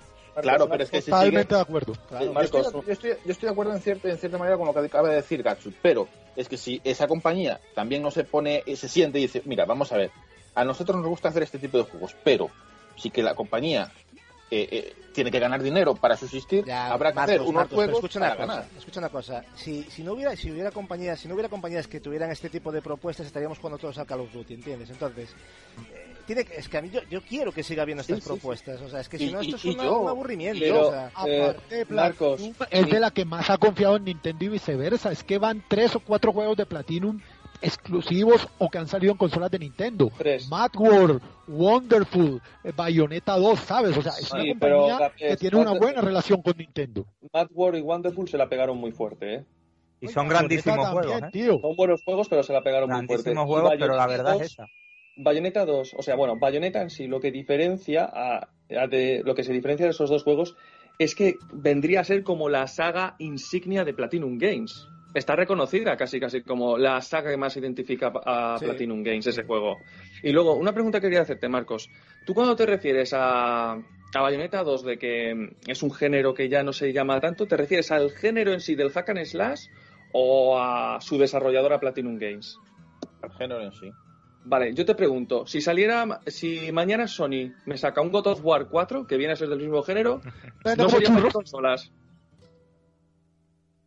Es que yo, eh, yo el Gears of War no lo veo como un hack and slash. si que God diga. of War no es un hack God, and slash, God, no God tiene War. jugabilidad hack and slash. Ah, un God of War. Yo te estaba, God entendiendo, estaba entendiendo y of War en PlayStation está chungo. Aunque Eduard Marco tiene razón en algo. God of War es un hack and slash con. Más bien un juego con elementos de hack and slash. Tiene mucha aventura de por medio. Es que Bayonetta es un hack and slash puro y duro. Vale, pero Gapex, el 70-80% del juego es lucha hack and slash. Se ha caracterizado siempre así God of War. Si Bayonetta variara un poco también la mecánica de juego, ¿qué saldría mejor o es problema de Platinum? Bueno, eh, otro caso Que a... no lo toquen, por Dios, que no lo toquen. No, no lo van a tocar, pero me refiero a eso. Yo no creo que sea un problema del género. Creo que ha sido un más bien un problema de a ver, de estética, de- déjalo ahí. Porque Sí, es que. Bayonetta fue estética. Yo me he cansado de escuchar a la gente, es que la tía, es que lo como viste, es que... Eh, A ver, tío, mira el juego. O sea, la gente se pierde a veces en... Joder, tío. En las tetas, se pierden Claro. las tetas. Dilo, no, Gatsu. No, no, eh, Bayonetta es No, pero es cierto, joder, siempre he escuchado eso y yo entiendo que sí tiene una estética complicada, pero oye, Vamos a ver. Vamos a ver. venga, En te dejo momento- finalizar a ti el tema, Chicho. No, ¿vale? tranquilo, tranquilo, no, no, Venga, voy a decir una cosa no hagas seria. debate, porque me vas a abrir debate y ya Yo- te no, no, estoy no, viendo, yo solo voy a, voy a finalizar con esto. No seas polémico, ¿eh? Vamos A ver, lo de la, que la gente se pierde las tetas lleva razón, Gapes, pero aparte de eso, eh, Nintendo cuando cuando cuando eh, intentó ayudar a Platinum a hacer Bayonetta 2, eh, Nintendo yo creo tendría que saber tranquilamente, ya que ellos se supone que tienen que saber bastante sobre, sobre este negocio, que no iba a salvarle de, de la quema esta Wii U, ni iba a darle más, nada. más venta ni nada de eso. Porque es un juego que antes, como he dicho, es un juego que es muy hardcore. Para un es un Muy gran juego, pero es un juego pero por, las- por la franquicia en sí, no por el tipo de juego, es que está claro. Es el juego, pero no es claro, pero claro, la gente que le guste, por favor, comprarlo, porque si no se compra, ¿qué pasa? Claro. Que entonces va a decir Nintendo, ¿qué pasa? Ojalá. Que me esfuerzo para hacer un juego, ¿qué? Claro, estamos en la misma, entonces hay que comprarlo. Los japoneses ya se ve que no están muy interesados. Ahora espero que No, por lo no, menos vean No, Europa. pero lo que dijo, lo que dijo el compañero es verdad, es que salió Smash, tío, y Smash, Smash la rompió, lleva cuántas millones de copias ya en tan poco tiempo. No, millones no, lleva 300 mil y pico copias. 300 mil Smash- pesos. millones. No, no, millones no. No, no, no, no, no, ¿cómo que es más? Lleva 300.000, si lleva un millón y No, medio de copias. loco, tío, si para Ya lleva un millón y medio. de Millón y medio, tío, Claro, o ¿de sea- qué me Ah, hablas? vale, Oye, aparte me 300. corrige. Sí, sí, te ha corregido ahí, no, pero bien, ¿eh? Tú te ha metido ahí la... Estamos manipulando los datos. ¿Esto qué, Sí, qué pasa aquí? Esto ya Hostias. es Edward. En ¿Qué el pasa punto del ¿Esto qué Sonier. No, Hostias, hostias. Tranquilo, por que estoy yo aquí Es, para... es increíble. Un corregirte, fallo por ya, una vez. Ya, ya, ya. Nada, nada, Bueno, un millón doscientos se le han ido, vamos. No, no, Pero nunca te equivocas a- en contra de Sony, Edward, ¿eh? Sí, sí, sí, ahí ha redondeado por lo bajo, ¿eh? cierto, Fíjense sí. ustedes. Hay que ¿eh? decir que es verdad esa frase de... Terrible, ¿eh? Bueno, chicos, esto pasamos a de The la Evil Within, que también hay mucho que hablar de él. Eh, se ha mostrado un interes- interesantísimo tráiler eh, después de la saturación de gameplays mostrados para mí, ¿eh?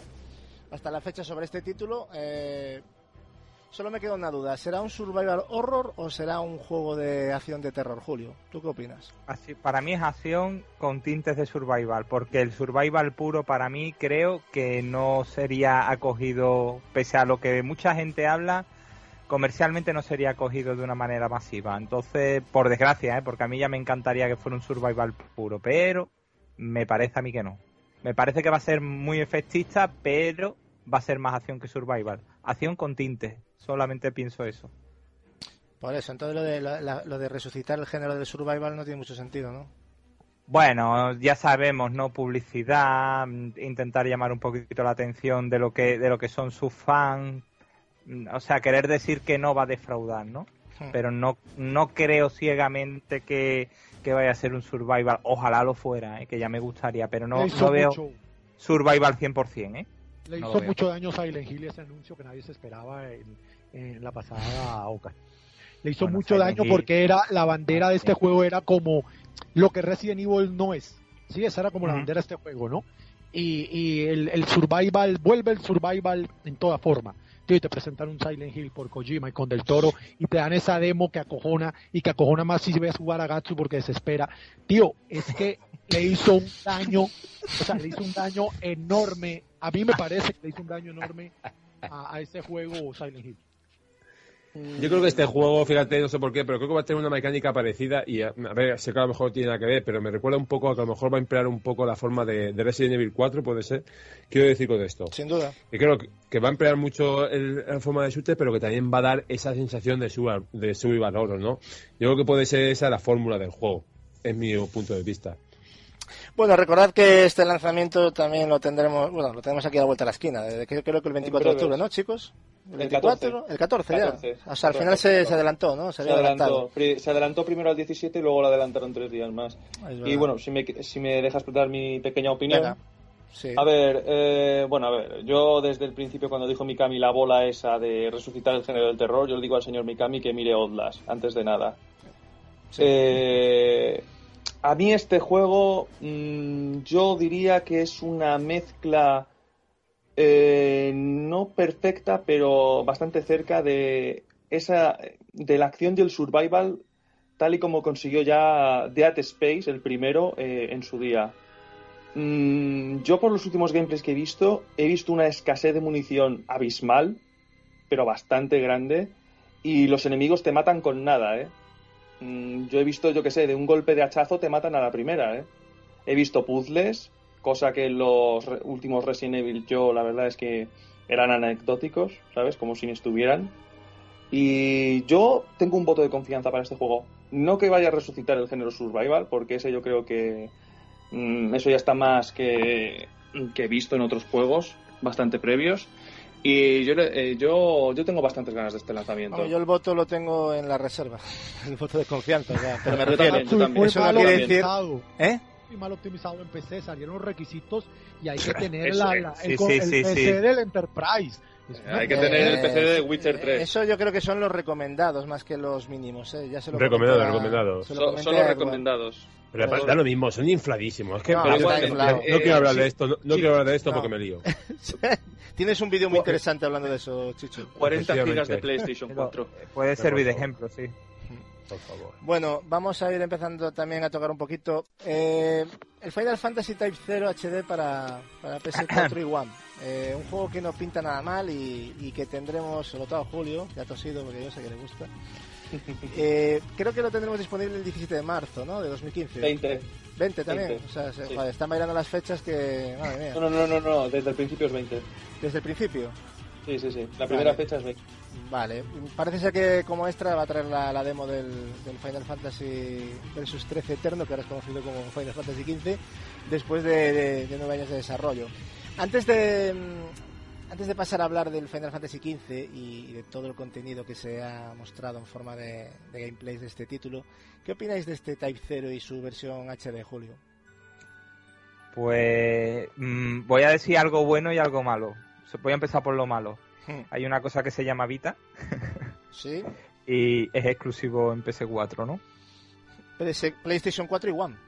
No, es- no, no es exclusivo de Play 4. ¿eh? Ah, perdón, perdón, vale. Me refiero que, que va a las grandes. Sí, o sea, que, va que- para que arriba. Vita no... Claro, es que Julio, tú vas por el lado de que eso es como el Crisis Voy por lo negativo, PSP, ¿eh? Claro, y en PSP estuvo el Crisis Core. Sí, sí, por eso lo digo además, pero que encima, encima de que proviene del género portátil y de que, y de que era de Sony, es que encima mm, la Vita mm, no existe para, para este Type 0. Mm, podemos decir ya que Vita se queda como un elemento secundario dentro de lo es que, que es es la marca. perfecto para, para Vita. Pero Era un HD, era un juego mm, Claro. que era de consola portátil y estaba en Sí. HD, o sea, blanco y en botella, ¿no? Sí, sí. O sea, lo- es que es así, ¿no? Por, por desgracia, ¿eh? O sea, ese es el primer apunte negativo que voy a dar. Eh, luego, en positivo, bueno, yo recientemente terminé Crisis Core, eh, se supone que continuaría un poco, ¿no? El hilo temático, Edward lo sabe mucho mejor que yo, ¿eh? Eh, se supone que hay una especie de trilogía, ¿no? Que argumentalmente el juego mm, va, va- va a relacionar un poco lo que son estas historias y lo poquito que se ha visto sabiendo que provenía de, de- del género de, del género de portátiles no Eh, lo poquito que se ve mm, se ve bastante bastante bien ahora un apunte también mm, no quiero ser negativo pero no espero que no salga a un precio demasiado alto porque estamos hablando de una remasterización de un juego de una portátil a Se plata- espe- Ujú. Julio, se, se especula 50 euros, no hay precio oficial. Lo, lo ve, lo ve. A eso me no. refiero. Es que a eso me refiero. Debería de razonablemente, por lo menos. Fíjate lo que han hecho con Metro. Es que ¿Eh? lo que hablábamos antes. Ese es el Ya. ejemplo a seguir. Yo- Es que hay que Pero, ajustar eh, los escucha, precios. Julio, no hay precio oficial, ¿eh? Se ha especulado en tiendas online. Square Enix Pues no ha dicho hasta nada. Que no haya nada oficial, pero es que sabemos qué compañía es. Sí, hombre, sí, claro. sí, sí. hombre. Con el- un poquito. Mira que yo le tengo cariño, que sabéis que yo compro muchos juegos de Square, que yo siempre defiendo mm, mucho, a muchos juegos de Square mm, porque los tiene, o sea, tienen, tienen joyas, pero pero cuidadito cuando hacemos este tipo de cosas, cuando buscamos sacarle los cuartos a la gente, que la gente no es tonta.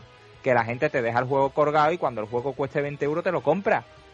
Y ahí pierdes mucho eres tú. Por, por algo me tienen una demo. ¿Por qué crees que van a comprar ese juego?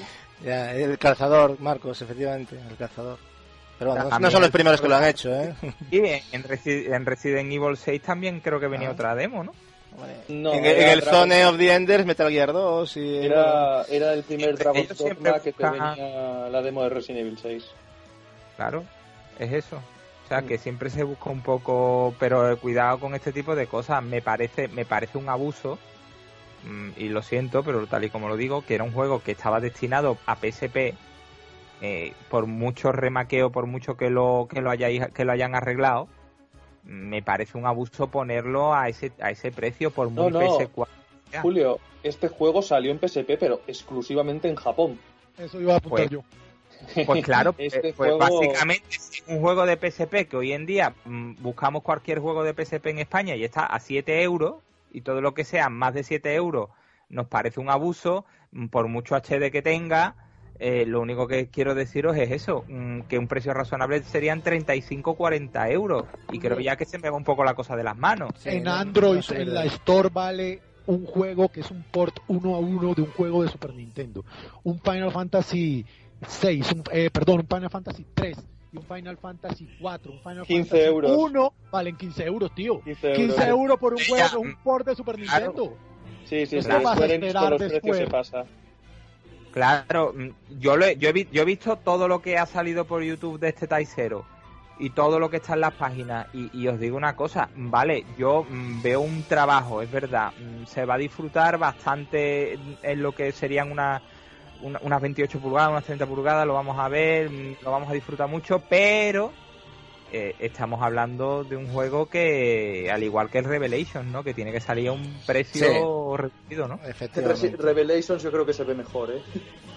Bueno, ya, no pues me pinta nada me mal, ¿eh? dando más la razón incluso, claro, es que a eso es a lo que me refiero, mm, que ajusten. Sí, pero pues, que me refiero de que sería bastante fuerte de que Revelations 2 valiera más barato que este Type 0. Claro, es que es eso. Y, y, si, y, si, y si lo que se rumorea es así, mm, que se les quite de la cabeza. Simplemente es que se les quite de la cabeza.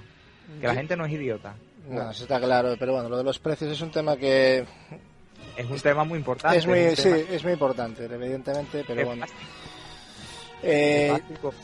Eh, Edward, eh, vamos a ver, eh, sobre Final Fantasy XV, que sabéis que va a salir para PlayStation 4 y One, aprovechando ya tu gran conocimiento sobre la, sobre la saga Final Fantasy, explícanos qué te ha parecido lo mostrado de, este Final Fantasy XV y háblanos un poco de lo que nos vamos a encontrar en esta entrega, sobre todo, ¿no? que veo que hay muchas dudas, el tema de combate, que si tema de, los personajes, hay, hay cositas ahí que no acaban de cuadrar, ¿cómo, cómo lo has visto? Yo he tenido varios orgasmos al verlo, pero bueno, no, no creo que sea Me importante. consta, pero para que la Eh, gente entienda tus orgasmos en vez de... Bueno, yo lo que he visto es. eh, me he quedado sin habla a ver el nivel gráfico de este juego. O sea, el nivel gráfico es apabullante. llama mucho la atención. sí. Es, es una bestia. Eh, recuerdo aún la demo de, del E3 que se mostró de, de 2011, de lo que aún era Versus 13, que era completamente gameplay, y el salto es, es como el día y la noche. O sea, este, es- le han pegado un lavado de cara pff, inimaginable. Eh, bueno, mm, poco, de- poco decir del sistema de combate. O sea, eh, aquellos que hayáis jugado a Kingdom Hearts, mm, creo que tendréis una idea aproximada. Es un, una acción así en tiempo real. Pero No ¿tú, crees que, ¿tú crees que no ha gustado algo? Porque hay mucho comentario de eso, ¿no? Como que no ha gustado. ¿Por- ¿Tú crees que no ha gustado? ¿Sabes o- el problema? Que hay mucho puritano que Hmm. es muy conservador y le gusta más el combate por turnos, sobre todo en la saga Final Fantasy. Hmm. Pero bueno, no te lo niego. yo pienso que hay. Vamos a ver. Por ejemplo, Final Fantasy XII ya apostaba por una especie de, de sistema de combate en tiempo real. Bastante más simplista a mi, pu- a mi punto de ver que los Kingdom Hearts, pero está, estaba bastante bien. Y no sé, yo creo que es cuestión de preferencias, de que a unos les gusta más por turnos y no les ha hecho mucha gracia. Pero bueno, ya desde que era Versus 13 en 2006 ya se dijo que iba a ser este sistema de combate, ya que la desarrolladora es de Kingdom Hearts. No, no es ninguna sorpresa para nadie. Decir que este juego no es Final Fantasy porque el sistema de combate no es por turnos, a mí eso me parece una falacia. Pero tú sabes que yo no digo eso por el sistema de combate. Eduardo. Gapes, no me refiero a ti. Ah, vale. Es verdad, no te ha nombrado. Joder. que ya va. Vamos con la escopeta cargada, ¿eh? No, esto para que lo entienda la gente es que hubo un tema, evidentemente, pero no, en este caso no iba por él, pero estuvieron hablando de, por privado del tema y ahí hay un poco de discrepancia. Si quieres Gapex, a- apúntalo aquí para que vean tu opinión la gente. Sí, sí. Vale, yo le tengo pánico a ese juego. Pero pánico, pánico, por ser Square, por ser Final Fantasy. Eh, Final Fantasy para mí eh, dejó de ser Final Fantasy cuando salió Final Fantasy X2. Yo ver a las Sailor Scout que luchan por la justicia con los personajes del Final Fantasy X me pareció una mierda, pero aparte me pareció una desvirtuación de lo que es Final Fantasy, título que a Capi le encanta que yo use, pero Final Fantasy es la fantasía final final, cada juego tiene una entrega única y no se repite. Secuelas de un Final Fantasy, esto es casi sacrílego. Y aparte de secuelas, secuelas, secuelas fusionadas con Dan Dan Revolution, es una mierda. Pero que después lleguen mía. tres Vaya y despachada. hagan tres secuelas. No me jodan. ¿Y qué es lo próximo? ¿Vamos a quitar los chocobos? Ah, sí, lo vamos a quitar y vamos a meter es- dinosaurios o sea, para cazar como Monster Hunter. Gapex, No, Gapex. ¿sabes lo que pasó con Final Fantasy XIII? ¿Sabes lo que pasó? Ese juego, aunque todo el mundo estamos de acuerdo en que tiene un fallo garrafal dentro de los Final Fantasies numéricos, eh, vendió más de 6 millones y medio de, de copias ese juego. Mm, aún estaban con el tema del Versus 13, que no lo tenían nada. Y claro, ¿qué, qué manera tienen de, de seguir vendiendo juegos? Pues vamos a hacer una secuela. Sacaron Final Fantasy 13 2, que cargó con el peso de, de la mala fama del 13 y vendió la mitad. Y luego ya en Lightning Returns ni te- prefiero no decir la cifra porque es ridícula. Pero Eduard, sinceramente, yo sé que tú tienes una fe ciega en un juego que hemos visto un gameplay corto y que sale en el 2020, pero, Hombre, eh, gameplay corto, di- dis- discrepo bastante. pero ven, yo tengo una pregunta sincera. Sí, respóndeme con toda la sinceridad que puedas. Sí. ¿A ti no te preocupa un juego que ni siquiera se llamaba Final Fantasy XV, que lleva nueve años de desarrollo? Porque es que yo te puedo mencionar juegos como el Alien Isolation, te puedo mencionar juegos como el Duke Nukem Forever. O sea, yo te puedo mencionar juegos que no dan un buen precedente, tío. El Colonia Marina. No, ni- El Colonial, perdón, me equivoqué, disculpa, ahí sí, el Colonial. Eh, o sea, el Alien Isolation es el que pinta muy bien. Eh, ¿A ti no te preocupa un juego que tiene un desarrollo tan extenso y que no empezó siendo una entrega numerada? Mm, en un principio, no. Visto lo visto. No, no, la verdad es que no, no me preocupa. Tiene fe ciega. Edward tiene fe No, ciega. fe ciega no, Capi. Me baso en lo que veo. Yo me baso en lo que veo. Veo un mundo abierto. eh. La historia lleva, mira, la historia y desarrollo de los personajes ya lo llevan más que sabido. Porque Edward, ya Nomura, Nomura el director, ha abandonado el proyecto. Estás hablando como si lo estuviese jugando el juego. Como si Estoy eso de acuerdo. objetivo. Que alguien desactive Mira, al a mí me gustó, mira, mira, a mí, a mí, a mí me gustó esto, Edward, para intentar ser objetivo. A mí la idea de meter a Monster Hunter me parece interesante. Pero Monster Hunter en qué, Gapex? Hombre, este juego va a tener eh, casa de recursos con esos dinosaurios, está claro. O sea, Son está claro. dinosaurios. Bueno, son animales grandes eh, con vida prehistórica. Xenoblade también. Hay un símil, hay un símil, pero te estoy diciendo que me gusta eso. A mí me parece que eso puede aportarle a la saga. Yo estoy de acuerdo contigo en que el sistema de combate a mí de Kingdom Hearts me gusta para la saga Final Fantasy. A mí me gusta. Si lo va a tener, formidable. Pero yo no he visto mapa, interacción con los PNJ, cómo nos vamos a mover. Vi un vehículo en un tráiler que es digital, o sea, que no es gameplay. Pinta muy bien. A mí me recordó, por ejemplo, a Cadillac y dinosaurios. Ah, eso me da una nostalgia enorme, sí, pero no es Final Fantasy. Yo quiero ver cómo se va a desenvolver el juego en eso, que es lo que hace Final Fantasy Final Fantasy. Tío, es que la linealidad del 13 parece que a veces la, la minimizamos como si no fuera tan grave. Pero esto es como que yo haga un juego ahora, voy a hacer FIFA 15, pero no va a ser de fútbol soccer, sino de fútbol americano. Tío, deja de ser FIFA 15, se vuelva Madden. Eso es lo que a mí me preocupa, ¿sabes? Hombre. Un Final Fantasy lineal no es un Final Fantasy, tío. Eh, Capex, vamos a ver. Y esto ya lo hablamos y es temas de prioridades. Para mí Final Fantasy siempre será una eh, eh, primordialmente la historia. A mí Pero la linealidad... Metal Gear es un gran Final Fantasy porque tiene una historia que No, no. Pero no tiene un Apex, sistema de combate por por turnos No, no, RPG, no tiene un desarrollo de Hombre. rol. Vamos a ser... Para Podemos mí, eh, y... No, no, no, pero mira, para, fuera de troll. Este ya para no tiene Final turnos, ¿eh? Fantasy, Para mí Final Fantasy es suma de cosas. Yo estoy de acuerdo contigo. Final Fantasy siempre vivió por historias épicas. Tú eres un Marcos quería decir algo, por creo, ¿eh? Vale, vale, Marcos habla. No, no, simplemente que de- decía las, las historias, las historias tienen todos los juegos, combates por turnos, este ya no tiene combates por turnos.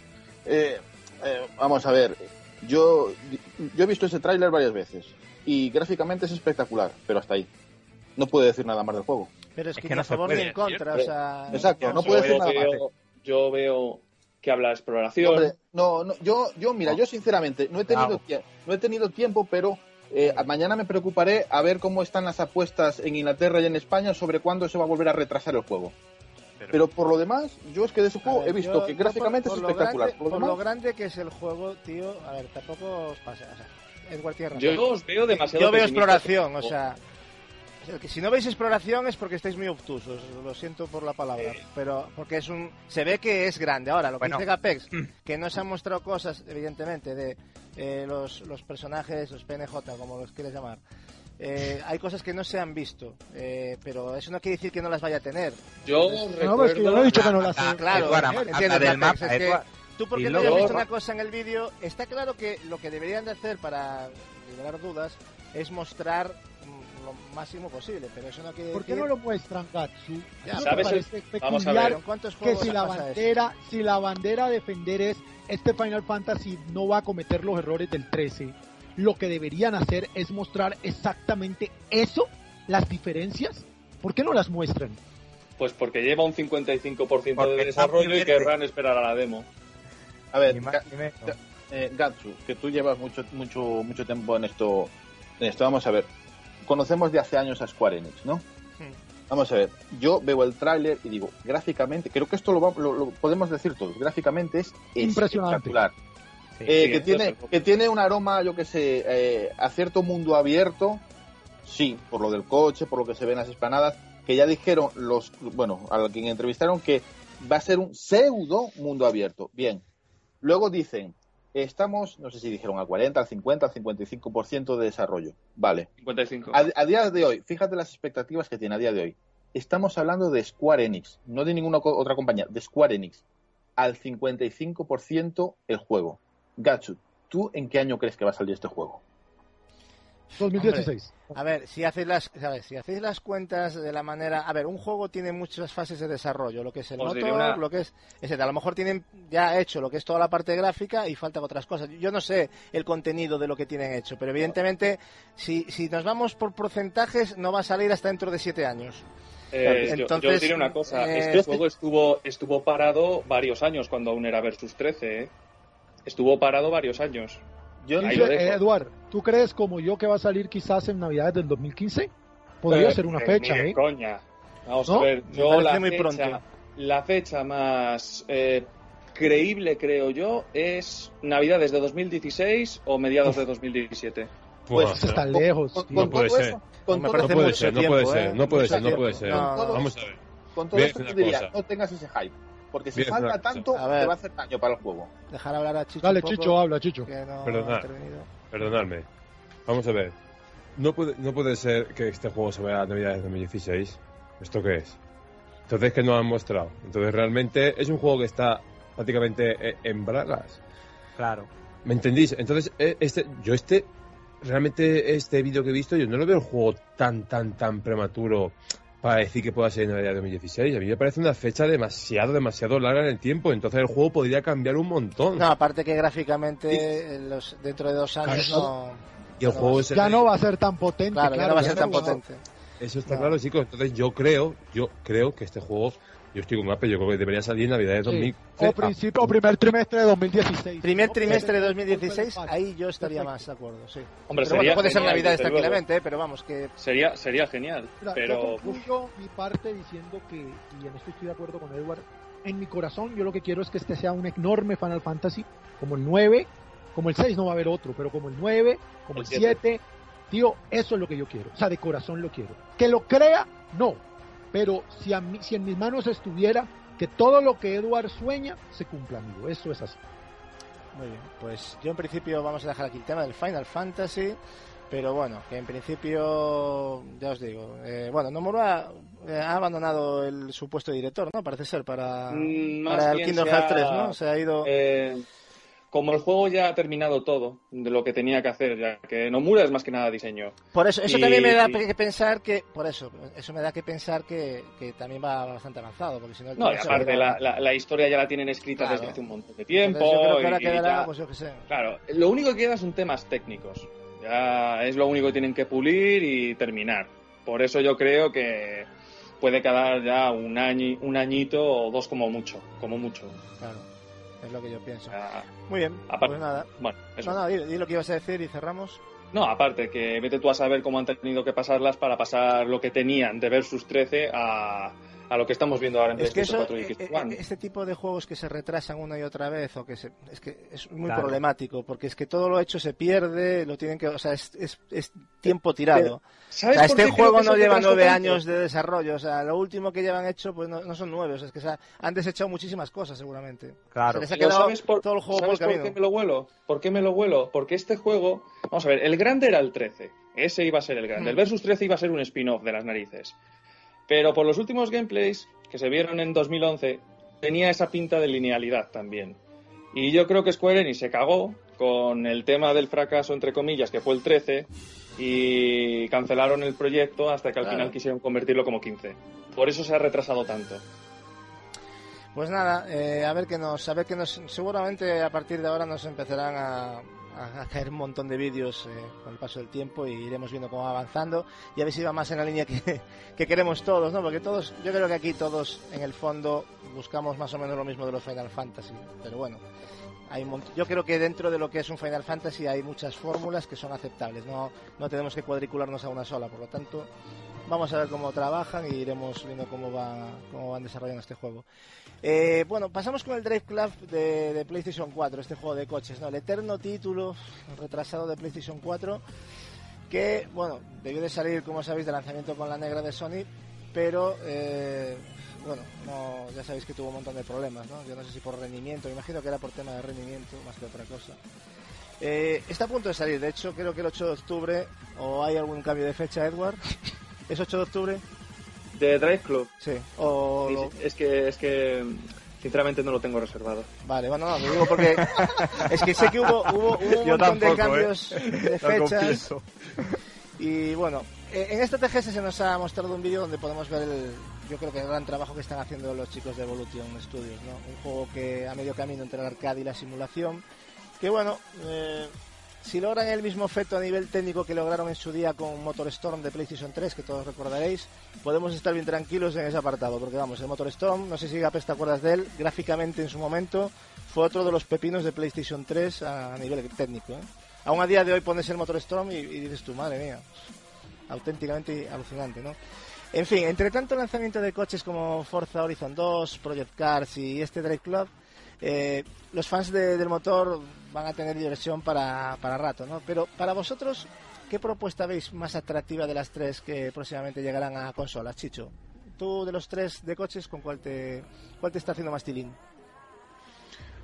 Hombre, yo de, lo- de los tres, eh, para mí, hombre, yo creo que, que el Forza Horizon 2 creo que tiene mucho, no sé, parece ser que tiene más recorrido ya, ya tiene más experiencia, es un juego que tiene eh, más, más público además y yo creo que de ahí le puedes ir para, para sacar un gran juego. Obviamente yo voy a poder disfrutar de, de Drive Club y de hecho lo voy a hacer, obviamente. Además parece ser que, que si tienes el Plus te vale tan solo 40 euros la, en versión digital, claro, pero 40 euros. Y la verdad que es que, pues primero lo vamos a disfrutar en, en el Plus, ¿no? Y yo creo que es un juego que tiene posibilidades, ¿eh? Yo creo que es un juego que puede dar, que puede dar mucho, mucho a la consola Sony, sobre todo con su falta de catálogo totalmente estremecedorado de coches de, Sí. de juegos de coche, ¿no?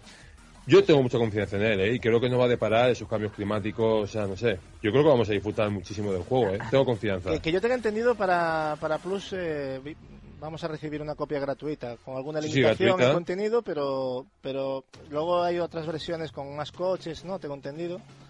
Pero Sí, en sí. principio el juego podemos, vamos a poder jugarlo de manera gratuita. Bueno, gratuita. totalmente gratis, Entre comillas, porque Plus lo pagamos. Pero bueno, pero que está muy bien, ¿no? unos circuitos y unos coches, creo que es un 20%, puede ser, 20 o 30% del juego, creo que es. Mm. Pero vamos, que ya sabéis que si tenéis el Plus, mm, os vale 40 euros en digital, ¿eh? Tan solo. Sí, también es cierto Sí. que te hacen una rebaja en el propio precio. sí. Me parece muy interesante. Muy bien, eh, otros lanzamientos, por ejemplo, eh, me llamó mucho la atención, ¿no? El de Silent Hills. Eh, sorprendentemente, al menos para mí, eh, se mostró una especie de mini gameplay eh, donde de nuevo nos encontramos en una casa similar a la mostrada en el PT y donde de nuevo asumiremos el papel del protagonista desde la perspectiva en primera persona que ya mostraron en el teaser anterior, ¿no? El PT, que comentaba. Lo cual me sorprende doblemente, no sé si a vosotros, ya que eh, no dejó de repetirse que el teaser era no era más que una demostración de lo que son capaces de llegarnos a ofrecer, ¿no? Eh, Kojima y del Toro.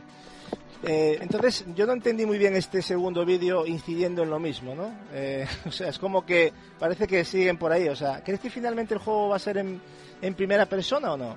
En caso contrario, ¿qué sentido tiene? ¿Le veis que, que sigan mostrando contenido al estilo de- del PT? Eh, Julio, por ejemplo, que no has hablado Pues mucho. yo creo, yo creo que en- lo hemos hablado esta semana que, que en ciertos momentos eh, puede alternar la tercera y la primera persona, sobre todo en tema exploración, indagación sobre pruebas, eh, cuando cuando se cuando se inspecciona mm, ese tipo de cosas y también en el sentido de la acción. Eh, ya hemos visto en muchos otros ejemplos de este año que la primera persona y el terror se llevan muy bien. Entonces, Uf. lo- yo, yo creo que terror, puede creo, ser ¿eh? clave. ¿eh? Ha sido el año del terror, con Outlast, con Daylight, Pero un claro, poco más flojo. Perdona, perdona, Gasu. Hmm. La, la pregunta es, entonces, a ese actor tan famoso al que se ha contratado, No se le va a ver. en primera persona no luce. Entonces, claro, es la segunda parte de lo que te Eh. quería comentar. Pero Eh, entonces, la tercera persona como héroe de acción de The Walking Dead, pues claro, también ahí hay un gancho. Entonces yo creo que se pueden alternar las dos las Sí, dos de partes. hecho está confirmado. De hecho, Kojima lo confirmó. preguntaron Eso es. Que iba a alternar la primera con la tercera persona. Supongo que, O sea, es que la será la, tercera- tercera persona, por lo que es fuera, de- en los exteriores, ¿no? Alrededor de la ciudad y demás. Y cuando entre en una casa, pues pondrá la primera. eso me parece pienso yo. muy bien, una genial idea Sublime. por otra parte. A ver, yo, Me, yo me Porque gusta tercera idea. persona en dentro de una, o sea, sería no, no daría tanto tanto cojones, yo creo. Tanta inmersión. Yo No tengo- exactamente yo tengo- esa es la palabra. yo A tengo mí me parece teoría- increíble. Me parece increíble el teaser que mostraron, tío. Eso, eso, pero coño, vamos a hablar claramente. Eso es increíble, por favor, pero coño. ¿Pero qué es esto? Es una auténtica maravilla, macho. Qué originalidad que tienen, qué forma de cagarnos los pantalones, hombre. Vamos a tener que comprarnos y ponernos 10 o 12 cada vez que juguemos. No, os lo digo de verdad, Yo- es que me parece una obra de arte, tío. Yo, Así de yo claro. no sé si me atrevería a jugar a eso con el Project Morpheus. No sé si me atrevería. Yo Madre no, porque me muero. Madre- Project no, Morpheus, por 4K, Edward. Tío. así- Por no, cierto, no no, no, acaba, acaba, acabes, perdona. No sé si ustedes se acuerdan antes de, de, de esta oleada de juegos en terror de primera persona de corte indie, hubo una demo técnica, que eso no se le puede llamar un videojuego, aunque tenía elementos jugables, que se llamó Dare Stir. Yo no sé si alguno la jugó. Sí, sí lo conozco, sí. Está Yo en Steam. jugué, bueno, cuando yo jugué eso entre comillas, cuando yo viví esa experiencia audiovisual, yo pensaba, joder, tío, esto le sentaría magníficamente a un Silent Hill. Yo creo que eso es lo que van a hacer. Eh, es que más inmersivo que eso es imposible. Yo, a mí la idea de Capi, si no se le ha ocurrido a Kojima, que lo contraten ya, porque Fíjate, recorrer la ciudad en tercera persona y entrar a, a- a los sitios donde está Es la que chica en Esther lo que tiene es una, una narrativa que te cagas. fí- fí- fíjate que yo lo que creo es que en realidad, eh, igual el primer concepto era hacerlo en tercera persona, pero visto la acogida que ha tenido, que ha tenido el, el famoso teaser del PT, dijeron, hostia, hay que ir por aquí. No, y aparte juegos como Outlast, Amnesia y todos estos son muy populares y el tema en primera persona es muy inmersivo. Mm, es muy interesante. Bueno, Enderman. Todos esos juegos han hecho cierta mella, creo yo, en las inquietudes creativas de Kojima, pero esa es mi opinión. Hmm. Por cierto, que lo que iba a comentar antes, eh, Gapex, eh, todo apunta, eh, parece ser que el juego se va a lanzar por episodios, al más puro estilo Walking Dead. Parece que Kojima le está cogiendo gustito a esto de, eh, de los Eso sí episodios. no me- Ha dejado Eh, la no. posibilidad ahí abierta. han, han comentado esa posibilidad, pero no, no han tomado ninguna decisión Mm. todavía del juego. Me, Me me- está me está dando, yo por lo que estuve leyendo en varios artículos, y pff, a mí me está dando muy mal rollo, ¿eh? Y me da la sensación de que... ¿Vosotros cómo veríais este lanzamiento por, por fascículos? Vamos a llamarle ya. Marcos, por ejemplo, ¿cómo lo verías? Esto. A ver, no me agradaría, si te digo la verdad, no me agradaría. Y visto la opinión de la mayoría de las, de las personas que han leído esa, no- esa noticia, tampoco le, agra- le- le agradaría eso. Con lo cual, yo creo que Kojima lo dejó, lo soltó, lo soltó y, y- y está poniendo el oído a ver, a ver qué recibe. Os recuerdo Luego que Kojima Sonta. ha dicho que, que le interesa mucho esto de sacar juegos en- por episodios, ¿eh? Antes de, Sí, lo bueno. dijo antes del PT, ¿eh? Kojima ha dicho tantas cosas ya. Ya, pero lo ha dicho. Y Kojima es muy cabezón, al final, ¿sabes? Va ahí, está Bueno, ahí. pero Kojima si ve que mucha gente no le hace mucha gracia el tema de los episodios, no creo que lo llegue a hacer. El peligro que tiene la gente como Kojima es que saben que saquen lo que saquen, la gente se va a lanzar a las Van a vender. Entonces, ¿Se acuerdan claro. cuando yo fui opuso Ah. en la crítica de la demo y decía que ese globo sonda donde salieran a correr a las tiendas a comprarlo, lo que iba a ser- esa era la vaselina que después se venía en pero, los 19 pero centímetros? Gapex, Gapex, el ejemplo más claro que yo, que me considero fan de la saga Metal Gear desde pequeño, ¿vale? O sea, yo he criticado hasta la saciedad el tema del Gran Zeroes y he sido el primero que he ido a la tienda a comprarlo, ¿entiendes? Y yo eso dicho, te digo, ¿te acuerdas que yo lo dije? Yo no Sí. lo compro, yo no lo compro, tío, porque está el Pero- globo sonda, nos estamos poniendo la ya soga lo al sé, cuello. el- y, y por culpa de, de estas cosas es, es lo que es como apoyarlo, ¿no? Realmente, pero Y mira no que podría. Capcom ya va a hacer lo mismo con el Revelation 2, tío. Esto, Hombre, esto claro que lo va a hacer. peor. claro, hombre que lo va a hacer. Eh, bueno, otro lanzamiento también que. Otro título que llegará para PlayStation 3 y PlayStation 4, el Dragon Quest Heroes, eh, de la mano de Koei y Square Enix. Que, bueno, no deja de ser un juego de, de acción con claras mecánicas Musou, ¿no? Ambientado en el, en el fantástico mundo de Dragon Quest, ¿no? Que, que todo indica que, que no saldrá de Japón, por lo que parece. Y creo que lo han etiquetado para primavera de 2015. Eh, toda una lástima que no salga de Japón porque la verdad es que pinta bastante bien, ¿no? Gapex, tú que últimamente andas con la palabra Musou mucho en la boca, ¿qué opinas de, este lanzamiento? ¿Un error no sacarlo de Japón o lo ves por- normal por el tipo de juego que es y lo que trata? Pues es que yo nunca he entendido por qué juegos se quedan en un continente, ¿sabes? O sea, yo entiendo cuando sale un juego extremadamente japo, no sé, de, de, levan- de conquistar a la chica del instituto, una cosa así, sino Hmm. muy japo. Eh, No, pero, eso las novelas pero- esas uf, de amor, sí. Exacto, las novelas eróticas estas y este Sí. tipo de cosas que hay.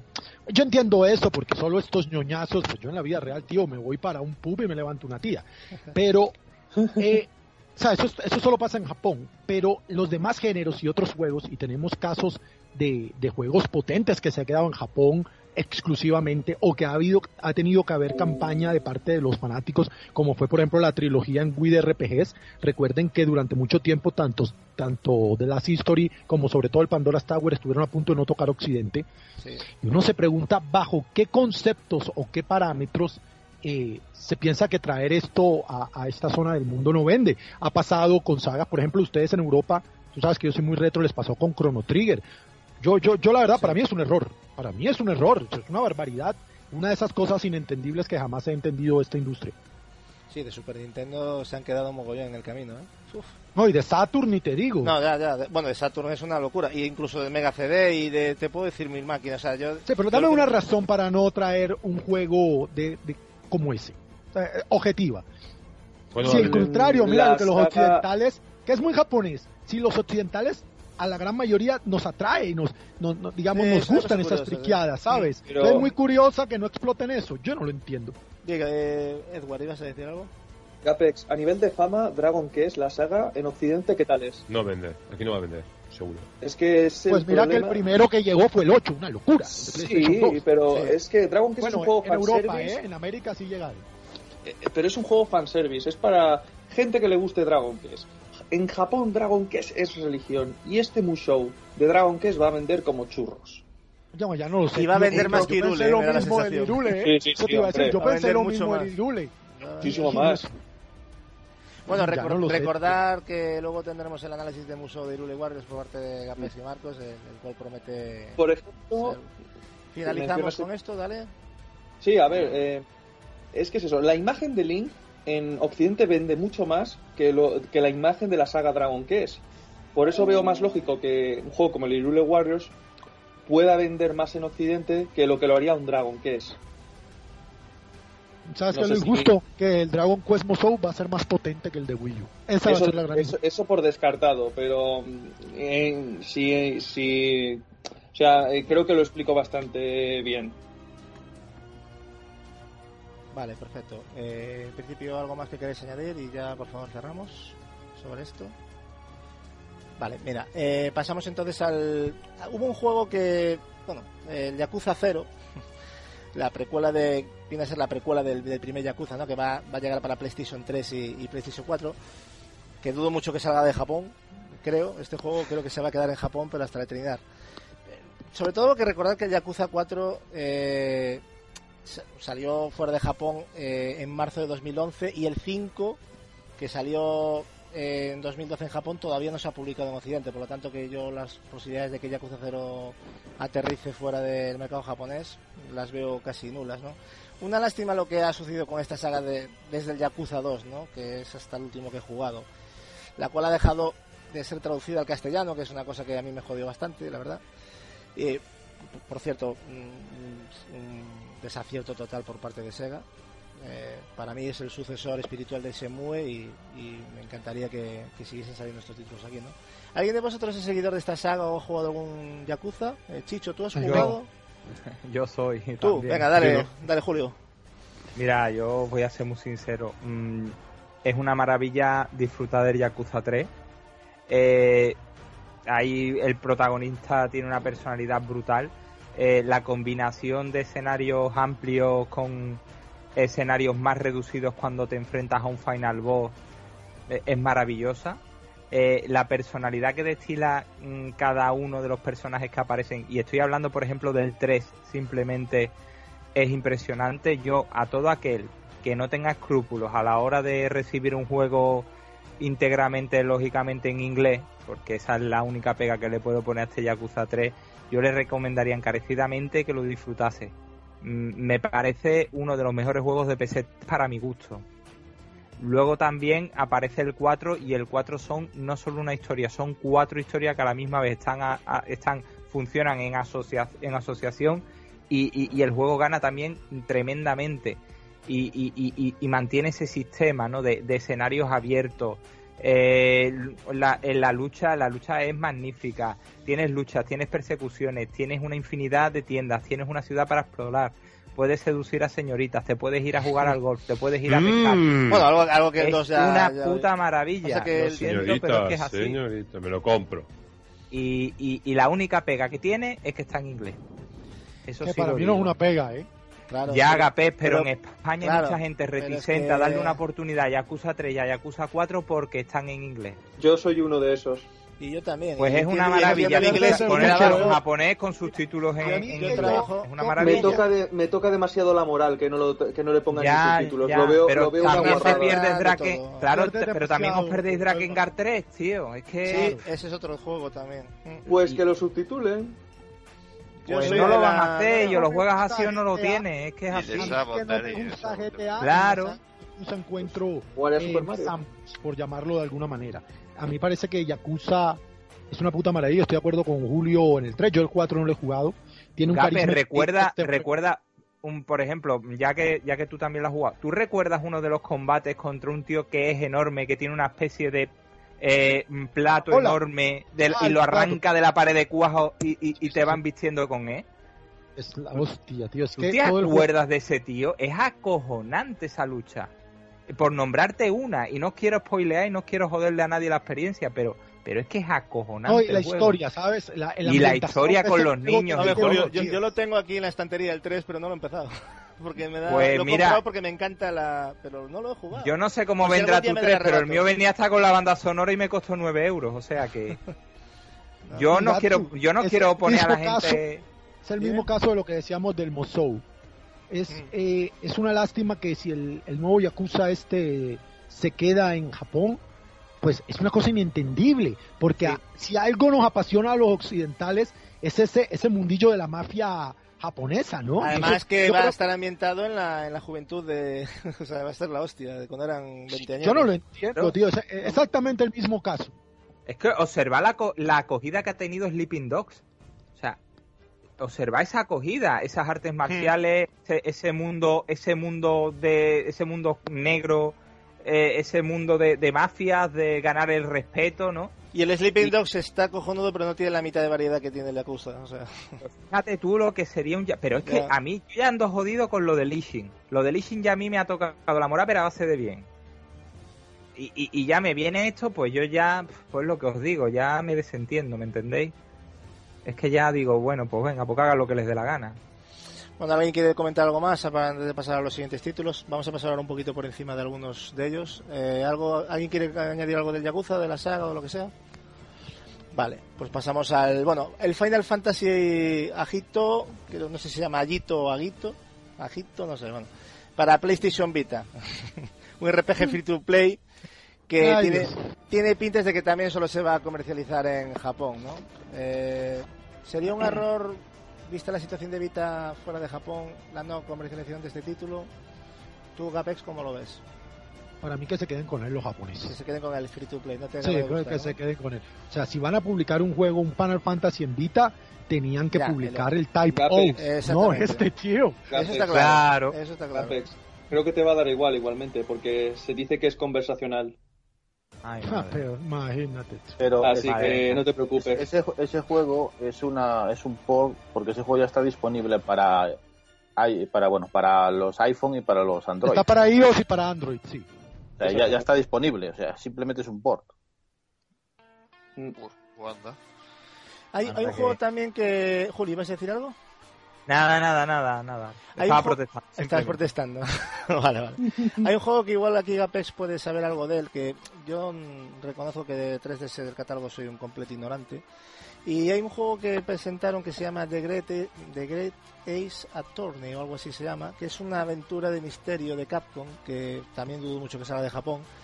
Eh, Pero esa sí sale, Cacho, te lo aseguro. es- eh, eh, te quería preguntar una cosa, Gapex. ¿Este, ¿Este juego es tipo Profesor Layton o no tiene nada que ver? Sí, sí, sí, de por sí tienen un crossover que es un pedazo de juego, para mí es un top 5 de la consola, que es eh, el Level 5 y Capcom se unieron para hacer, como son similares, Hmm. eh, aunque tienen muchas diferencias, hicieron eh, un Profesor Layton versus eh, Finish Right Ace Attorney. Y la diferencia es que Finish Right eh, Ace Attorney es un juego de un abogado, él es un abogado, entonces tú tienes que, eh, pues te presentan un caso con cinemas display muy a lo level 5 eh, pequeños cortos animados y tú pues tienes que interrogar a las personas. eh, tiene un poco de aventura gráfica, ¿no? Como, como lo tiene, por ejemplo, Layton. Imagínate un Layton, pero no es un investigador, sino un abogado. No sé si jugaron también una saga muy similar que hay sobre, sobre médicos en, en DS. Es como de esta línea, ¿no? Como una especie de, de aventuras gráficas click and point aprovechando la, la pantalla táctil de la DS. Pero para mí, el Phoenix Wright eh, es una saga potente de Capcom, de portátiles, ¿no? Obviamente. Y la entrega con Profesor Layton tiene tantísima calidad y vendió tan bien porque le ha ido bien en Occidente que a mí no me cabe la menor duda que la nueva entrega de Phoenix Wright va a llegar a Occidente. Lo que pasa es que tiene una estética un poco... ¿no? Por eso digo yo que, no sé, Profesor Layton es diferente quizás, es más occidental. Lo ve- yo por lo menos lo veo más occidental. No sé, oh, A mí me parece superior la saga de Level 5, pero es que claro, ¿Sí? es que Level 5 es la puta hostia. hombre, Level Level 5 Five ya no- ah, el o sea, historial de Nino Kuni lo tienen detrás, exacto. Lo que, pero- lo, que, lo que pasa con ese juego es que ya eh, ot- eh, otros títulos del mismo ya han llegado aquí. Aquí en España lo que pasa es que llegaron en inglés. Pero el Phoenix Wright yo lo tengo pal. El profesor Layton versus Phoenix Wright, tú sabes, bueno, lo saben los compañeros, yo tengo dos 3DS, una normal PAL y una XL NTSC. Este tipo de juegos RPG y eso, como aquí en América muchas veces nos llegan en inglés, yo me los traigo desde España. Yo compré el profesor Layton versus Phoenix Wright y en viene totalmente en Ese- español. sí. Ese sí viene, el resto. Ah, hay esperanza de que... Pero ha vendido muy bien. Mira que Capcom de pronto se da cuenta que al haberlo traído en español, las ventas se dispararon. Entonces quizás el próximo pues llegue llegue subtitulado porque, hombre, es que es lógico, tío, si lo llevas a un país donde se habla español, ponlo en español. Yo entiendo eso, ¿no? Ojalá que lo traigan. Bueno, y también mostraron en un juego para One que de hecho ya, ya lo tenemos disponible en, en digital en, en- en- la, en la bueno en la tienda en live, ¿no? Que es el D4, ¿no? Es un juego exclusivo para, para la One, creo, no sé si sale para 360, creo que es de One solo, no estoy seguro, pero bueno. Eh, es un juego por episodios, la, maldita moda de, la industria últimamente, por lo que veo. Eh, del cual podremos ya adquirir los dos primeros por unos 15 euros, por me pareció ver el precio, ¿no? Y hay que señalar que, y esto se merece un aplauso, que el juego se podrá jugar con Kinect. Es increíble. Aunque también podemos jugar con el mando, pero oye, va a ser un título de que podrá explotar, no sé hasta qué punto, las posibilidades de, de Kinect. Para los que no lo sepáis, eh, los desarrolladores de este título son los responsables del Deadly Premonition. No sé si lo conocéis, eh, para que os hagáis una idea como, como referencia. No sé, yo le he hecho un... No sé si alguien ha visto algo de este vídeo. Julio, Edward, ¿visteis No. algo de este juego? Sí, No, yo sí he visto. Yo sí he No, visto. ¿Lo has visto nada. Chicho? Sí, sí he estado viendo un poco de... Incluso también he estado viendo gameplay, ¿no? Y la verdad es que, como me dices, es un juego que totalmente tiene la mano de los creadores de, de Premonition, porque sabes qué pasa, que es absolutamente una paranoia Sí, total. que se les va mucho a Además, estos, el, ¿eh? sí, sí, el juego además tú tienes que ir, vas andando y te marca los pasos que tienes que dar. Quiere decir, la pantalla te muestra, ¿no? Donde puede, donde puede llegar, te pone como dos pasos en el suelo y es donde puede andar el personaje. Entonces tú le das y anda para esos pasos. Hmm. Le das y anda por otros pasos. Y en ese instante te viene a lo mejor, ahí en, el, en, el- en lo que es en, el, en todo el escenario, a lo mejor hay, por ejemplo, un pájaro. Pues te puedes acercar y puedes pegar un empujón y tirarlo.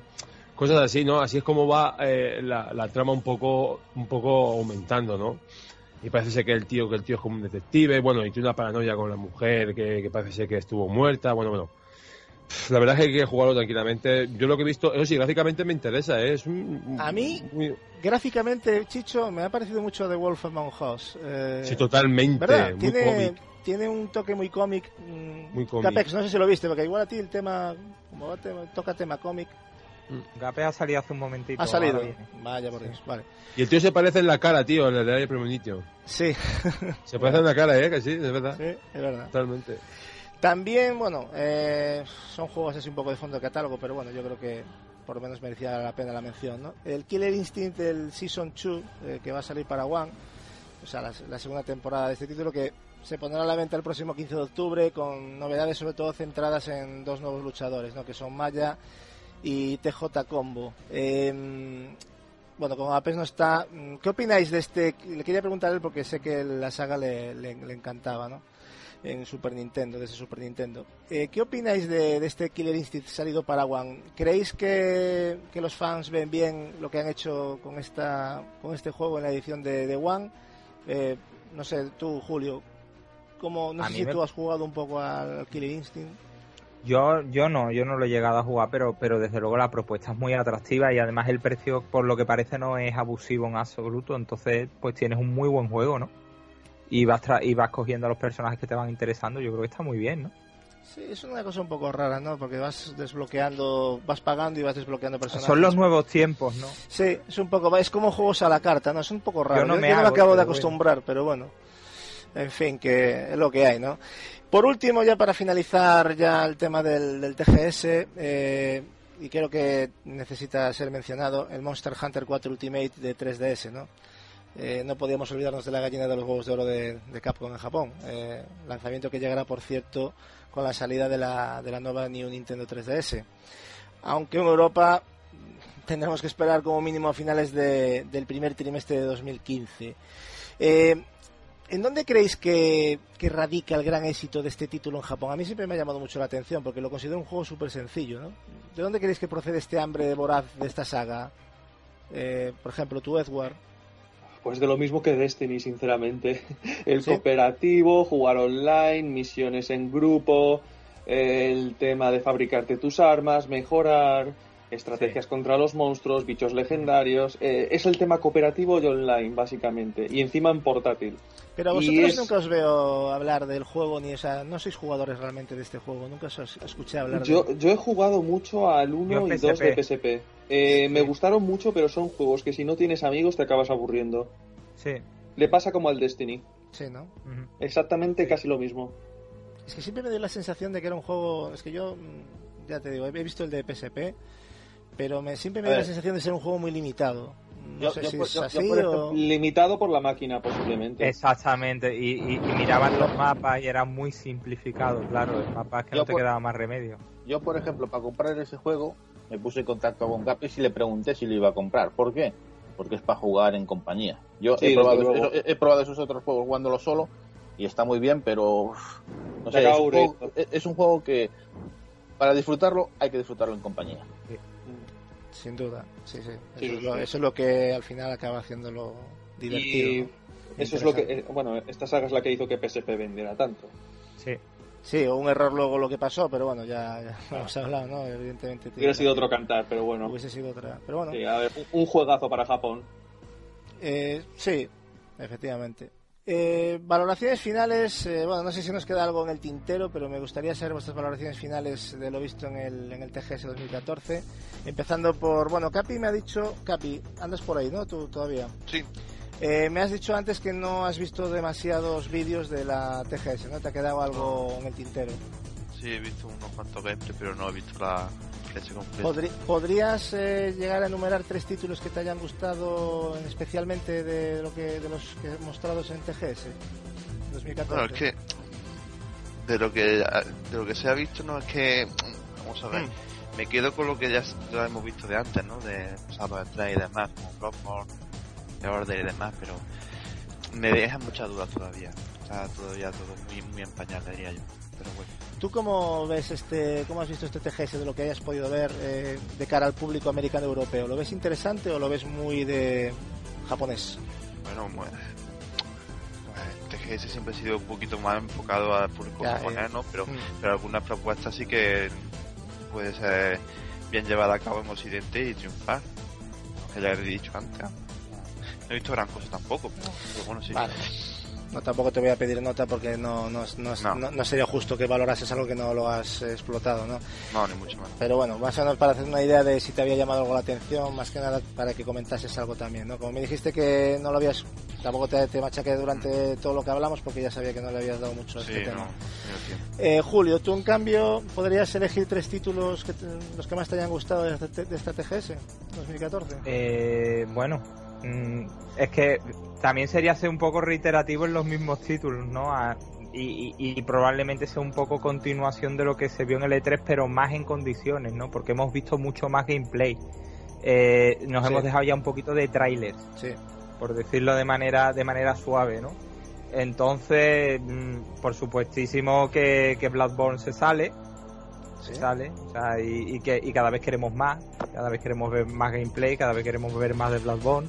Mm. Eh, por ejemplo, eh, Deep Down. Eh, aunque, aunque nos escame, es una propuesta bastante atractiva. Es un juego que desde luego tenemos que estar muy atentos, ¿no? Sí.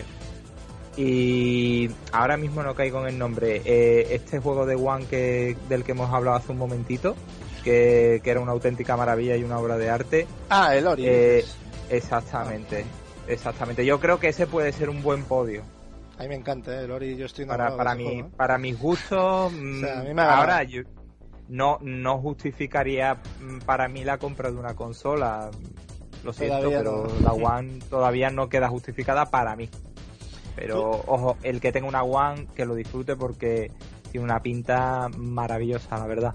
Sí, sí, a mí yo estoy esperando ahora ver un poco de gameplay, pero o sea, ya se ha visto algo, ¿no? Pero Sí, ya se ha visto anteriormente a este prólogo, pero vamos, yo me, me he quedado, o sea, eh, tiene un trabajo ese juego. Mira que, o sea, está a otro nivel que el Child of Light, o sea, eh, ya no parece un juego indie, ¿no? Ya, ya se ve un juego serio, ¿no? Más serio, más acabado, más pulido, más, más yo, diría, yo lo superior, llamaría ¿no? falso indie, ¿no? A ti no te pasa lo mismo con algunos indie que dices tú, mm, de, de- del indie que tiene esa, ese aspecto de 8-16 bits Sí, vale. a, esto que dices, pues esto no es un indie. un poco el propio aspecto, ¿no? Pero, Sí, claro, pero me refiero que, no sé, se ve un trabajo diferente, ¿no? Que, claro. que no quiere decir que los indies no estén trabajados, pero a ver si me explico.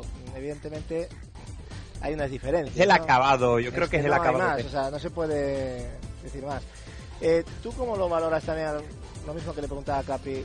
¿Lo has visto bien para el- adecuado para el público americano europeo o lo has visto muy, de, muy centrado para Japón? Es que aquí ha habido, es claro, sí, es que tienes razón, porque es que aquí ha habido un cambio muy evidente, porque, que quería porque que llegara alguien que lo dijera. dilo, dilo. Claro, el mundo del videojuego mm, antiguamente vivía en Oriente y se ha occidentalizado. Eh, Entonces, amigo. claro. Exactamente. Entonces, eh, ¿qué es lo que pasa? Que, que ahora para nosotros lo, lo vemos un poquito. Y, eh, antiguamente estábamos deseando que, pasa, que llegara. Y ahora lo vemos con un poquito de reticencia. Decimos, ah, este es el típico juego Japón. ¿Sabes? Hmm. No me interesa, ¿no?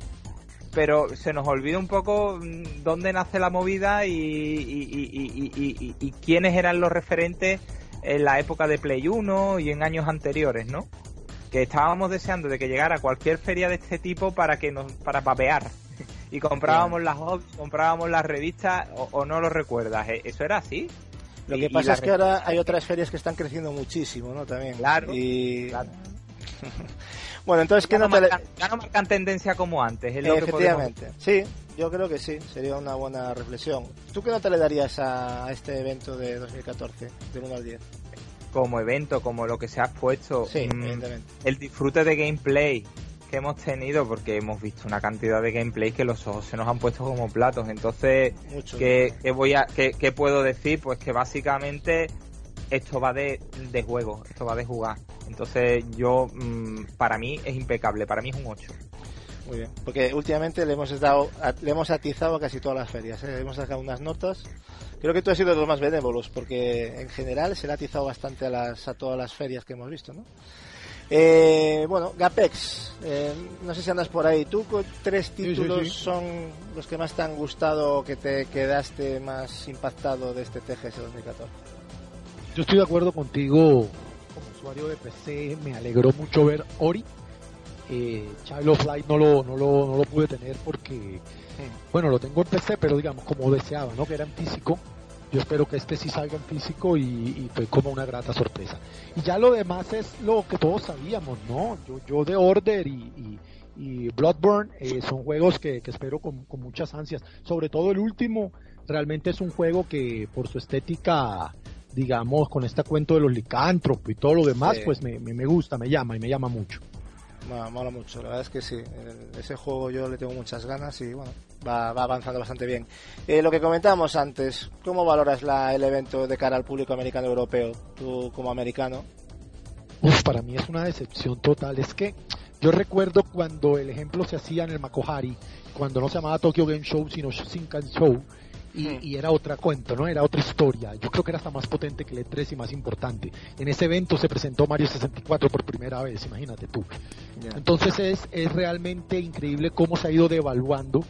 Y a mí me sorprende más aún, porque yo te digo, yo una de mis quinielas y apuestas era que Nintendo iba a anunciar algo fuerte para Navidades en ese evento. Está en su casa, está en su feudo. ¿Qué mejor lugar que el Tokyo Game Show para hacer algún tipo de presentación o de anuncio? Y resulta que nada, pasó sin pena ni gloria otra vez el mamarracho de Iwata. Eh, yo, yo, yo cada vez, te digo, yo cada vez paso más de este evento. Yo vi esto única y exclusivamente por el podcast. Si no, hubiera pasado de él, te digo. Sí, bueno. Yo, yo, yo es casi tradición, yo no porque yo llevo desde siempre viéndolo, yo creo que aquí todos, no creo que, que lo viviésemos por el podcast, ¿no? Yo creo que un buen jugador de, siempre ve- no se puede perder este tipo de eventos, es como, no sé, como que te gusta el fútbol y no los partidos, o sea, es que esto es realmente, no sé, yo creo que es un momento importante, ¿no? Y sobre todo para las, para las empresas, ¿no? Para las desarrolladoras que, que es donde tienen que mostrar su producto y donde se tienen que currar un poco el tema, ¿no? Yo creo que los vídeos que han mostrado, como decía Julio, estoy de acuerdo, ha sido muy en la línea de gameplay puro y duro, ¿eh? Vamos, nos hemos hartado de ver gameplays, yo creo que en esta TGS. ¿Qué nota le pondrías del 1 al 10, eh, Gapex? Yo no estoy de acuerdo con ustedes en eso. Para mí este tipo de eventos es para botarla del estadio, hacer anuncios potentes. Y yo le pongo y sigo en mi misma línea tras lo del E3. Eh, para mí esto es un 5, tío. Bueno, por lo menos le das un aprobado, ¿no? Eh, aprobado, raspado. Muy bien, Marcos, eh, cuéntame, ¿con qué tres títulos te quedas de lo que hemos visto en este TGS? Ay, a ver, títulos, títulos, o sea, gameplays que, que me gustaran, te diría Metal Gear y Bloodborne. Ya, hasta ahí. Luego, eh, muy espectacular, muy espectacular el Final Fantasy XV. Final Fantasy XV. Y ahí me quedo. de lo que me ha llamado. De, de- Como occidental que eres, ¿cómo has visto la, la feria? Yo es que llevo ya años que cada vez me interesa menos el Tokyo Game Show. Eh, no sé el por qué, yo, yo estoy con, con Julio que en la época de Super Nintendo y de la primera PlayStation, yo como loco, el, el día que hacían el especial en Hobby Consolas o en otras revistas de el especial del Tokyo Game Show, iba como loco a, a- a por él. Me encantaba, es- o sea, los juegos japoneses eran el Nova más en aquella. Pero Marco, Hoy- en esa época no podían hacer un evento del Tokyo Game Show porque se hacía el Maco, se hacía el Bueno, en- sí. Exactamente. Vale, pero no Sí, me sí. acordaba de ese nombre. No, me no se acordaba, hombre. pero, pero- Se le entendimos perfectamente, pero bueno, puntualización del señor Gapes Gamora. pero en ese sentido es que hoy en día los juegos japoneses, pues no sé, están como que muy, muy, muy de capa caída. O sea, en el sentido de que sí, hacen muy buenos juegos cuando quieren. Y, y- y bueno, y cuando desean sacarlos, porque eso es otra. Eh, pero no sé, el Tokyo Game Show cada vez lo veo como, como que va menos. Y hasta la propia industria japonesa sabe que tienen un problema, ellos mismos lo dicen. Sí, sí, ¿Eh? sí, eso es cierto. Lo han dicho. En fin, no sé, quizás ha- haya perdido un poquito. También y yo creo que influye un poquito la- el acceso a la información que tenemos, ¿no? Antes eh, lo esperábamos con impaciencia porque ¿de dónde sacabas noticias tú de videojuegos? O sea, si no era de las revistas, ¿no? Y ahora pues un poco ya nos lo guisamos un poco. Yo, ¿no? yo también creo que es por que, a ver, en el sentido de que los japoneses son muy, muy de gustos extraños, como les diría yo, muy, muy, muy suyos, y claro, hacen ese, ese mm, Tokyo, eh, Tokyo Game Show lo hacen pensado para el público de allí, y el público de allí tiene unos gustos que vamos, eh, rayan lo contrario al resto del panorama europeo o americano. Hmm. Entonces, ¿qué, Es normal. muestran allí? Lo, lo que a nosotros no nos interesa para nada. Es normal. Bueno, pero ha habido bastantes cosas que yo creo que son muy interesantes aquí en Occidente, ¿eh? Yo por lo menos yo Sí, pero por ejemplo, si te, si te fijas, mira el número de títulos de consola de sobremesa que presentan y mira el título de juegos de portátiles y de móviles que presentan. Y verás que para dónde tira el carro. Efectivamente, bueno, sí, en ese aspecto sí. Y bueno, ¿qué nota le darías a- al evento? Como digas un ser- 4 te atizo. ¿eh? No, no, no, yo voy a ser, yo- yo voy a ser, voy a ser benévolo, voy a ser benévolo, pero vamos, le voy a dar como, como Gapex un 5. Ah, vale, muy bien. No, es que ya se ha visto, ya, ya se ríen porque ya saben por qué te lo digo, ¿no? Madre mía, con el 4 le cogiste la, el gustillo. Pues nada, eh, Chicho, campeón, ¿con qué tres títulos te, te quedas de este TGS? Ay, qué guapos sois. Pues mira, os voy a decir una cosa. Yo creo que, que antes de nada, el TGS lo mío que me ha parecido es eh, interesante y a la vez eh, un poco preocupante. ¿Por qué digo esto? Interesante porque creo que por lo menos hemos tenido la noticia de que por lo menos se han dignado a poner gameplay de juegos, eh, como quien dice, para juegos de, de sobremesa, ¿no? Para consolas de sobremesa.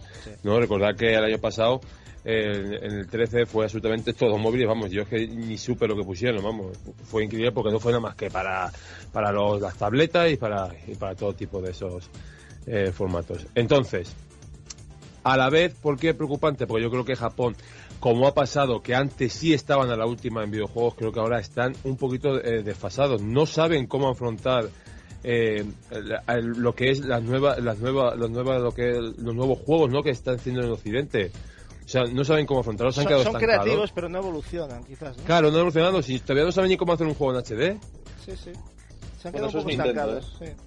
Claro, se han quedado Bueno, eh, es que estancados. es el Entonces, reflejo. Nintendo refleja mucho eso, ¿eh? También, Claro. es Eso es, eso es Nintendo. Eso es cierto. No sé, eso- no sé si será porque ellos los ven como un atraso y ellos prefieren sacar porque creen que en el futuro en formato móvil o porque realmente no saben, no saben cómo poder asemejarse al, al, al formato occidental.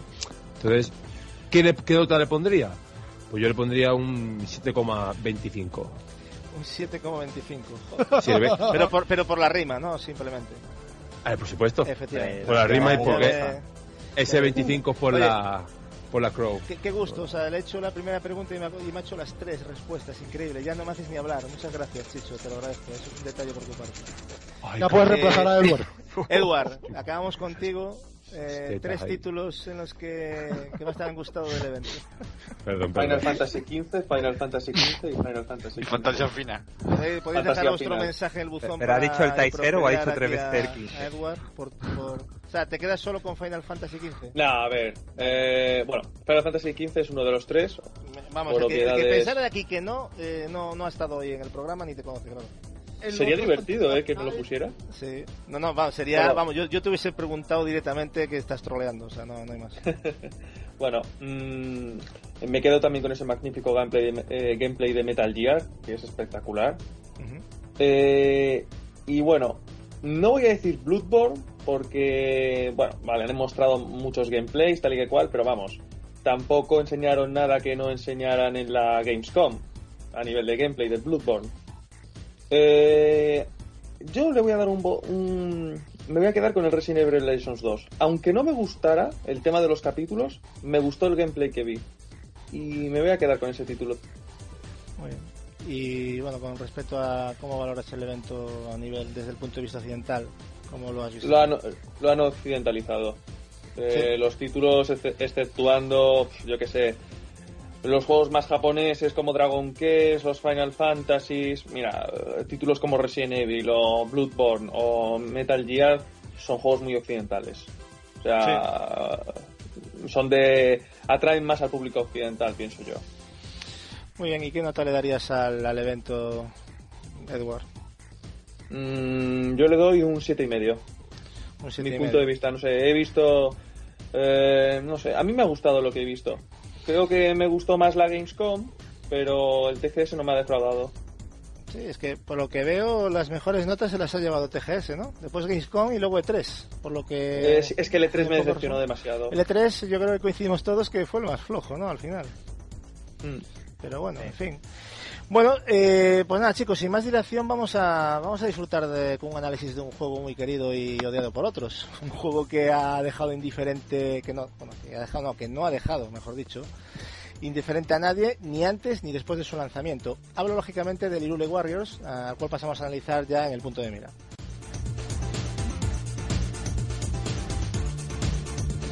Bueno, después de, de unas ventas no muy halagadoras, halagüeñas o como se quiere decir en tierras niponas, el resto de mortales, entre los que se encuentran mis colegas Gapes y Marcos, han podido darle una buena cantidad de horas a lo que a, lo último de, de Koei en asociación con Nintendo, ¿no?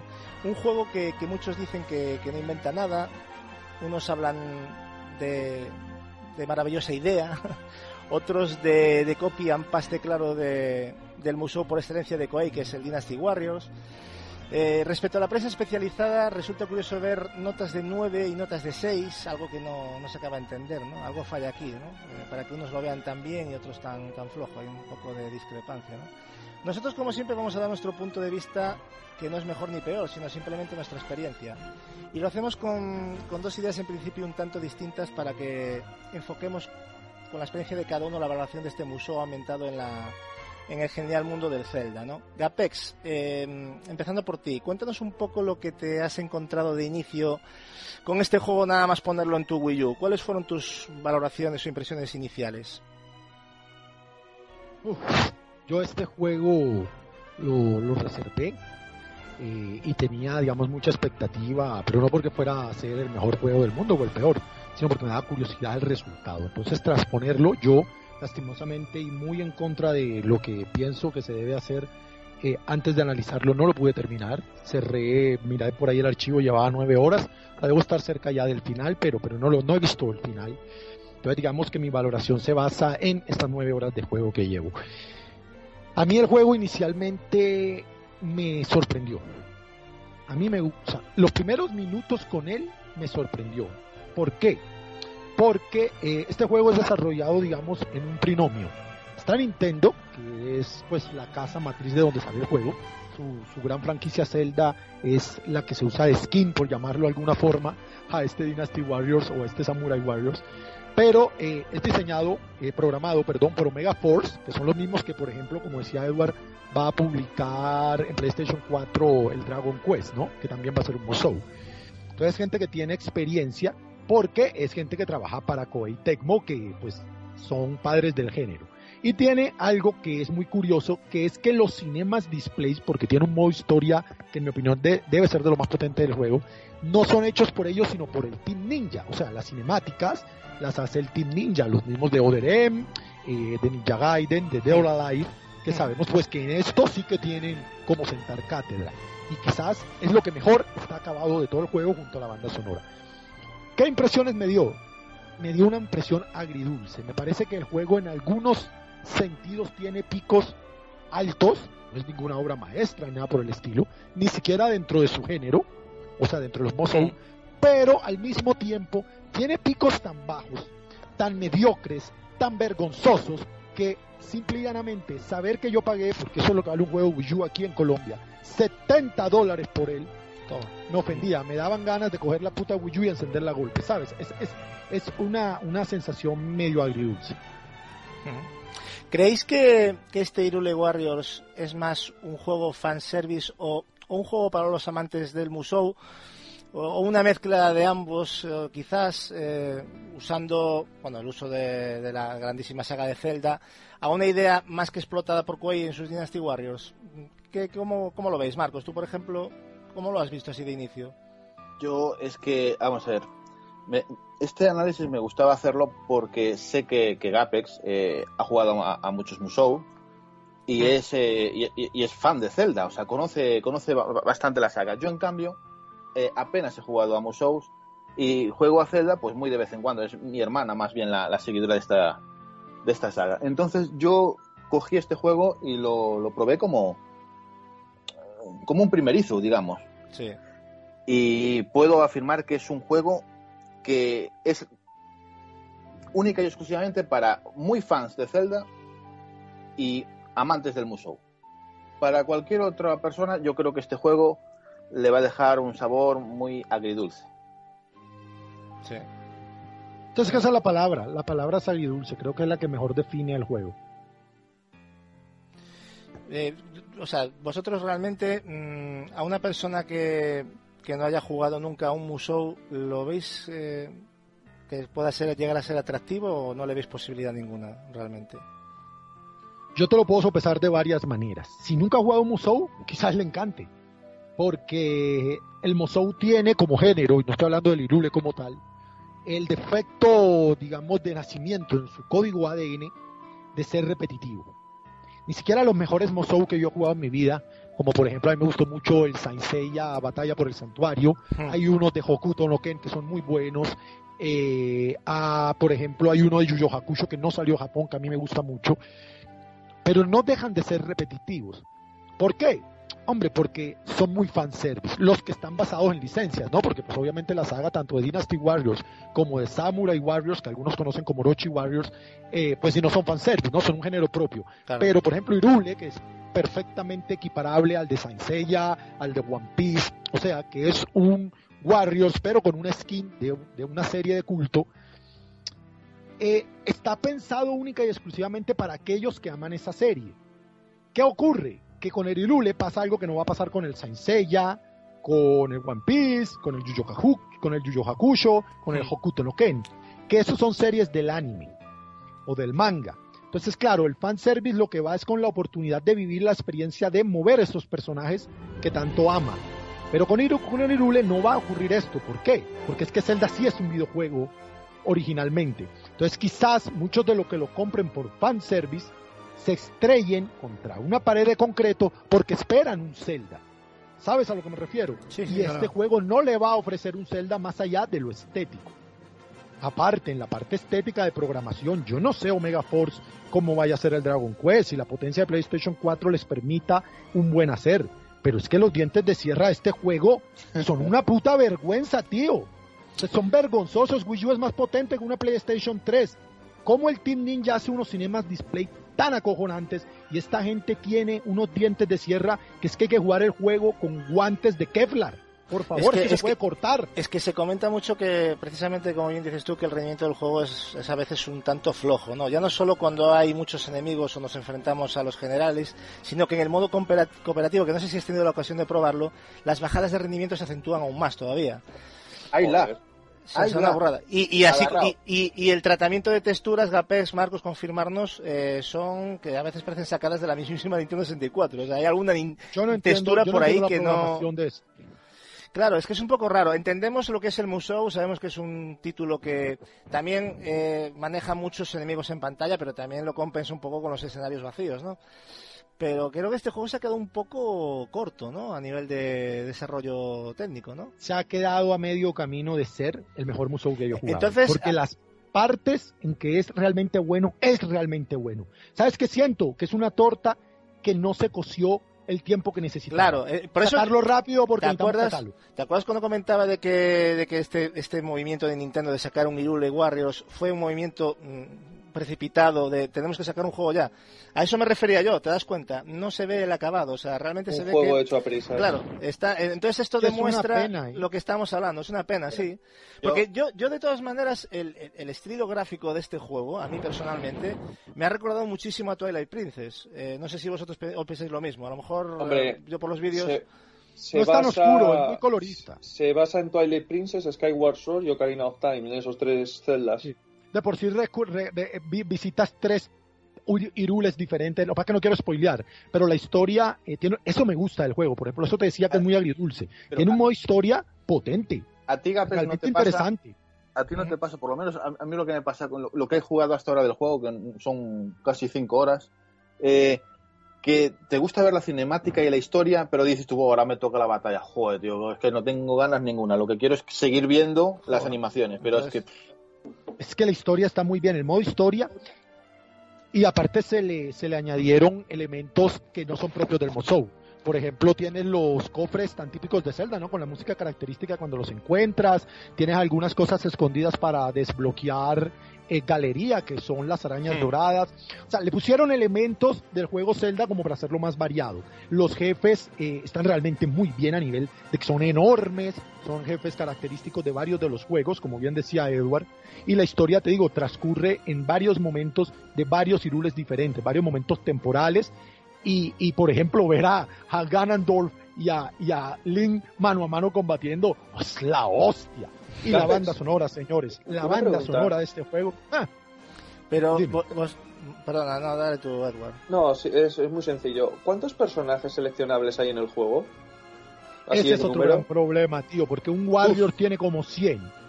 Sí. ¿sabes? Otra Pero cuál es, claro que sí, yo, no sé, yo puedo ok. sopesar eso un poco. Mucho, y te lo digo yo que he jugado varios Warriors. Muchos son un skin, o sea, cambian solamente eh, en el aspecto visual, pero son clónicos. Aquí cada uno está muy definido. Eh, pues no los conté, tío, pero ¿qué? ¿Unos 10, 12, algo así? No, la verdad no los conté. Yo jugué con, con varios. Yo jugué con la chica esta de azul que tiene el libro como de hechicería, muy maja. Con Link, la princesa Zelda. Eh, Impa, ¿no? Con Impa. Shaik. Shake, Bueno, no, Es pero que- estoy diciendo es que- con los que jugué, que- ¿no? Mirna, creo que está en la bruja lana también. Sí, bueno, cada vez y que creo- una pantalla tienes un personaje nuevo. Sí, ahora, el juego en el modo historia te obliga a jugar con todos, y eso también me gusta. Porque como tú son, es la historia de los héroes de Irule, aunque se basa en que Zelda es el elegido, y así empieza el juego de por sí, cuando invaden las tierras de Irule, y, y a raíz del combate se, se nota que Zelda, eh, que perdón, que Link es el elegido. Eh, pero de todas maneras le dan tiempo jugablemente, por lo menos donde yo voy, a la gran mayoría de personajes. Tiene modo historia, tiene desbloqueables. Tengo entendido, y esto sí no lo he visto yo, pero que cuando pasa el juego se te desbloquea como una versión NES del juego, de 8 bits. Algo parecido a lo que Sí, pasaba el con modo Ninja Gaiden aventura. Jaiba. Sí, han hablado Eh, de ese modo, el modo aventura. se Es un ve que es homenaje muy a los curioso. clásicos. sí. Claro, sé que eso es muy curioso y eso se aprecia. Pero, por ejemplo, la, la dificultad del juego es Uf. realmente somnífera. Y en difícil, Los igual, ¿eh?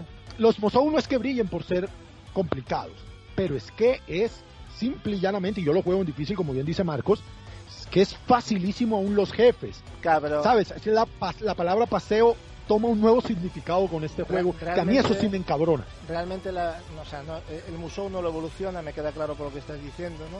Y incluso es- está un poco por debajo, ¿no? A lo mejor sí enriquece a lo mejor el, mundo de Zelda, ¿no? Por lo que me contáis, que el modo historia, que eso sí lo han cuidado bastante bien. Pero lo que es el Como tema... fanservice, es muy bueno. Claro, por eso. Digamos, Pero- para enriquecer todo el imaginario de, de las tierras de Irule, de Zelda en general. Pero Como técnicamente. Mosou se queda muy por debajo.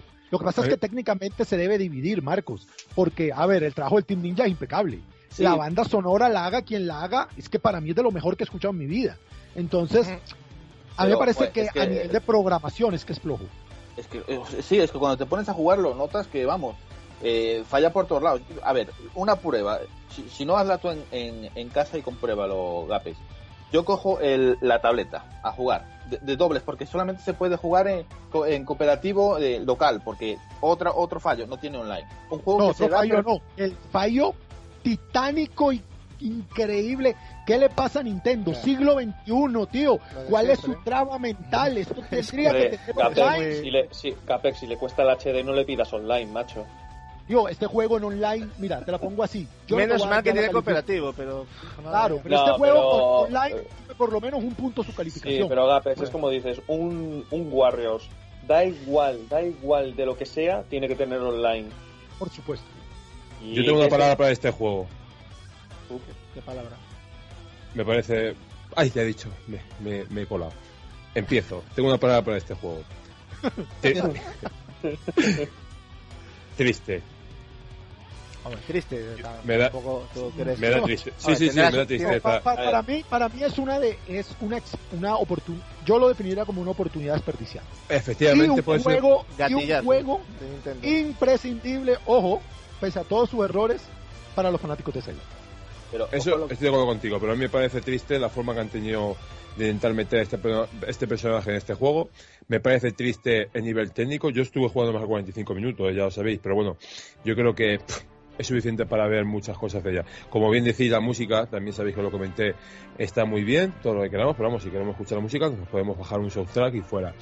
Entonces, este juego yo, lo que lo jugué, me parece eh, una auténtica tristeza que ver a Zelda metido en este juego me produce eh, un poquito incluso de, de vómitos y creo que es una jugareta de Nintendo para intentar y sobre todo esto que es lo más importante amigos que es un Zelda que es Link y para mí juega con el sentimiento de, de, de este juego Bueno, pero eso soy hace mucho fan. todos los Mosou con el fanservice, porque por eso son fanservice. Si tú quieres un Mosou puro y duro, te vas a las sagas Warriors que están inspiradas en el Japón que está entre el periodo Edo y la época de Ieyasu.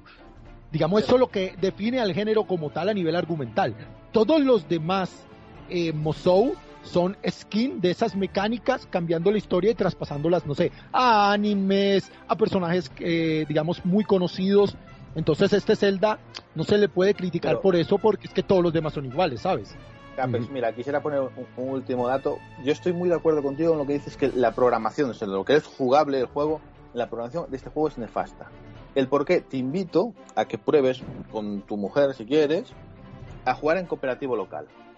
Uno con un mando tradicional de Wii o de, de Pero esto- Marcos, perdón que te corrija, pero yo con mi mujer juego otras cosas, amigo. Vale, vale. Bueno, bueno, bueno, bueno, bueno. Dale detalles a Chicho luego. Bueno, tú, uno con un mando normal y otro con la tablet. ¿Cómo es posible que jugando... Joder, chicho. Dale, Marcos, dale, no le hagas caso al troll.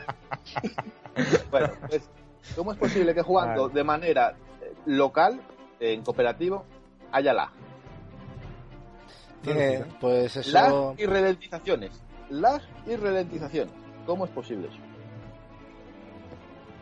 hombre, es una cosa un poco. Es que. Es que Triste, tiene- eh, es triste, si al final ha acertado. Triste. Sí, hombre, evidentemente. Es, es más triste, Siento. es, es Llama- cutre. Eso, eso queda cutre. Y una cosa, porque veo que no lo habéis comentado y creo que algo he leído de esto. eh, parece ser que este juego mm, trae un sistema de mejora de personaje, ¿no? Y de creación de objetos y tiene un cierto árbol de habi- de habilidades. Gapex, eh, ¿has visto algo de esto? También, tiene también una parte del juego en que se te abren varios caminos, tienes varias opciones de personalización, sí. Sí, ¿no? Eh, eh, los personajes, sí, tiene toques de RPG, ¿no? Sí, eso es sí, los entendido, es- Tiene una cosita un poquito. Sí, tiene to- eh, puedes eh, ganar, digamos, eh, ciertas habilidades propias del personaje, se pueden ir creciendo. Hay unos ataques especiales dentro del juego que no sé, me imagino que Marcos los habrá probado porque desde el principio están. Son ciertas partes del mapa donde te colocas y activas un ataque, como una invocación, ¿no? como un ataque devastador.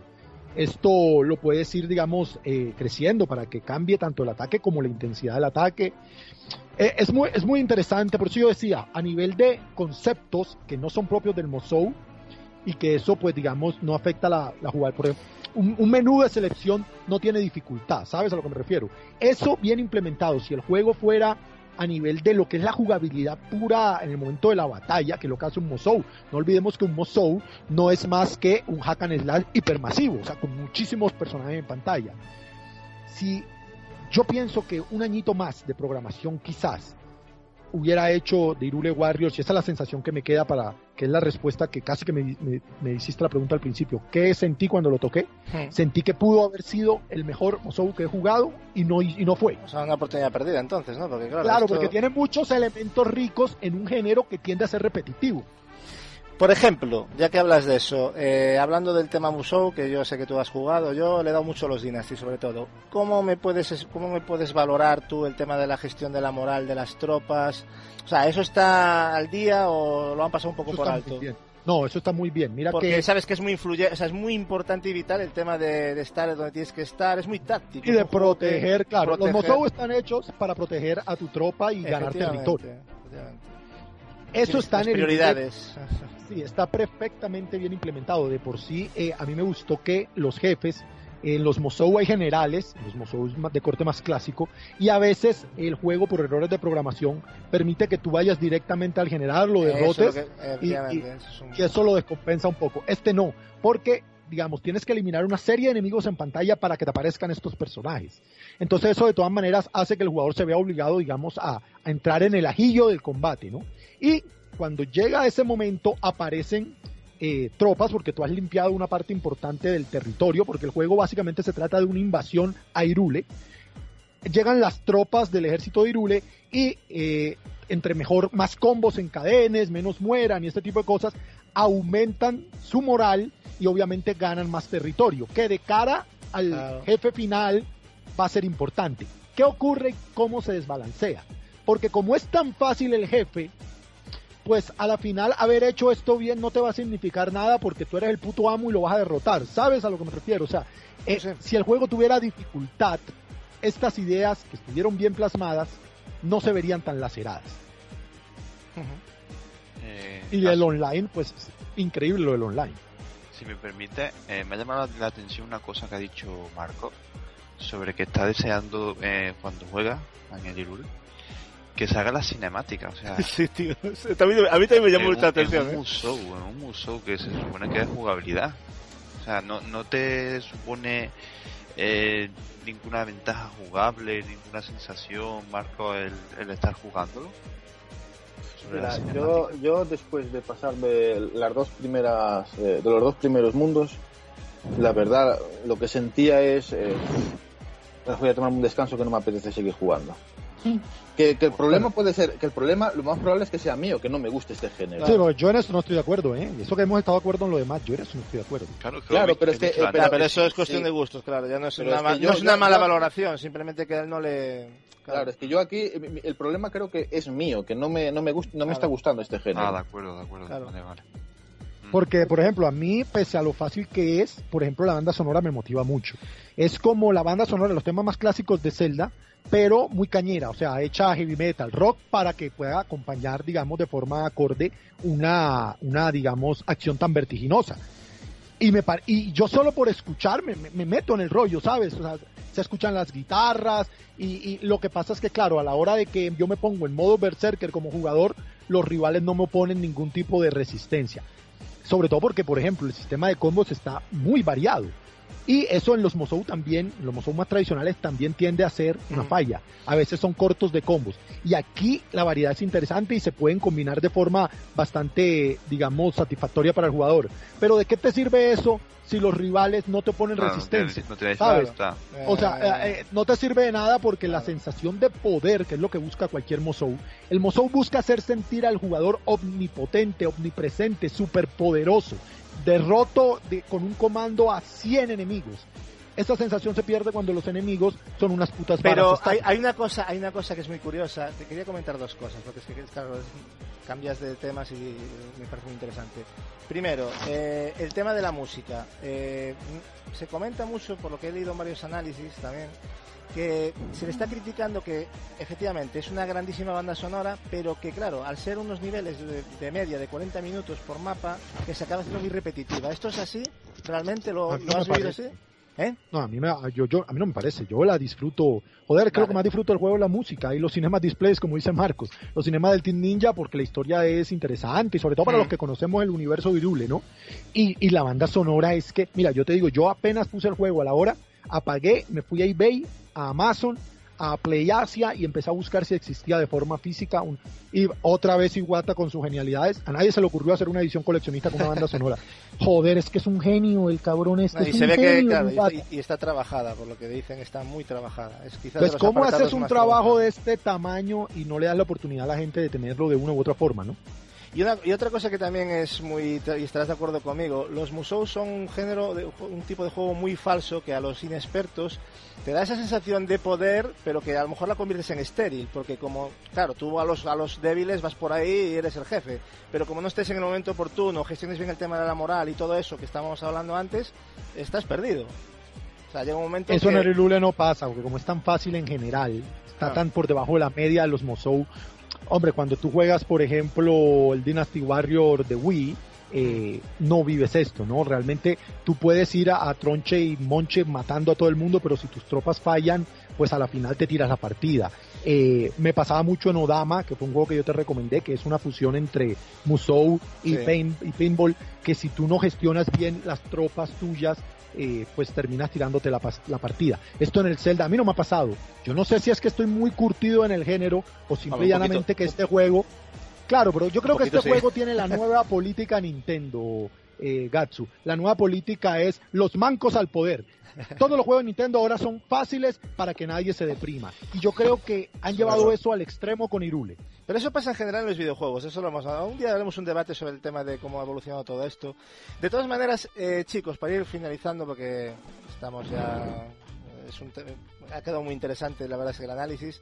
Eh, ¿Queréis preguntar algo antes de que pasemos a las valoraciones? ¿Alguien de vosotros a, a Gapex o a, o a Marcos? Eh, Julio, ¿alguien quiere tiene alguna pregunta? Yo no, no. Vale. Vale, perfecto. Pues entonces, eh, simplemente, chicos, me respondéis eh, uno y otro, ¿vale? Simplemente numéricamente. Las valoraciones finales. En gráficos, Gapex, ¿qué le das? Uf, te lo parto en dos. Gráficos de los cinemas display o jugable. Gráficos Porque en es que son. O son- sea, es que son de- gameplay. Vamos a hablar del del juego. cielo, Venga, gameplay. de eso, de gameplay, tío, porque es que son del cielo y la no- son el cielo y la luz, la noche y el día, ¿sabes? En gameplay para mí es un 6. Vale. ¿Y, y tú, Marcos, qué le das? Se va más que la tragedia aquí. Dime. No, no, yo, yo aquí le doy un 5. Un cinco. No me dice nada. Vale, no, no, no, pero sabía que iba a ser más baja que la de Gapex, seguro, vamos. Sonido, aquí creo que vais a estar muy parejos, seguramente. Hombre, yo, yo sonido le doy un 8. ¿Y tú, Gapex? Para mí es un 10. Un 10. Para mí es una de las mejores bandas sonoras que he escuchado en por lo Pero el menos 10 años. sonido, aparte, o sea, hablo de sonido, engloba No, todo. todo También los efecto, ah, es o Los sea, efectos, cuando de- abren los baúles, es muy Vale. fanservice. Esto está muy bien a nivel sonoro. Muy bien. Eh, en dificultad, Marcos, ¿qué, qué le pondrías de nota? Yo, un, no, voy, no voy a decir 3 porque es muy malo, pero le voy a poner un 4. Ostras, sí que es bajito. ¿Y tú, Gapex? Uno, es una mierda. Ostras, madre mía. Es un paseo, ¿no? Como decías. Entonces sí que es un Yo, paseo. es un ¿no? paseo, ya, es un paseo, yo estoy ofendido por eso. A mí toda, mira, la parte gráfica no me ofende porque he jugado juegos con falencias gráficas que me, que, ha- que me he amado. Eh, digamos que sea un Musou no me molesta porque yo amo el género. Pero tío, a mí la dificultad me tiene ofendido. O sea, ofendido. No puedo disfrutar un juego que no hay reto, tío, no puedo. Ya. No, no, es normal. Eso al final acaba siendo un engaño y un tirar dinero, ¿no? También. Eh, en jugabilidad, Gapex, en cambio, ¿cómo lo ves? Sacándolo de la dificultad. Yo creo que es un, no sé, un... Está muy bien. O sea, es manejable. Dicen que las. O sea, ¿cómo Sí, es un 8 O sea, quizás. el, el manejo del, del- del perso- de los personajes. Lo, Es muy fluido, es muy Eso fluido. es lo que yo tengo entendido, que es muy fluido. es todo. entretenido, digamos, tiene muchos elementos escondidos que te permite, digamos, salirte de la, de la mecánica de la batalla. Para mí es un 8. ¿Y tú, Marcos? ¿Cómo, cómo lo ves en, a nivel jugable? A, a mí la verdad es que me pareció muy intuitivo, intuitivo y, sencillo, la verdad, y a mí eso me gusta. Yo, hombre, no, no voy a hacer tanto como Gapes, pero le, le voy a poner un 7 pelado. Un 7. Bueno, en duración, aunque no lo hayáis acabado, parece ser que el juego eh, tiene un total de 18 niveles, ¿no? No sé si me equivoco. Pues yo no sé porque no lo he terminado. Llevo Yo es que tampoco lo sé, ¿no? ¿Cuánta- ¿Hasta dónde has llegado tú de, de fases, Gapex? Porque tú le has pegado, dijiste 7 horas, ¿no? 8. Sí, 17, Lo tienes 18, casi- 18. Es que se comenta perdón, que son ocho, 12 horas. perdón. Se comenta que son 12 horas. en Bueno, pero yo podría, de pronto, al, al estar más curtidito en el, en el género, podría estar llegando al final quizás. No, no, no, no, eh, no- no lo sé, o sea, realmente no sabría decirte eh, eh, pues, qué tan cerca esté el final. Yo creería que me puede faltar que una o dos horas quizás. eh, Bueno, yo esta mañana que hablaba con Gat, que, que hablaba que estaba jugando, mientras jugaba, chateaba con Marcos, le comentaba cómo se llamaba el escenario, pero pues el puto nombre está medio en japonés, medio en inglés, yo no recuerdo cómo se llama el escenario. Pero es un escenario salido del Twilight Princess. Para el que lo haya jugado, pues, Pero eso, eso, eso, eso, eso en el modo libre también, que creo que hay un modo libre. No sé si está activado desde el principio. Puedes eh, ir a escenarios de, de Ocarina, de Twilight y de Skyward, ¿no? Yo, creo. el juego No sé si está desbloqueado, eh, es que no- modo. No lo sé porque he jugado directamente solo el modo historia a terminarme, lo primero. Vale, Entonces no podría decirte, Vale, digamos, vale, otro modo de juego. muy bien. Y chicos, nota final eh, que le pondríais a este juego. Tú, Marcos, ¿qué nota le das a...? Yo quiero ser bueno, yo, yo, yo lo he englobado, no es de mi gusto, pero quiero también ver las cosas buenas. Yo le voy a dar un 6,5. Un 6,5. Vale. ¿Y tú, Gapex? Para mí es un 7. Un 7. Vale, en general estáis más cercanos que distantes por lo que hemos visto en las, las notas. Bueno, y, y eso dice. que no es tan malo final. con respecto a la prensa, no es tan malo como lo ponen unos y no es tan maravilloso como lo ponen otros, ¿sabes? Eh, hay fanboyismo de ambos lados, lo que le ponen 9 tienen cero capacidad. de Estamos de acuerdo entonces, claro, es que 9, tío. Cero, a mí me pero aquellos que, era- le ponen un 6, tío, son unos putos haters. Porque este juego tiene algunos niveles de calidad y, de- y algunos elementos muy, muy destacables. Hombre, yo, yo la verdad, eh, Marcos, eh, te lo pregunto a ti porque tú eres, y ya sé que no tiene nada que ver, son juegos totalmente diferentes, pero tú ves normal, Marcos, que a este Irule se le puntúe igual que al Destiny, por ejemplo. Me parece una aberración. Ah, que es una aberración. Eh, para ti lo es, ¿no? Yo no lo he jugado el Irule, evidentemente, pero me fío de tu criterio. O sea, El, el trabajo hecho en un juego y el trabajo hecho en otro es que Darle un no hay- ocho, no hay, por dónde, no hay por dónde. A mí, me- a mí me extrañó muchísimo ver notas, o sea, es, es- incluso he visto análisis que, que van por encima de... yo no sé, yo no debo entender de videojuegos o... Pero vamos, en fin, lo que me habéis contado me cuadra con lo que me esperaba del juego, o sea que fijaros, si no lo he jugado, pero es que me, me esperaba algo así, no me esperaba que iba a ser para nada un juego referencia, ni vamos, que iba a ser un juego más del montón y que se va a salvar porque es un Zelda, o sea, realmente un Zelda, bueno, es un basado en el mundo de Zelda, ¿vale? No es un Zelda, evidentemente. Pero nada más, o sea, tiene ese Pero atractivo y tiene poco que es el único, tiene un atractivo muy importante, es el único mozo de Wii U. Si, si a uno le gusta Sí. el género, es la única opción. Claro. Y en un catálogo repleto de juegos de plataforma Gatsu, siempre sienta bien dejar un poquito de saltar y, y- y jugar otra cosa. No, desde luego. O sea, para el catálogo de Wii U es un juego Si estamos, interesante. si estamos, evidentemente, Gabes, tienes toda la razón. Si estamos llenándonos la boca de que queremos variedad y luego salen estos juegos y pasamos de ellos, pues entonces, tío, ¿entiendes? O sea, yo ahí está claro que es Juego- un juego que está muy bien que haya este tipo de propuestas. Bueno, yo creo que ¿Puedo después... hacer un apunte final? Sí, venga, un asunto y ya está. Y ya Es lo- que era darle las gracias. eh, yo sé que estamos cortos de tiempo, pero era importante. eh, Sí, hombre, claro.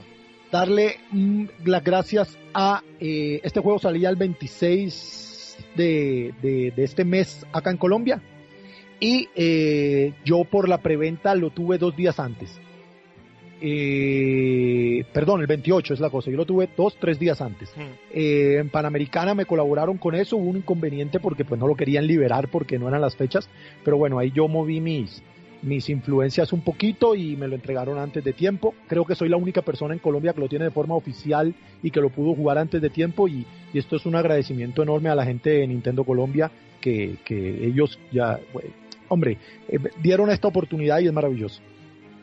Está bien, ¿no? Eso siempre satisface, ¿no? Tenerlo antes que los demás, evidentemente.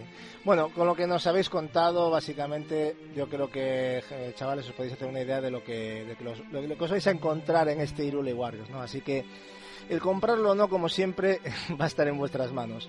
Y como guinda final, eh, vamos a pasar eh, ya con el contestador en el punto de mira y vamos a ver qué es lo que, lo que nos tienen preparados aquí los oyentes. Qué miedo me da. Pero en fin, vamos a empezar con la primera de las, de las llamadas, chicos. Bueno, lo primero, hola a todos, soy Sparters. Ya había muchas ganas de que volviera al podcast. Y bueno, yo quería preguntaros por Zombie U, ¿vale? Eh, para todos los que se lo hayan acabado, eh, porque yo vi a Gapex muy contento con este juego y yo estoy de acuerdo, a mí me parece un juegazo como la copa de un pino. Entonces yo quería preguntarle por qué le gustó tanto este juego y qué fue lo que más os gustó y lo que menos os gustó de Zombie U. Eh, nada más, chicos. Bienvenidos de nuevo y nos vemos en dos semanas. Bueno, Apex, creo que va para ti la pregunta, ¿no? Tío, pero he tenido un problema que la conexión de Sky se cayó unos 35 segundos y no escuché el final. ¿Se ha ¿Me caído? No, sí, bueno, sí, sí. eh, básicamente lo que nos pregunta es lo que, lo que más te gustó y lo que menos te gustó de Zombie U, ¿no? Es lo que yo he entendido que preguntaba. Más bien los puntos fuertes. los puntos fuertes del juego. Joder, a mí creo que, y eso sí lo alcancé a escuchar, cuando él dijo que, que yo pues habla- he hablado de él del foro, y es cierto, porque es un juego que a mí me sorprendió mucho, no tenía ni idea, sabía que existía, pues ¿sabes? no sabía que me iba a encontrar. Y yo lo repito y me jacto de decirlo, para mí después de la Santísima Trinidad de los Survival, que para mí es Silent Hill 2, eh, Fatal Frame 2 y Resident Evil Remake de GameCube, este juego es el que viene detrás es todo lo que un survival tiene que ser y eso es lo que me gustó. Me gustó el hecho de que cada vez que pierdes empiezas de cero, con un nuevo, no solo empiezas de cero en equipo, sino con un nuevo personaje que se forma de forma aleatoria. Y cuando vas a recuperar tu equipo, cosa que no necesariamente tienes que hacer, pero que lo ideal es hacer como para no entrar desnudo a los escenarios, pues te vas a encontrar con el personaje que venías controlando, pero transformado en zombie, ¿no? Porque lo mordieron los zombies y murió. Eso es muy, muy Dark Souls, eh. Claro, eso es muy cool. Y, y aparte la dificultad en los juegos de Nintendo con juegos tan fáciles es dura. Eh, la historia es un poco floja, no es mala, es muy cliché. Pero eh, a mí lo que más me gusta es ese, ¿no? Este enfoque tan hardcore del, del survival, como tan de las raíces. Para un juego que yo personalmente no pensé que fuera a tener eso. Es más como, como el golpe de la sorpresa. ¿Y qué fue lo que no me gustó tanto? Joder, que haya salido en Wii U exclusivo y no haya vendido una mierda. Porque las posibilidades de un Zombie U 2 Ya. son casi nulas. Claro. Y eso sí es doloroso, porque ese juego para mí es casi de culto. O sea, es de mis juegos de culto, culto, culto. Lo tengo inclusive en una vitrina aparte de los demás juegos de Wii U. Madre mía. Pues sí que te, que te ha gustado. Bueno, Spartes, yo creo que te ha quedado claro la, la opinión de- del amigo Gapex, así que vamos a pasar con una con otro. Aquí repite la gente, ¿eh? tenemos a Ezio que nos, que nos manda aquí una consulta bastante curiosa. Buenos días, equipo en el punto de mira. Lo primero de todo, un saludo a todos. Y quería haceros una pequeña pregunta que quizá puede llevaros a un, un debate bastante interesante. A ver, eh, los que estáis en el grupo, imagino que ya habréis visto mi comentario. Es una idea que me ronda la cabeza desde hace bastante tiempo. Creo que, ¿qué os parecería Nintendo ya definitivamente deje, de dar servicio a lo que es a Wii U? Eh, quizá obviamente esto no sería para allá, sería algo, una idea empezar a tomar en serio para dentro de un par de añitos o algo así. y apostar por una portátil mm, realmente de calidad. Estamos hablando de un hardware mm, del estilo de PlayStation Vita, pero con todas las posibilidades que ofrece Nintendo, su mundo, sus juegos y vamos, y, y poder aprovechar su gallina de los huevos de oro, algo así llamado una HDDS. Bueno, espero vuestros comentarios y un saludo a todos. Chao. Bueno, un sueño húmedo, ¿no? El del amigo Ezio, ¿no? Eh, yo, yo lo tengo fácil la respuesta. Yo también. Es muy sencilla. Pues No le hace falta a Nintendo. No, eso ya creo que está claro y las Sí, porque decirte una portátil en condiciones, tío, cuando tienes la 3DS con ese catálogo absolutamente... Claro, o sea, una Exactamente, Gapes, una HD, pues la sacarían de aquí la siguiente generación de portátil. A mí lo que me parece es que si abandonan Wii U y 3DS y sacan otra consola portátil, sería una oferta en la boca a, su usuario. Simplemente eso. Sí, sí, Bueno, a mí me parecería horrible. Yo creo que lo que yo creo que lo que Ezio nos quiere decir, creo, ¿eh? que dar un salto de calidad, ¿no? A nivel gráfico en la portátil, ¿no? Claro, No, a dicen que vayan abandonando Wii U. Que la Sí, sí, lo dice. dice Lo lo dice, de y Wii. no me que- fijé en que eso saquen de una nueva abandonar consola, Wii U. y, y que saquen una nueva consola portátil eh, pero con, con pero muy potencia. potente. O sea, se saca una, una consola portátil con la otra que hace. Pero- No, no, no. Pero no. ¿qué, ¿qué hace a una consola? El catálogo, estamos de acuerdo, ¿no? Puede Exactamente. que no sea igual de potente que, que, que Vita, pero a mí es que me sirve Vita cuando Wii U tiene puras obras de arte, ¿sabes? Ni o sea, 3DS, 3DS. 3DS, Eh, perdón, 3DS. No, no, Wii U. 3DS tiene por favor, juegos lávate la boca. Ah, era broma, era broma, era broma. No. Entonces, tío, yo, yo no creo que Nintendo esté muy preocupada por, por su territorio portátil. ¿Qué debería hacer? Algo opuesto a lo que el compañero propone. Lo que tiene que hacer es intentar pasar un poquito de esa filosofía a Wii U. Somos menos potentes. Bueno, vamos a rellenar esto de catálogo, que es lo que no está haciendo. Pero bueno, hemos hablado antes, Gapes, que tú no estabas y sí, es que es eso. Necesita juegos y ya está. Si es que no hay Sí. más. Evidentemente, es, eh, ahí nadie va a decir lo contrario y nadie puede opinar diferente, pero yo creo que, hostia, sería la hostia una, una Nintendo 3DS de la potencia de la Vita, tío. Sería la hostia, no me jodáis. O sea, yo iría a la tienda de cabeza, porque es que, por- pero yo porque me compro la, me, me gusta mucho, o sea, me, me gusta mucho el hardware, de primeras ya me entra, evidentemente luego si no hay juegos de poco te vale, pero no me digáis que no sería la coña tener una consola como la 3DS con una potencia como la Sería, Vita. Joder, sería tío. orgásmico, pero. claro, es que- pero ¿qué necesita más Nintendo? Es lo que yo No, eso ya lo sé, 3DS Gapes, pero eso, es que eso no es debatible, evidentemente. Ah, no, eso sería un sueño maravilloso. ¿no? Claro, Un sueño- ent- entiendes. Pero no es que sea un sueño, yo creo que se puede hacer, ¿eh? Se puede hacer, lo que pasa es que Nintendo lo tiene más... No les interesa. Pero, Claro, Nintendo a ver, pero si, prefiere vender un hardware más barato y sacar más beneficios. la pero si Exactamente. si dentro Eso de es dos la, o la tres- política. dentro de dos o tres años, cuando saquen la nueva portátil, pues posiblemente tengan la, la potencia de Vita o más. Pero ¿qué pasa? Que igual el iPhone 8 le cuatriplicará en potencia. Pero Marcos, ahí hay, ahí hay algo que es diferente, que el iPhone 8 va a tener una serie de, de cuestiones por su, su, su diseño de control que va a hacer que el comprador de 3DS o esa consola como se llame en un futuro no, no, no se compare, no, no haga la comparación uno a uno como se hace con Vita. Es que 3DS es una consola portátil tradicional y Vita también. Pero la siguiente consola portátil de Nintendo no va a tener competidor en el mercado porque Sony no va a sacar otra. Y los iPhone, por muy potentes que sean, o las tablets, tienen otras mecánicas jugables que, digamos, no va a hacer que se haga la comparación. El problema de 3DS es que se compara con la potencia de una consola con la filosofía similar en lo que ofrece, que es Vita. Pero en la próxima generación no va a tener este problema. Salga lo que salga, va a ser lo más potente en el mercado. Chicho, eh, me interesa que también respondas tú a, algo de esto, no es solo para los, los integrantes del podcast. Dinos, ¿cómo lo verías esto? Si andas por ahí, porque no te escucho. A lo mejor está pensando. Debe estar pensándolo. Igual se quedó dormido. Pues igual se, qued- igual se nos quedó dormido, pero no me extrañaría a nadie porque, vamos a decirlo, ¿no? Son las 3 de la madrugada ahora mismo. A lo mejor no ronca y eso es lo que pasa, que no Yo- lo sabemos. Yo creo que se ha quedado dormido. Y, Bueno. no sé. Bueno, sigamos entonces. Sigamos. Bueno, pues eh, en principio es una pena porque ahora voy a poner una cosa que me gustaría que Chicho estuviese aquí, pero bueno, se ha quedado dormido. Pero estoy, ¿eh? Ah, pero está. Oh, Qué troll es, tío. Sí, es que. Esto ha Chicho, todo bueno, ¿qué pasa aquí? ¿Te has despertado o qué? Te has despertado. Pues me hace como de Nice. No, no, no. La pa- Oye, Denis, ahora lo, ahora lo vacilas tú a él, que te vacilaron ya bastante a ti. Ahora No, no, no. Se ha quedado dormido aquí el chicho sin vergüenza. Eh, ¿Qué opinas sobre el tema de una 3DS vitaminada? A mí, sinceramente, me parece, la verdad, que es que es una auténtica tomura de pedo, pero para los que tengan 3DS. Ni un claro. Para mí, por ejemplo, para mí es un gustazo, ¿por qué? Porque yo no la tengo. Y me viene muy bien, ¿sabes? Claro. Pero ¿y esa gente que la tiene, qué? La 3DS normal. ¿Cómo se sentirá? Ya, pero Es, auténtica- es que se bloquea. Yo creo que se- aquí no estamos hablando de la New 3DS, estamos hablando de que imagínate que en un futuro 3DS Sí. saliese con la calidad de una Vita, por ejemplo.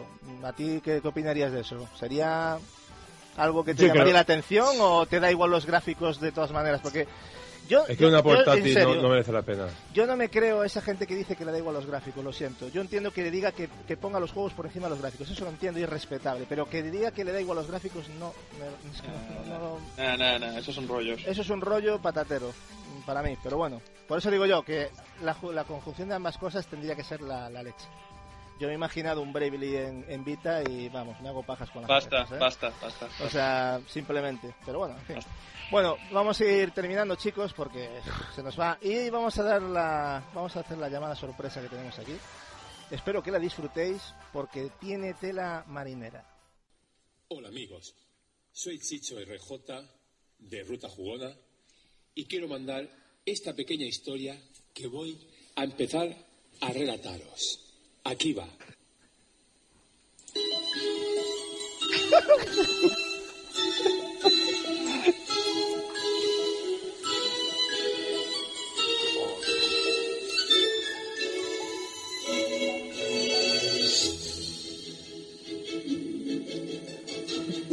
Madre mía. Estaban los amigos en el punto de mira, todos agazapados y recogidos en el estudio grabando el podcast. Todos ellos tenían una duda, que querían saber cuál de ellos la tenían más grande. Pero cuidado, porque todavía faltaba el gran Gapes. Dice Gaxu. A ver, chavales, esto de cuál puede ser el que tiene la, la polla más grande. A ver, cuál puede ser de ellos. A ver, eh, Marco, ¿tú, ¿tú qué opinas, Marco? ¿Tú, tú, la tienes grande o, no? ¿Tú qué? A ver cómo, cómo, cómo te ves. A ver cómo te ves tú.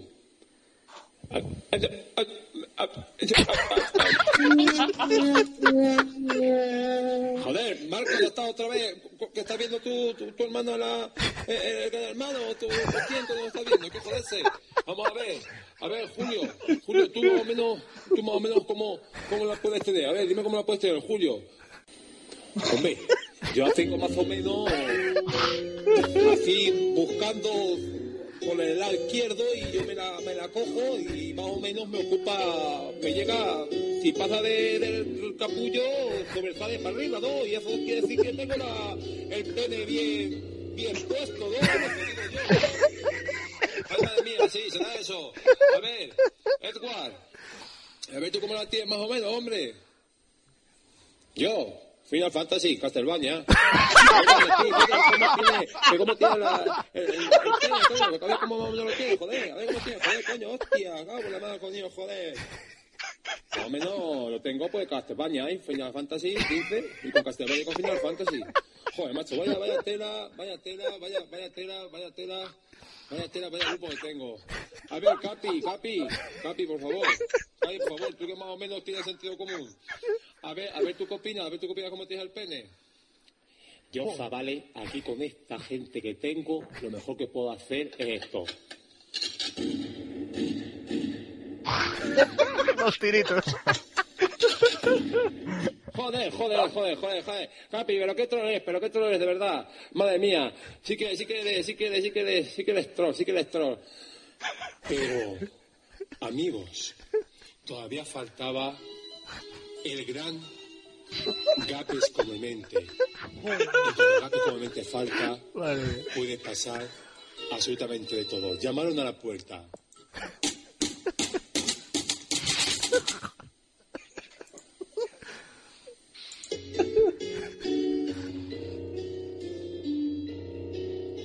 Había tirado del estadio. Totalmente. El capitán Huasca fue en el año 1985 y aquí este juego fue sacado del cómic totalmente de importación donde amigos todos descubrimos quién fue, quién fue el que sacó el juego o el juego de verdad. Pero vamos a ver, Cape, que te estoy diciendo, estamos aquí hablando de cómo coño tienes el pene. Lo tengo absolutamente botado del estadio, te das cuenta, porque la textura de salió debajo de un cómic y esto fue que anda y veros a la mierda todos. Gasu se puso nervioso y a tomar por culo dos, iros a la mierda, voy a matar a todos, me vi a Ruta Juana. Madre mía. Y así, amigos, acaba la historia de En el punto de Mirilla Anal. Y ahora, sabiendo más o menos cómo tengo estas dotes de interpretación, quiero mandarle una pregunta al invitado que tenéis hoy ahí con vosotros. Era un gilipollas y un, y un gay, pero bueno, muchos de esos hay por la red de YouTube y sabemos que somos todos fans. Mi pregunta es, Chicho, ¿la tienes en carne viva? Judías. Hasta luego. En fin. Madre mía.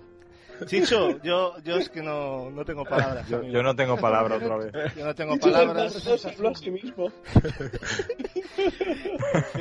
Es fuerte escucharme, es fuerte escucharme. Yo la verdad es que...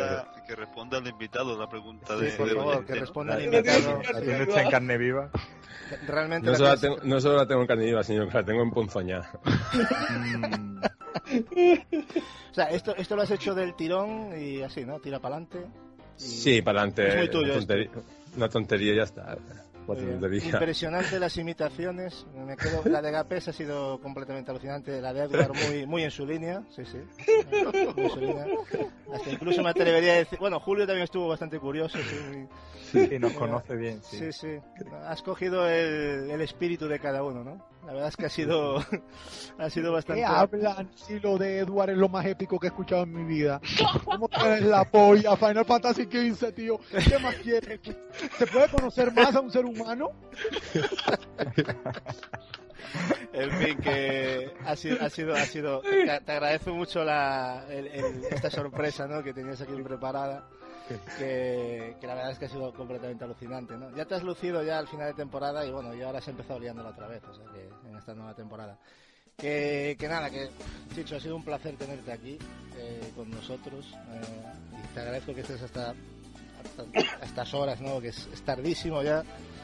Llevamos cinco horas de grabación y esto es una ha sido una auténtica pasada, ¿no? Y eso que hemos metido el acelerador al final, pero Bueno, bueno, son cinco horas, pero siempre hay un momentillo para echarse uno un, un, un revolconcillo, ¿no? Como ¿eh? un poquillo una cabecilla.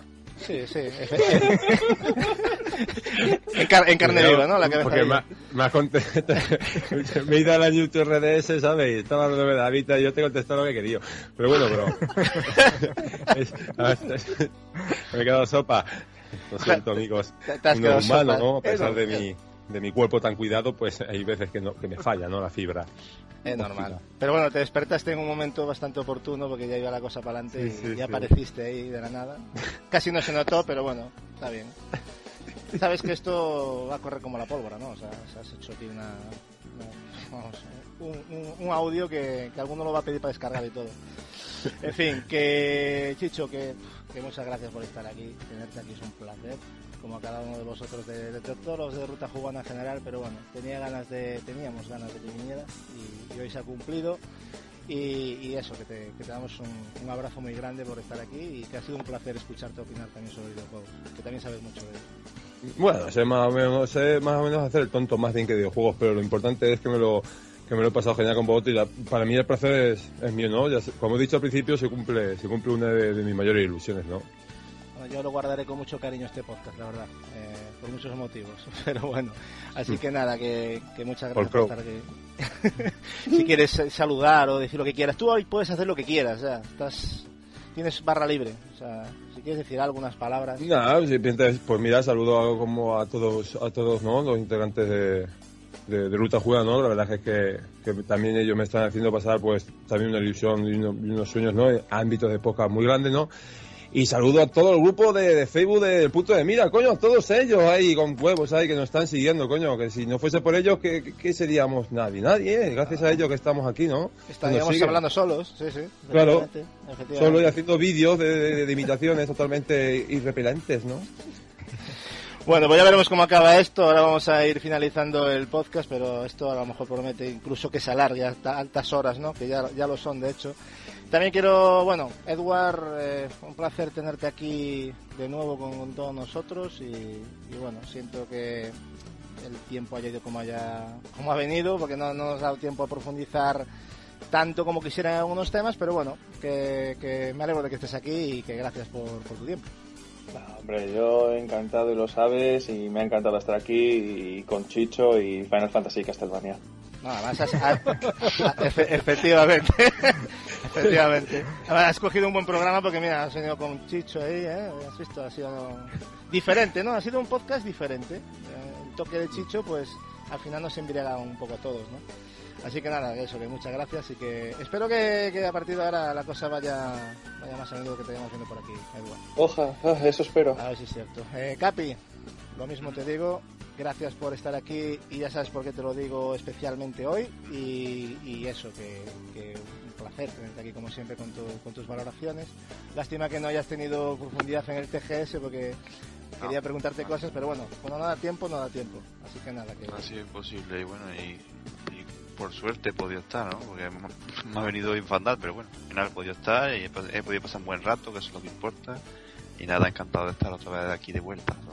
Efectivamente, eso es lo que importa. Ya estamos de vuelta segunda temporada y ahora, a ver, ahora a partir de ahora ya se ha acabado todo el tema de las ferias, así que iremos cogiendo otro enfoque en Ah, la ciertas feria ya cosas. tenemos montada, caso con café, con Sí. Es- eso es cierto, la, la- la feria es imposible ya que la ya, ya está montada ya. Aquí Me gusta, ¿eh? y eso que no nos escuchan por privado, que si no entonces sí que esto ya sería en fin, que nada, que un abrazo y que nos vemos en el siguiente programa, vamos sin duda. Eh, Julio, lo mismo te digo, Caballero. chaval. ¿Cómo, cómo te ha ido? gustazo, ¿Cómo, ¿no? cómo se ha presentado la noche? ¿Cumplió las La expectativas? noche, aquí? la, noche, la noche ha sido erótica festiva, ¿no? Está estupendo, ¿no? Aquí con, con el Chicho y el Eduard, ¿qué más se puede pedir, no? Ah, hemos tenido una, una noche muy sensual, ¿eh? No sé qué falta para, para mejorar esto, no sé cómo podría se podría mejorar ya. Porque ha sido este regalo que nos ha hecho Chicho aquí al final ha sido una auténtica pasada. Porque hay que agradecérselo, ¿no? Que se tomara su tiempo para currarse lo que él considera Sí, una sí. tontería, pero bueno, a mí me ha hecho mucha gracia y me parece. bueno, Sí, es que las perlas de Chicho marcan la diferencia, está claro. Ya te digo, pues nada, que eso, que, que, que nos vemos en el siguiente también. O sea, no te puedo decir otra cosa, Julio. Ya sabes que Va. aquí. Para mí es un placer a- siempre. a darlo todo. Y Gapex Gamora, que hoy ha tenido un, un percance también. Hoy ha sido el día de, los, de, la- de las cosas raras, eh, la verdad.